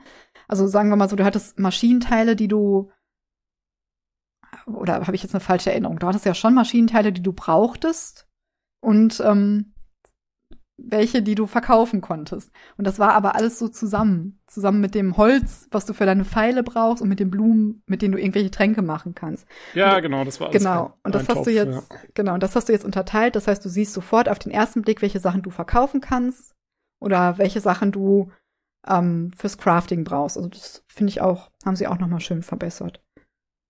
Also es ist schon, auch wenn man jetzt vielleicht sagt, okay, die Geschichte kannst du eigentlich gar nicht mehr toppen, haben sie zumindest viele Komfortfunktionen nochmal eingebaut, die Welt lebendiger gemacht, ähm, das Kampfsystem ausgebaut, das Inventar ausgebaut, was extrem toll ist für Messis wie mich. Also ich bin ja so ein RPG-Messi, der alles einsammelt und dann Probleme bekommt, weil das Inventar immer voll ist und weil die Bank immer voll ist und man gar nicht weiß, wohin mit dem ganzen Kram. Und Da musst du Elex spielen. ja. Und ähm, das haben sie jetzt schön gemacht. Zum Beispiel, wenn du, es gibt so Beeren, mit denen du dich heilen kannst. Und du hast 17 Stück in deinem Medizinbeutel und hast aber dann noch mal 20 im, Inven in, im Inventar und kannst praktisch den Medizinbeutel nochmal aus dem Inventar ausfüllen in einem, auffüllen in einem Kampf. Du hast aber auch eine Truhe, in die magischerweise alles hin importiert, exportiert wird, was du sammelst. Das heißt, du hast kein volles Inventar mehr. Du kannst alles aufsammeln. Es wird automatisch in deinen Vorrat verschoben. Und wenn du dein Inventar mal leer ist, kannst du einen Vorrat gehen und kannst das alles auffüllen. Oh, es das ist, ist gut. Es ist nicht logisch, aber Ja. es ist Nee, aber ist cool. echt cool. Es ist wirklich, es hat, weil du findest halt auch im ersten Teil, du findest so viele Spulen auch für die Waffen und dann jedes Mal erstmal wieder aussortieren müssen und das Inventar leeren zu müssen. Dann hast du irgendwie einen Stock aufgehoben und dann ist aber der Platz wieder belegt. Dann kannst du keine Spule mehr aufsammeln. Das entfällt halt komplett. Du kannst sammeln, was Ja. das Zeug hält. Das Ähm, ist, ja. mit den Bären, das klingt mir jetzt gerade ein bisschen komisch, weil also Mhm. im ersten Teil war es ja so, dass du hattest auch diesen, diesen Medizinbeutel. Ja. Und hast, äh, da hast du einfach, das war ja so eine Leiste unter deiner Lebensleiste, die ging dann voll, und dann konntest du den, glaube ich, upgraden, dass du die, dass du diese Leiste quasi dreimal haben konntest oder so. Ja. Ähm, aber aus dem Inventar auffüllen, das klingt jetzt ein bisschen umständlich irgendwie so, Aber dass das ist man dann nicht. extra. Also du, du hast praktisch ähm, auf dem D-Pad musst du einfach nur nach oben länger gedrückt halten, dann füllt er dir den wieder auf. Du musst es, du musst nicht ins Menü gehen dafür. Du machst das ah, okay, on aber, the fly. okay. Ja. Aber man muss es manuell machen, also, weil das war im Vorgänger Ja. war es noch. Und tatsächlich habe ich das auch relativ spät erst gesehen und wusste gar nicht, dass ich eigentlich sogar die, die doppelte Menge an Heilung zur Verfügung habe. Ähm, das Ja, hätte das ich, war, da, das ja. war im ersten Teil auch schon. Ich glaube, Ja. äh, irgendjemand, weiß nicht, das haben wir auch erstmal nicht gecheckt, dass das Ding eigentlich Ja. dann wieder voll ist auf einmal und so, hä?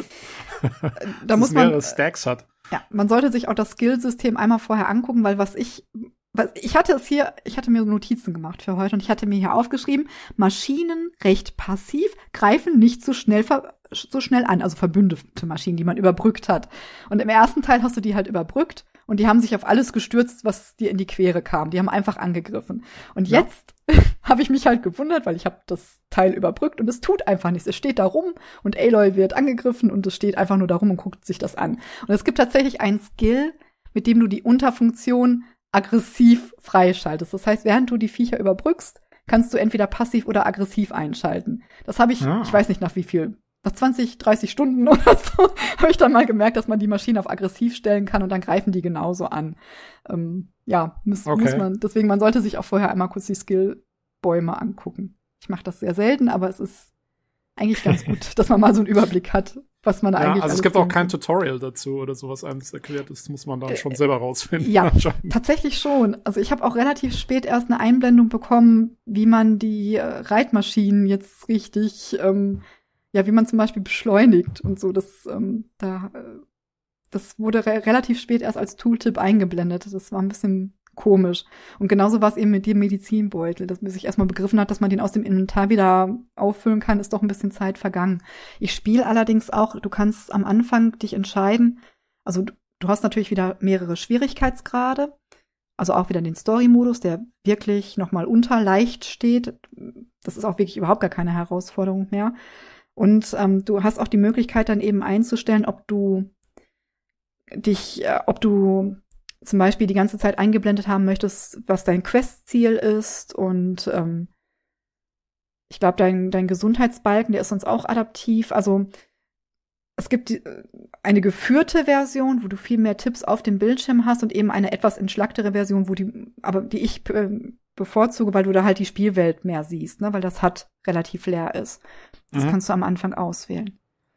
Und ansonsten der Fokus hat jetzt die Funktion, dass du den nicht nur dauerhaft einmal, ne, also praktisch mit diesem Fokus kann Aloy Dinge sehen, die andere nicht sehen, nämlich zum Beispiel diese Dokumente, die du schon erwähntest, die aus der alten Welt, das sind so Sprachnachrichten und so, die noch irgendwo dokumentiert sind. Oder du hast jetzt auch so Türen, die verschlossen sind, für die du Energiezellen brauchst. Die hattest du im ersten Teil auch bei einer Quest. Jetzt hast du die relativ häufig und sowas kannst du dir halt mit dem Fokus hervorheben lassen. Du musst, du kannst den aber auch nur einmal anklicken und dann macht er praktisch wie so ein, wie die Hexersinne in Witcher. Da macht er einmal kurz so eine Welle und dann siehst du da und da sind Pflanzen, da ist ein Stein, den ich zur Ablenkung brauche. Dann hebt er so ein paar Sachen in der Landschaft praktisch hervor und er hebt jetzt zum Beispiel auch Kletterpunkte hervor, weil sie haben das Klettern auch nochmal verbessert. Du hattest im ersten Teil nur bestimmte Punkte, an denen du klettern konntest und mittlerweile kannst du auch Berge hochkraxeln, da hält sie sich fest, so Free Climbing mäßig, also das haben sie auch nochmal deutlich verbessert. Und ähm, die werden dir halt so gelb hervorgehoben, wenn du den Fokus drückst. Es gibt auch die Möglichkeit, sich die dauerhaft anzeigen zu lassen, falls dir das zu kompliziert ist. Aber ich glaube, das verschandelt das Spiel so ein bisschen. Also das haben sie ganz schön gelöst. Also auch das ja, du sprichst gerade das Klettern an und ich wollte generell so ein bisschen auf die Fortbewegung mhm. nochmal zu sprechen kommen, weil es gibt ja jetzt, wie gesagt, auch Tauchen. Du hast gerade schon Reittiere erwähnt. Ich glaube, ja. die haben ja generell einige Sachen verbessert und hinzugefügt im Vergleich zum Vorgänger, ne? Ja, ich meine, die Reittiere, die Reitmaschinen hattest du vorher schon. Ich finde, sie steuern sich jetzt noch mal ein bisschen besser. Kann aber auch daran liegen, dass ich mit Gamepad jetzt spiele und dass sie sich da auch ein bisschen agiler steuern, genauso wie bei Aloy. Und sie, du kannst auch Straßen oder Wegen folgen. Das funktioniert also alles und kannst dir währenddessen die Landschaft so ein bisschen angucken, so wie in Assassin's Creed tatsächlich auch. Ähm, ja. Und du hast halt auch also eine Sache kann ich jetzt wirklich nicht sagen, die habe ich heute erst entdeckt in der Hauptquiz, im Verlauf der Hauptquiz und ich war völlig überwältigt, auch davon wieder. Aber du hast halt auch sehr unterschiedliche Arten von, von Reitmaschinen. Oh, ich glaube, ich weiß, worauf das hinausläuft. Und ich freue mich drauf. es ist bombastisch. Es tut mir, so, ich muss jetzt aber Kritik üben. Ja, ich kann jetzt hier nicht die ganze Zeit nur schwärmen und äh, sagen, wie toll das Spiel ist. Ist ähm, ja, aber es ist ein extrem gutes Spiel. Ich sag cool. mal, ja. Nur ganz kurz zum Reisen noch und zur Fortbewegung. Es gibt wahrscheinlich auch wieder die Schnellreise zwischen den Lagerfeuern, ja. nehme ich stark an, oder? Genau. Genau. Die haben sie auch ein bisschen verbessert. Wenn du an einem Lagerfeuer stehst, kannst du kostenfrei zu einem anderen Lagerfeuer reisen. Das konntest du vorher nur mit Schnellreisepaketen machen.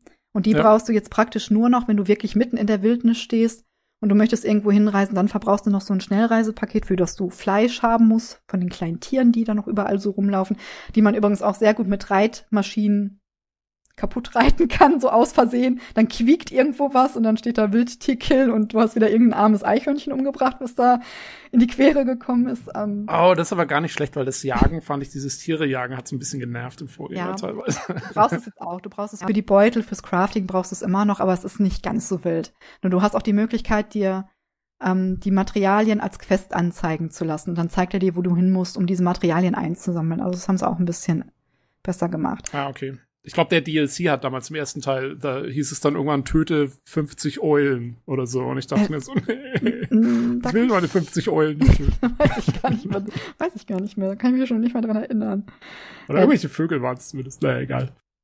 Nee, also, wie gesagt, meine Highlights eigentlich jetzt nach fast 100 Stunden ist wirklich sind die Charaktere, auch die Charaktere an sich. Ich weiß gar nicht, wann das bei mir angefangen hat, dass ich netten Charakteren in Spielen misstraue. Ich weiß gar nicht, mit welchem Spiel das angefangen hat. Aber ich hatte das schon im ersten Teil. Man trifft Erend von den Ossaram, von diesen, von diesen, ähm, ja, diese etwas robusten Menschen, sag ich mal, die gerne trinken und laut streiten. Und ich dachte so, okay, nee, der ist irgendwie komisch. Der hintergeht uns bestimmt war alles cool. Dann triffst du irgendwie, dann kommst du ins, ins Sonnenreich und du weißt schon, boah, die haben echt eine scheiß Vergangenheit. Die haben hier irgendwie alles in Schutt und Asche gelegt und haben Menschen als Blutopfer der Sonne geopfert. Was zur Hölle, was sind das für Leute? Und du kommst irgendwie hin und ähm, einen, den du triffst am Königspalast, ist, der heißt schon der Tadel, ich glaube, der tadellose Marat heißt er, glaube ich. Der tadellose, der tugendhafte, irgendwie sowas. Tadellos, tugendhaft. Und ich sehe das und denk, ja komm, nie im Leben bist du tugendhaft oder tadellos. Du wirst mich sowas von hintergehen. Und dann ist das auch einfach ein netter Typ. Und dann triffst du so den Sonnenkönig und du denkst so, okay, der stammt, sein Vater war ein blutrünstiger Irrer, der Menschen geopfert hat. Das ist bestimmt in der Familie, der ist bestimmt nicht ganz dicht. Und dann ist es einfach ein freundlicher, zuvorkommender Mensch. Und der bleibt's auch einfach. Der ist einfach, der will einfach Frieden und ist diplomatisch und unterstützt Aloy und die unterstützen alle Aloy. Und ähm, natürlich gibt es auch andere Charaktere in dem Spiel, aber Horizon ist irgendwie so ein Spiel, was mir das Vertrauen in NPCs wieder ein bisschen zurückgegeben hat. weil, ja, dann, dann empfehle ich dir nicht danach Elix zu spielen, weil da kann ja das ganz böse mitspielen. Ja, also so, du hast natürlich immer noch Entwicklungen, die nicht schön sind und die düster sind und äh, aber es ist so irgendwie sind die NPCs auch sehr schön und sehr nett und äh, ja, die Welt ist halt schön und gerade diese Questreihe da ich kann ja so viel sagen, dass du da mit drei Osseram zu tun hast, die da auch was basteln und deswegen in diesen Ruinen sind und das ist so ein tolles Trio, die sind so gut geschrieben, das hat mir so viel Spaß gemacht, auch deren Folgequest da noch zu erledigen. Also das ist glaube ich echt mein Highlight ähm, jemals ever. okay, so, krass. Ja, also es ist richtig gut und richtig schön, was da nachher doch entsteht. Und von der Optik habe ich ja jetzt auch schon gesagt, dass die absolut bombastisch ist und was ich extrem liebe, ich habe das jetzt nicht in den Discord gestellt, äh, ist, ich habe so Sachen gemacht wie, ähm, ich bin einfach Kreise, so Schnecken durch den Schnee gelaufen, weil du das Unterholz dann darunter aufdeckst. Also solche Details, dass der Schnee dann auch wirklich, das klingt jetzt doof, weil das hast du auch in anderen Spielen, obwohl dann hast du Spuren im Schnee, aber da siehst du auch wirklich das Unterholz wieder, den Waldboden und so, weil der Schnee halt einfach weg ist an der Stelle. Das klingt jetzt ein bisschen doof, vielleicht, wenn ich das so erzähle, aber sowas begeistert mich einfach. Solche Details in Spielen begeistern mich und davon hat ähm, Horizon halt extrem viele. Also egal, ob du durch Wasser so diese ach, wie heißen die? Diese, na, so, Wellen? so hm? Wellen? Nein, nicht Wellen, so Pflanzen, so, ähm, ich habe vergessen, wie das heißt. Hier. Ach so, Schilf, oder was? Ja, nicht Schiff, so kleine Blümchen, die so, nicht Seerosen. Ich habe vergessen, früher wusste ich mal, wie das heißt, aber ich bin jetzt alt und deswegen vergesse ich sowas. ähm, auf jeden Fall, die, die verschwinden halt auch. Du kannst halt auch Spuren dann durch diese Vegetation im Wasser ziehen. Das kann andere Spiele auch, keine Frage, aber irgendwie begeistert es mich trotzdem immer, wenn ich sowas in Spielen sehe. Weil es einfach technisch, wenn man das jetzt mal sieht, was Spiele mittlerweile technisch leisten können, ist Horizon da ein gutes Beispiel für, wo wir gerade stehen, technisch. Also egal, ob es jetzt die Mimik der NPCs sind, ob es die Gestiken sind oder ob es eben solche Details in der Welt sind. Ähm, ja, also bin ich echt von angetan von. Ja, kann ich aber verstehen. Also es sind ja immer so diese kleinen Details, die man sich wünscht, dass es sie gibt oder von denen man vielleicht noch nicht mal vor Augen hat, dass sie cool Ja. wären. Aber wenn man es dann so sieht in so einem Spiel, dann ist es halt Ja. unheimlich faszinierend und es macht die Welt halt auch einfach viel Genau. glaubwürdiger. Ne? So Technik, die begeistert im wahrsten Sinne. Du hast in Ja. der Wüste zum Beispiel, da gibt's so kleine Echsen und ähm, wenn die vor dir weglaufen, dann hinterlassen die auch Spuren im Sand. Ne? Dann siehst du du überall die Spuren im Sand von diesen kleinen Viechern, die noch irgendwo sind. Und ähm, ja, und dadurch, dass du auch so viele verschiedene Vegetationszonen hast, du hast halt eben wirklich so die kargsten Wü Wüsten, kommst dann über ein Schneegebiet in den Dschungel und stehst dann plötzlich ähm, in so einem Wald mit diesen großen ähm, Redwood-Mammutbäumen. Ah Gott, ich spoiler doch ein bisschen. viel. Ihr müsst das alle sehen, aber das ist so extrem cool, wie viele unterschiedliche Abschnitte du auch auf dieser Karte einfach hast. Ja, aber jetzt ja, habe das ist ich schon, Ja. das ist schon cool. Da haben sie auch, ähm, da haben sie halt, das war, habe mich schon im ersten Teil so fasziniert, weil sie da halt auch genau das richtige Gebiet für hernehmen. Also, weil wenn du dir halt anschaust, ähm, in den USA auf der Karte, wo das spielt, ähm, also das Ganze fängt ja so an in, in Utah, glaube ich, ne? Mhm. äh, bist da unterwegs im ersten Teil und ähm, und dann jetzt gehst du da so an die Westküste und das ist halt genau, du hast halt die die Mojave-Wüste und dann hast du Yosemite Park, das ist halt diese äh, die, die, diese Bergkette, wo halt auch wirklich dann mal Schnee liegt auf dem Gipfel und, und diese Mammutbäume eben sind und dann kommst du halt an die Küste ähm, hier so Richtung San Francisco runter und das Ja. ist halt ähm, das passt halt eigentlich auch wirklich in die reelle Karte rein, dass du diese Klimazonen alle drin hast. Also, Ja, ist natürlich Haben sich schon was bei gedacht. Genau, natürlich auf einem kleineren Level natürlich Ja. irgendwo, Ja, aber klar. ähm, also es fühlt sich nicht so eins zu eins an wie jetzt zum Beispiel bei Assassin's Creed Odyssey mit Griechenland, wo du wirklich Ja. irgendwie den Eindruck hast, das kommt dem so im Maßstab auch irgendwie nah, aber ähm, es ist trotzdem dadurch ist es vielleicht auch ein bisschen aufregender, weil du eben nicht so lange durch ein bestimmtes Gebiet musst. Weil irgendwann, so im ersten Teil, wenn du da wirklich sehr lange im Sonnenreich bist, die haben zwar auch diesen Dschungel um Meridian rum, aber so manchmal diese Ödnis war halt schon ein bisschen viel zwischendurch, fand ich. Aber Ja. ja, ich war halt auch ein bisschen langsam. Aber jetzt habe ich total viel gelobt. Ich, von der technischen Seite her ist das Spiel auch extrem gut. Es gab einen Day One Patch, der glaube ich 900 Megabyte groß war. Ähm, und zwischendurch gab es auch mal ein paar Patches, aber ich weiß gar nicht, was die jetzt. Also es, es hat sich auch vorher schon extrem gut gespielt. Was ich hatte, also ich hatte jetzt einen Bug, da ist mir so eine Energiezelle durch den Boden gefallen und klebte dann in der Etage drunter unter der Decke. Da musste ich neu laden. da kam ich nicht mehr dran und ich brauchte das, um das Quest zu lösen. Also sowas habe ich tatsächlich mal gehabt. Was ich am Anfang hatte, war gerade in Höhlen. Du hast ja Vegetation, um dich zu verstecken, und in Höhlen hast du diese Vegetation nicht. Da gibt's dann so komische Pilze, die du anschießt und die machen so einen Sporennebel. Und der hat teilweise in manchen, also gerade am Anfang in der Höhle, in einer Höhle, wo ich auch vom Hauptquest oder vom Quest her hin musste, extrem unschöne Grafikfehler gemacht. Ne? Also so ein Flackern, der Nebel, du hast die Partikel nicht mehr gesehen, das war einfach nur noch so ein weißer, weißer Nebel, also der dann auch noch flackerte und manchmal ähm, sind so, so ist der Umschwung im Licht auch ein bisschen komisch. Na, du hast es relativ hell und plötzlich ähm, sehen die Farben so ein bisschen anders aus in manchen Höhlenabschnitten. Also das hatte ich jetzt so am Anfang in den ersten Spielstunden. Ich weiß nicht, ob sie es unterdessen vielleicht sogar gepatcht haben, weil das hatte ich seitdem nicht mehr. Und was ich jetzt auch schon lange und auch nach dem letzten Patch nicht mehr hatte, ist, ich spiele, du kannst ja auf der PlayStation wieder einstellen, ob du FPS oder Qualität haben möchtest. Und ich spiele auf Qualität. Also ich nehme hin, dass ich nicht 60 FPS habe. Denke ich zumindest. Mir fällt das manchmal, mhm. also in dem Spiel fällt es mir jetzt nicht so auf. Und ähm, ich hatte es jetzt tatsächlich zwei, dreimal, dass die FPS extrem in den Keller gegangen sind. Also das waren vielleicht noch zehn, würde ich jetzt schätzen. Also wirklich mit Rucklern und so extrem unschön. Und dann musste ich auch einmal kurz neu starten. Da hatte ich schon Angst, dass mir die Playstation abraucht, dass ich das Spiel dann nicht oh. mehr spielen kann, weil ich keine neue bekomme. Danke, ihr bescheuerten Scalper-Kacker. so, und ähm, dann hat sich aber noch im Neustart relativ schnell gefangen. Und das hatte ich aber jetzt schon seit längerer Zeit nicht. Es kann sein, dass sie das behoben haben von der technischen Seite her.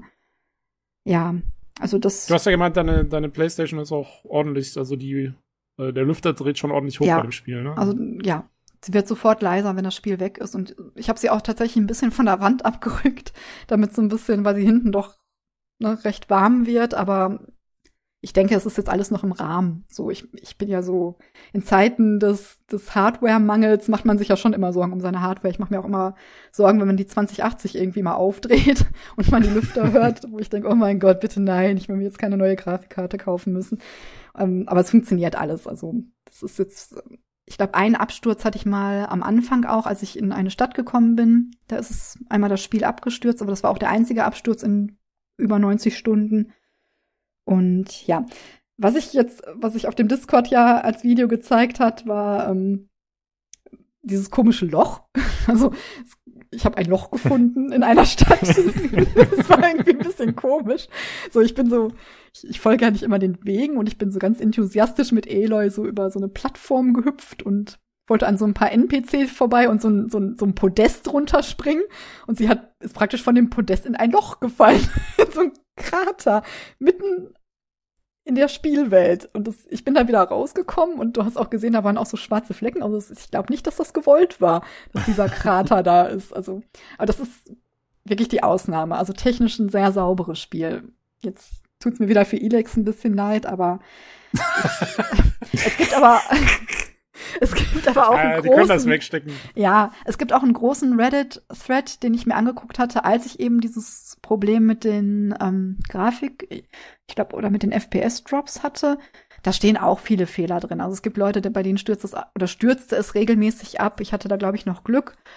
Aber ich glaube, dass die da auch nochmal nachgepatcht haben, weil die Probleme, die ich hatte, waren in den ersten Spielstunden. Die kamen jetzt, hätte ich, hatte ich jetzt schon länger nicht mehr. Ich kann nicht sagen, wie lange, aber ich glaube, das hat, das Patchen hat was gebracht. Ja. Hm. Okay. Das klingt ja eigentlich, das klingt ja noch okay, sag ja, ich mal. Ähm, wie ist denn, äh, hast du irgendwelche Quest-Bugs oder so? Also jetzt nicht auf der technischen Seite, sondern auf der Gameplay-Seite. Hast du irgendwas gefunden? Irgendwelche Quests, die sie nicht abschließen lassen mhm. oder so? Oder war da bis jetzt alles? Nee. Außer das mit dieser gut. Energiezelle, die durch den Boden gebackt ist, ähm, ja. wo ich nochmal neu laden musste, sind die Quests ich hatte eine, also man, das Problem, was ich ja habe, ist, dass ich gerne erkunde und den Quests noch nicht folge.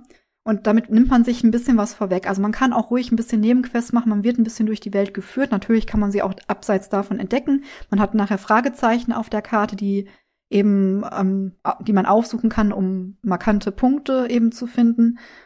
Aber ich hatte halt eine Situation, da habe ich einen NPC gerettet und habe dann nachher am Fuß des Berges, wo ich diese Rettungsaktion gemacht hat, so einen Kaja-Soldaten getroffen, der so eine Leiche rumgezerrt hat. Und ich habe den dann angesprochen, weil ich dachte, hä, was macht denn der da für ein Quatsch? Was ist das? Ne, der hatte auch kein Quest-Symbol oder so, der war einfach nur da und hat so, eine, so einen Leichnam hin und her gezerrt. und dann habe ich den halt gefragt, oder Aloy hat den dann gefragt, was, Ne? Und dann gab es so einen Dialog im Sinne von, er fragte dann, und ist da oben alles in Ordnung? Und Aloy sagt dann sowas in, im Sinne von, ja, aber du warst keine Hilfe. Und eigentlich hätte ich den treffen müssen, bevor ich die Frau auf dem Berg gerettet habe. Weil der war eigentlich, der hat dann, der beschwert sich dann, dass die beiden da an dem Berg irgendwas gemacht haben und dass der eine jetzt schon tot ist, aber oben auf dem Berg hockt noch eine, die braucht Hilfe. Aber das ist ja jetzt nicht sein Problem. Und das habe ich in einem Let's Play jetzt nochmal nachgeguckt. Ähm, das habe ich praktisch verpasst. Also von daher, das ist jetzt nicht schlimm. Das ist auch das einzige Mal, wo es mir so aufgefallen ist, dass so eine Begegnung in der Wildnis nicht so richtig Sinn gemacht hat. Aber ja, man kann auch ruhig ein bisschen den Quests folgen, die man bekommt. Da wird man auch geführt durch die Welt. Ja. Bevor wir jetzt zum Ende kommen, hätte ich noch eine Frage und zwar zum Fotomodus. Denn du hast ja relativ viele Bilder gepostet mhm. auf dem Discord. Äh, ja, was hat er so für Funktionen? Wie bist du damit zufrieden? Ich bin sehr zufrieden eigentlich. Eigentlich. Ich komme gleich zum eigentlich. Also du hast natürlich diese Standardfunktion, ähm, dass du Aloy ein- oder ausblenden kannst. Du kannst verschiedene Posen, so ein bisschen wie bei Cyberpunk, ne? Verschiedenes Posing kannst du machen. Ähm, du kannst die Kamera relativ weit drehen. Du kannst sehr nah ranzoomen tatsächlich. Oder ähm, ja, mit, mit verschiedenen Filtern ja, genau, genau. Du zeigst gerade auf dem Discord ähm, schon mal so ein Bild, wo man sehr nah an Aloys Gesicht dran ist. Also es, ich habe das tatsächlich benutzt. Jetzt letztens diese Zoom-Funktion, weil ich habe ähm, wollte einen Screenshot machen von einem. Es gibt so riesige Vögel, die heißen Sturmvögel. Das sind riesige Flugmaschinen. Und der saß auf so einer Brücke. Und das hat mich so an diesen, an diesen Mottenmensch-Sachen erinnert. Deswegen wollte ich denen so ein bisschen näher ranzoomen. Und du kannst extrem nah dran zoomen. Also das ist sehr schön. Du hast verschiedene Filter, obwohl ich die relativ selten benutze, weil ähm, da hat Cyberpunk ein bisschen mehr zu bieten von den Filtern her. Und dann hast du halt, du kannst Rahmen machen, du kannst das Logo einblenden, du hast diese, äh, Moment, wie heißt das mal, Vignette, Vignette, die du so drumherum machen kannst, ja, die du Vignette. vergrößern kannst. Ja. Eine Tiefenschärfe kannst du einstellen. Ja, was mich manchmal stört, es gibt ja eine Stadt, von die ich schon erwähnt habe, auf den Satellitenschüsseln, die ich extrem toll fand. Da wollte ich eigentlich ein bisschen rauszoomen und es gibt manchmal in den Städten Situationen, da kannst du nicht zoomen. Tatsächlich, obwohl du gerade nicht irgendwie in einer Sequenz drin bist, die übrigens alle in-game sind. Es gibt manchmal so Sequenzen, die sehen so ein bisschen gerendert aus, aber primär machen die alles in Ingame-Grafik. Und da hast du manchmal in den Städten eben nicht die Möglichkeit, genauso wie in diesen Zwischensequenzen kannst du die Kamera nicht bewegen. Und ähm, das finde ich ein bisschen schade, weil da. Äh, ja, könnte, gut. Das ne? hat natürlich damit zu tun, dass es so ein bisschen gestellte Szenen sind, da mehr oder weniger. Ne? Da kannst du halt die Kamera nicht ja, beziehungsweise, drehen, weil dann. Ja, beziehungsweise ja. in Städten weiß ich nicht genau, warum sie es da deaktiviert haben. Aber ich bin schon mal froh, ich habe heute noch, ähm, es gibt ja auch diese Videofunktion von der PlayStation, die kannst du auch jederzeit nutzen. Es gibt ja tatsächlich Spiele wie Final Fantasy, das Remake, wo du diese Funktion nicht benutzen kannst, weil sie das nicht gespoilert haben wollten, was da passiert. Irgendwie, dann hast du das gesperrt. Und dann kannst du diese Funktion auch der PlayStation irgendwie nicht benutzen. Das hast du nicht. Du kannst halt alles aufzeichnen und du hast eben diesen Fotomodus, mit dem du alles noch mal ein bisschen schöner gestalten kannst. Also ich hab, ja, und sieht sehr beeindruckend aus auf jeden Fall, was man ja. hier so sehen kann. Was mein Problem ist, ist, dass ich den halt gerne mal dann auch wirklich zwischendurch in den Sequenzen benutze, weil ich so einen Moment festhalten möchte. Und das nimmt natürlich dann manchmal so ein bisschen mich aus der Sequenz raus. Das ist aber meine Schuld. Das ist ja nicht der weil der Fotomodus einfach so toll ist. Das muss man dann ein bisschen sich auch mal am Riemen reißen und eine Sequenz ablaufen lassen und dann ein Video machen. Dann kann man einen Screenshot aus dem Video machen. Das geht auch. Also wir halten fest, die, äh, die Hauptkritik an dem Spiel ist, der Fotomodus ist zu gut. und ich bin in ein Loch gefallen. Das ist, ein Loch. Das ist ein Überraschungsloch. Aber ich kam ja, ja wieder raus. Sagen, ja. Also du hast dich ja doch insgesamt als Fangirl geoutet, ja. aber zu Recht hat man den Eindruck. Also es ist ja wirklich äh, relativ ja. krass. Würdest du denn so mutig sein und zu sagen, ey, das ist mein Spiel 2022? Meinst ja. du, du kannst dich so weit aus dem Fenster lehnen? Ja, ja? ich glaube schon. Ja. Ich sag's, es mhm. ist ein bisschen komisch. Also ich hoffe, ich habe mich jetzt nicht angehört wie diese Kritiker. Wir hatten eine Kritik zu Elden Ring, die so sehr religiös angehaucht war. Ich hoffe, ich habe ein bisschen das Gefühl, ich klinge gerade auch so. Aber Ja, ich, ich, leg, ich leg dir wieder die Musik von, vom Olli vom letzten Mal unter, dann. es ist halt wirklich, es begeistert, es begeistert mich halt wirklich und ähm, ich kann, ich habe halt im Moment nicht so richtig im Blick, was 2022 für mich persönlich noch rauskommt.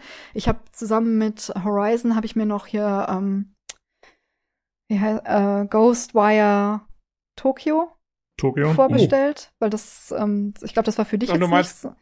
Du meinst, das ist Konkurrenzmaterial? Nein, nein, nein, nein, nein. Aber ich meine, das ist so das Einzige, was ich jetzt noch so als Wunschspiel für mich drauf hatte. Aber ich weiß halt nicht, was jetzt noch so kommt. Und ähm, wenn jetzt nicht God of War Ragnarok noch kommt, wo ich auch glaube, dass mir das sehr gut gefallen könnte, oder Baldur's Gate 3 wird auch nicht dieses Jahr fertig werden. Naja. Starfield kommt noch, aber ich gehe davon aus, das wird wesentlich unreifer daherkommen Ja, da, als das Bethesda-Spiel. Bethesda, ja, da bin ich Ja. auch noch nicht sicher. Aber das könnte trotzdem, das ist bei Bethesda-Spielen hat man das ja ähnlich wie bei Piranha Bytes, hat man das so ein bisschen einkalkuliert, dass du erstmal viele Bugs hast und da das Polishing erst im Nachhinein stattfindet. Also da richte ich mich bei Bethes- Bethesda immer erstmal drauf ein. Aber Ja. ansonsten bin ich mir halt nicht sicher, was ich noch für Highlights dieses Jahr habe. Und deswegen ist es sehr gut möglich, dass es jetzt schon das Spiel des Jahres für mich ist. Ja, Obwohl Ja, es okay, manchmal, das war doch- Ja. bitte? gibt noch Überraschungen. Es kann natürlich immer Überraschungen geben, wie ähm, Guardians of the Galaxy im letzten Jahr. Aber nee, ich wüsste Ja, aber- gar nicht. Selbst das würde ja wahrscheinlich nicht äh, an ein Horizon ranreichen, würde ich jetzt mal Mhm. schätzen, oder? Nein. Weil ich meine, Guardians war cool, weil es halt so ein Überraschungshit auch war und weil es halt wirklich die Sache auch wesentlich besser gemacht hat, als man gedacht hätte. Aber ich hätte jetzt gemeint, also. ja, obwohl, es hat mir Also- schon sehr gut gefallen. War, Ja, echt? Okay. Ja. es, ähm, Also ich freue mich sehr, dass es, äh, dass es alles so positiv ist, ähm, weil ich muss auch, also wer sich äh, unseren Podcast auch damals angehört hat, als wir den ersten Teil reviewed haben, als er auf PC rauskam, ähm, ich fand ja, also war ja auch extrem begeistert von dem Spiel und ich freue mich schon richtig, wenn sie dann im PC-Port hoffentlich, hoffentlich, hoffentlich mal irgendwann machen von vom Forbidden West, dann äh, werde ich da auch mit Feuer und Flamme dabei sein, glaube ich, weil ja, das ist also diese diese man merkt, das ist irgendwie so mit mit äh, keine Ahnung, mit, mit, mit sehr viel Herzblut auch gemacht und so und, ähm, und halt einfach qualitativ extrem hochwertig. Ja. Also, das ist schon cool. Hat man nicht jeden Tag. ja, das stimmt. Also, Jo, das Ich- stimmt. tut mir leid fürs Fangirlen jetzt. Ich, Nee, ist noch ranten es müssen, schön. aber es Ja. ist, ähm, ja, ich kann nicht so viel Negatives sagen, tatsächlich. Nee, aber ist doch toll, wenn man solche Games hat. Ist doch wirklich so. Ja, gut, äh, dann vielen Dank, dass du uns hier den umfangreichen Überblick gegeben hast, Christina, und dass du am Start warst. Gerne. Dann, Danke äh, fürs Zuhören. Ich habe ja sehr viel geredet. ja. nee, alles gut, hat doch Spaß gemacht. Und äh, du hast ja auch Elex ertragen. Äh, ich muss mal gucken, was ich für ein Cover mache. Vielleicht gucke ich mal, ob ich eine schöne Szene aus Horizon Forbidden West nehme und irgendeine Nimm eher doch- weniger schmeichelhafte Szene aus Elex. Nimm doch unser, unser Automoos, die, die Automoos-Screenshots. Ja, das könnte man tatsächlich hernehmen, eventuell. Finde ich. Ja, da gucke ich mal. Hm? Du kannst alle vier so nebeneinander als Ja. äh, Quadrat. Ich glaube, das wird schwierig bei der Größe. Ich guck mal nur, genau, ich guck Das mal mit dem Auto zwei Rennen, ich. Ja. Gucken wir mal. Ähm, ja, ansonsten, liebe Zuhörer, wenn ihr gerne mal am Podcast teilnehmen wollt, könnt ihr euch gerne melden. Äh, oder wenn ihr Feedback habt, Kritik, Anregungen sind auch immer gern gesehen. Oder wenn ihr einfach generell der Community joinen wollt, freuen wir uns auch. Das könnt ihr alles machen über das Discord, also discord.gg slash pcgc. Oder ihr könnt uns erreichen per E-Mail unter pcgcpodcast at gmail.com oder über Twitter unter dem Handle at podcastpcgc. In diesem Sinne, vielen Dank fürs Zuhören und schaltet gerne nächste Woche wieder ein zum PC Games Community Podcast. Tschüss! Tschüss. Macht's gut.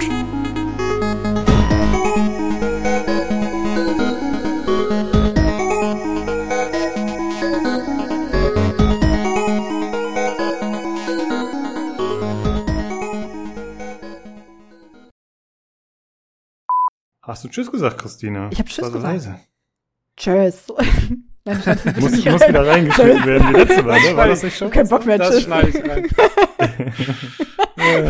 Sehr gut. Ähm, mein Stuhl Ja. quietscht übrigens. Ich hoffe, das ist nicht. Habe ich gerade gemerkt. Ich hoffe, das ah, okay. Aber ich habe mich nicht so Nee, viel. also wenn dann, ich glaube, im Discord ist ein bisschen schwierig, weil ähm, dein, ich habe so das Gefühl, dein Mikro braucht manchmal so, so eine Sekunde, um Ja. hochzufahren. Mhm. Ja, das stimmt. Ich sehe auch, Also dass ich keinen keinen Ring drum habe, ne? Ich weiß auch nicht so richtig. Ja, irgendwie, es fängt manchmal sehr leise an und bis es dann, bis es dann laut wird. Irgendwie. Ja. Keine Ahnung, ist ein bisschen. Hm. Aber hoffen, hoffen wir mal, dass das, äh, ich glaube, in der Tonspur passt. Ähm, Ich das ist hoffe. nur Discord.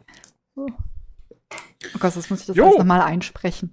Genau, ich, wenn, wenn sag ich Bescheid, muss er Muss mich mal- lauter machen. Ich hatte, ich meine, ich hatte, So wie die, so wie die Elex-Sprecher musst du dann alles in so einem Hochdeutsch einsprechen. ich hab, ich hab, ja. Dies ist ein sehr schönes Spiel. Ja, famos. Famos. So famos. Ja, ich Ja, das halt- famose Famos. Spiel. Immer hier an Tales of Arise, trifft man immer so einen NPC, der Essen ko gekocht haben möchte und dann, der hat auch immer so eine bestimmte Art, das zu so auszudrücken. Der kommt auch immer so, der wird immer so rangezoomt und dann exzellent, famos. Ja. was, was haben denn die Asiaten immer mit ihrem Essen in Spielen? Ich verstehe es bis heute nicht. Ich habe Final Fantasy Voll 15 gut. so gehasst, ne? Dieses Essen, was du die ganze Zeit vorgesetzt bekommst. Das sah Das so ist also, gut das, aus. das fällt echt auf, dass es dann so, also Lost Ark hat auch, was die alles mit Essen veranstalten, das ist echt krass. Also, Aber Du hast übrigens auch, oh, das habe ich vergessen zu erwähnen, du hast auch Essensbuffs in Horizon. Du kannst dir Essen kochen lassen. Ah, du aber es ist hast nicht so schön. Crafting erwähnt und Buffs. Essen Ja. würde ich jetzt nicht Essen sagen. habe ich nicht erwähnt, aber kannst du tatsächlich, damit kannst du dich auch noch mal ein bisschen buffen, deine Mhm. Waffeneigenschaften und so. Aber es ist nicht so schön gemacht wie in den asiatischen Spielen, dass du auch wirklich siehst. Obwohl es tatsächlich ganz cool ist, weil manchmal hast du in den Städten so NPCs, die laufen zum Beispiel mit so Drachenfrucht am Stiel rum. Die haben dann so Snacks an der Hand. Also es sind extrem viele Details in dem Spiel, wirklich. Ja. Ich habe nur wollte Ratten, Rattenfleisch am Spieß, habe ich in Elex. Mal. ist ein bisschen mondäner in Horizon. Äh, das ist die Ruhrgebietsvariante. genau. Was? Hä? Also bitte. Siehst du das nicht äh, normalerweise bei dir in der Stadt? Äh, Das ist nein, das sind Ratten. Die sind größer. Also, Ratten. Nee, genau, Ratten hast du ja auch gesagt. Aber Bisamratten. Mit den fetten Zähnen. Ah, ja. ja. Ja, könnte man Äh. hier in New York auch ganz gut machen. Also, müssen wir auf die Jagd gehen. Oh. Ach ja, naja, jetzt, äh, Dann gibt es eine neue PlayStation 6. Ist doch Ja. gut. ja, genau, du- kann ich gleich auf die 6 erwarten. Oder du, du scheißt einfach drauf, kaufst dir nächste Woche Mittwoch eine. Ich sag jetzt einfach Mittwoch. Ich wollte ja. gerade sagen, warum Mittwoch? Ah, Ich ja, weiß, okay. ich kam jetzt einfach so mit. Ja, weil bis, bis, bis Dienstagabend spiele ich noch Elex. das Am ist Mittwoch brauche ich was Neues. Äh,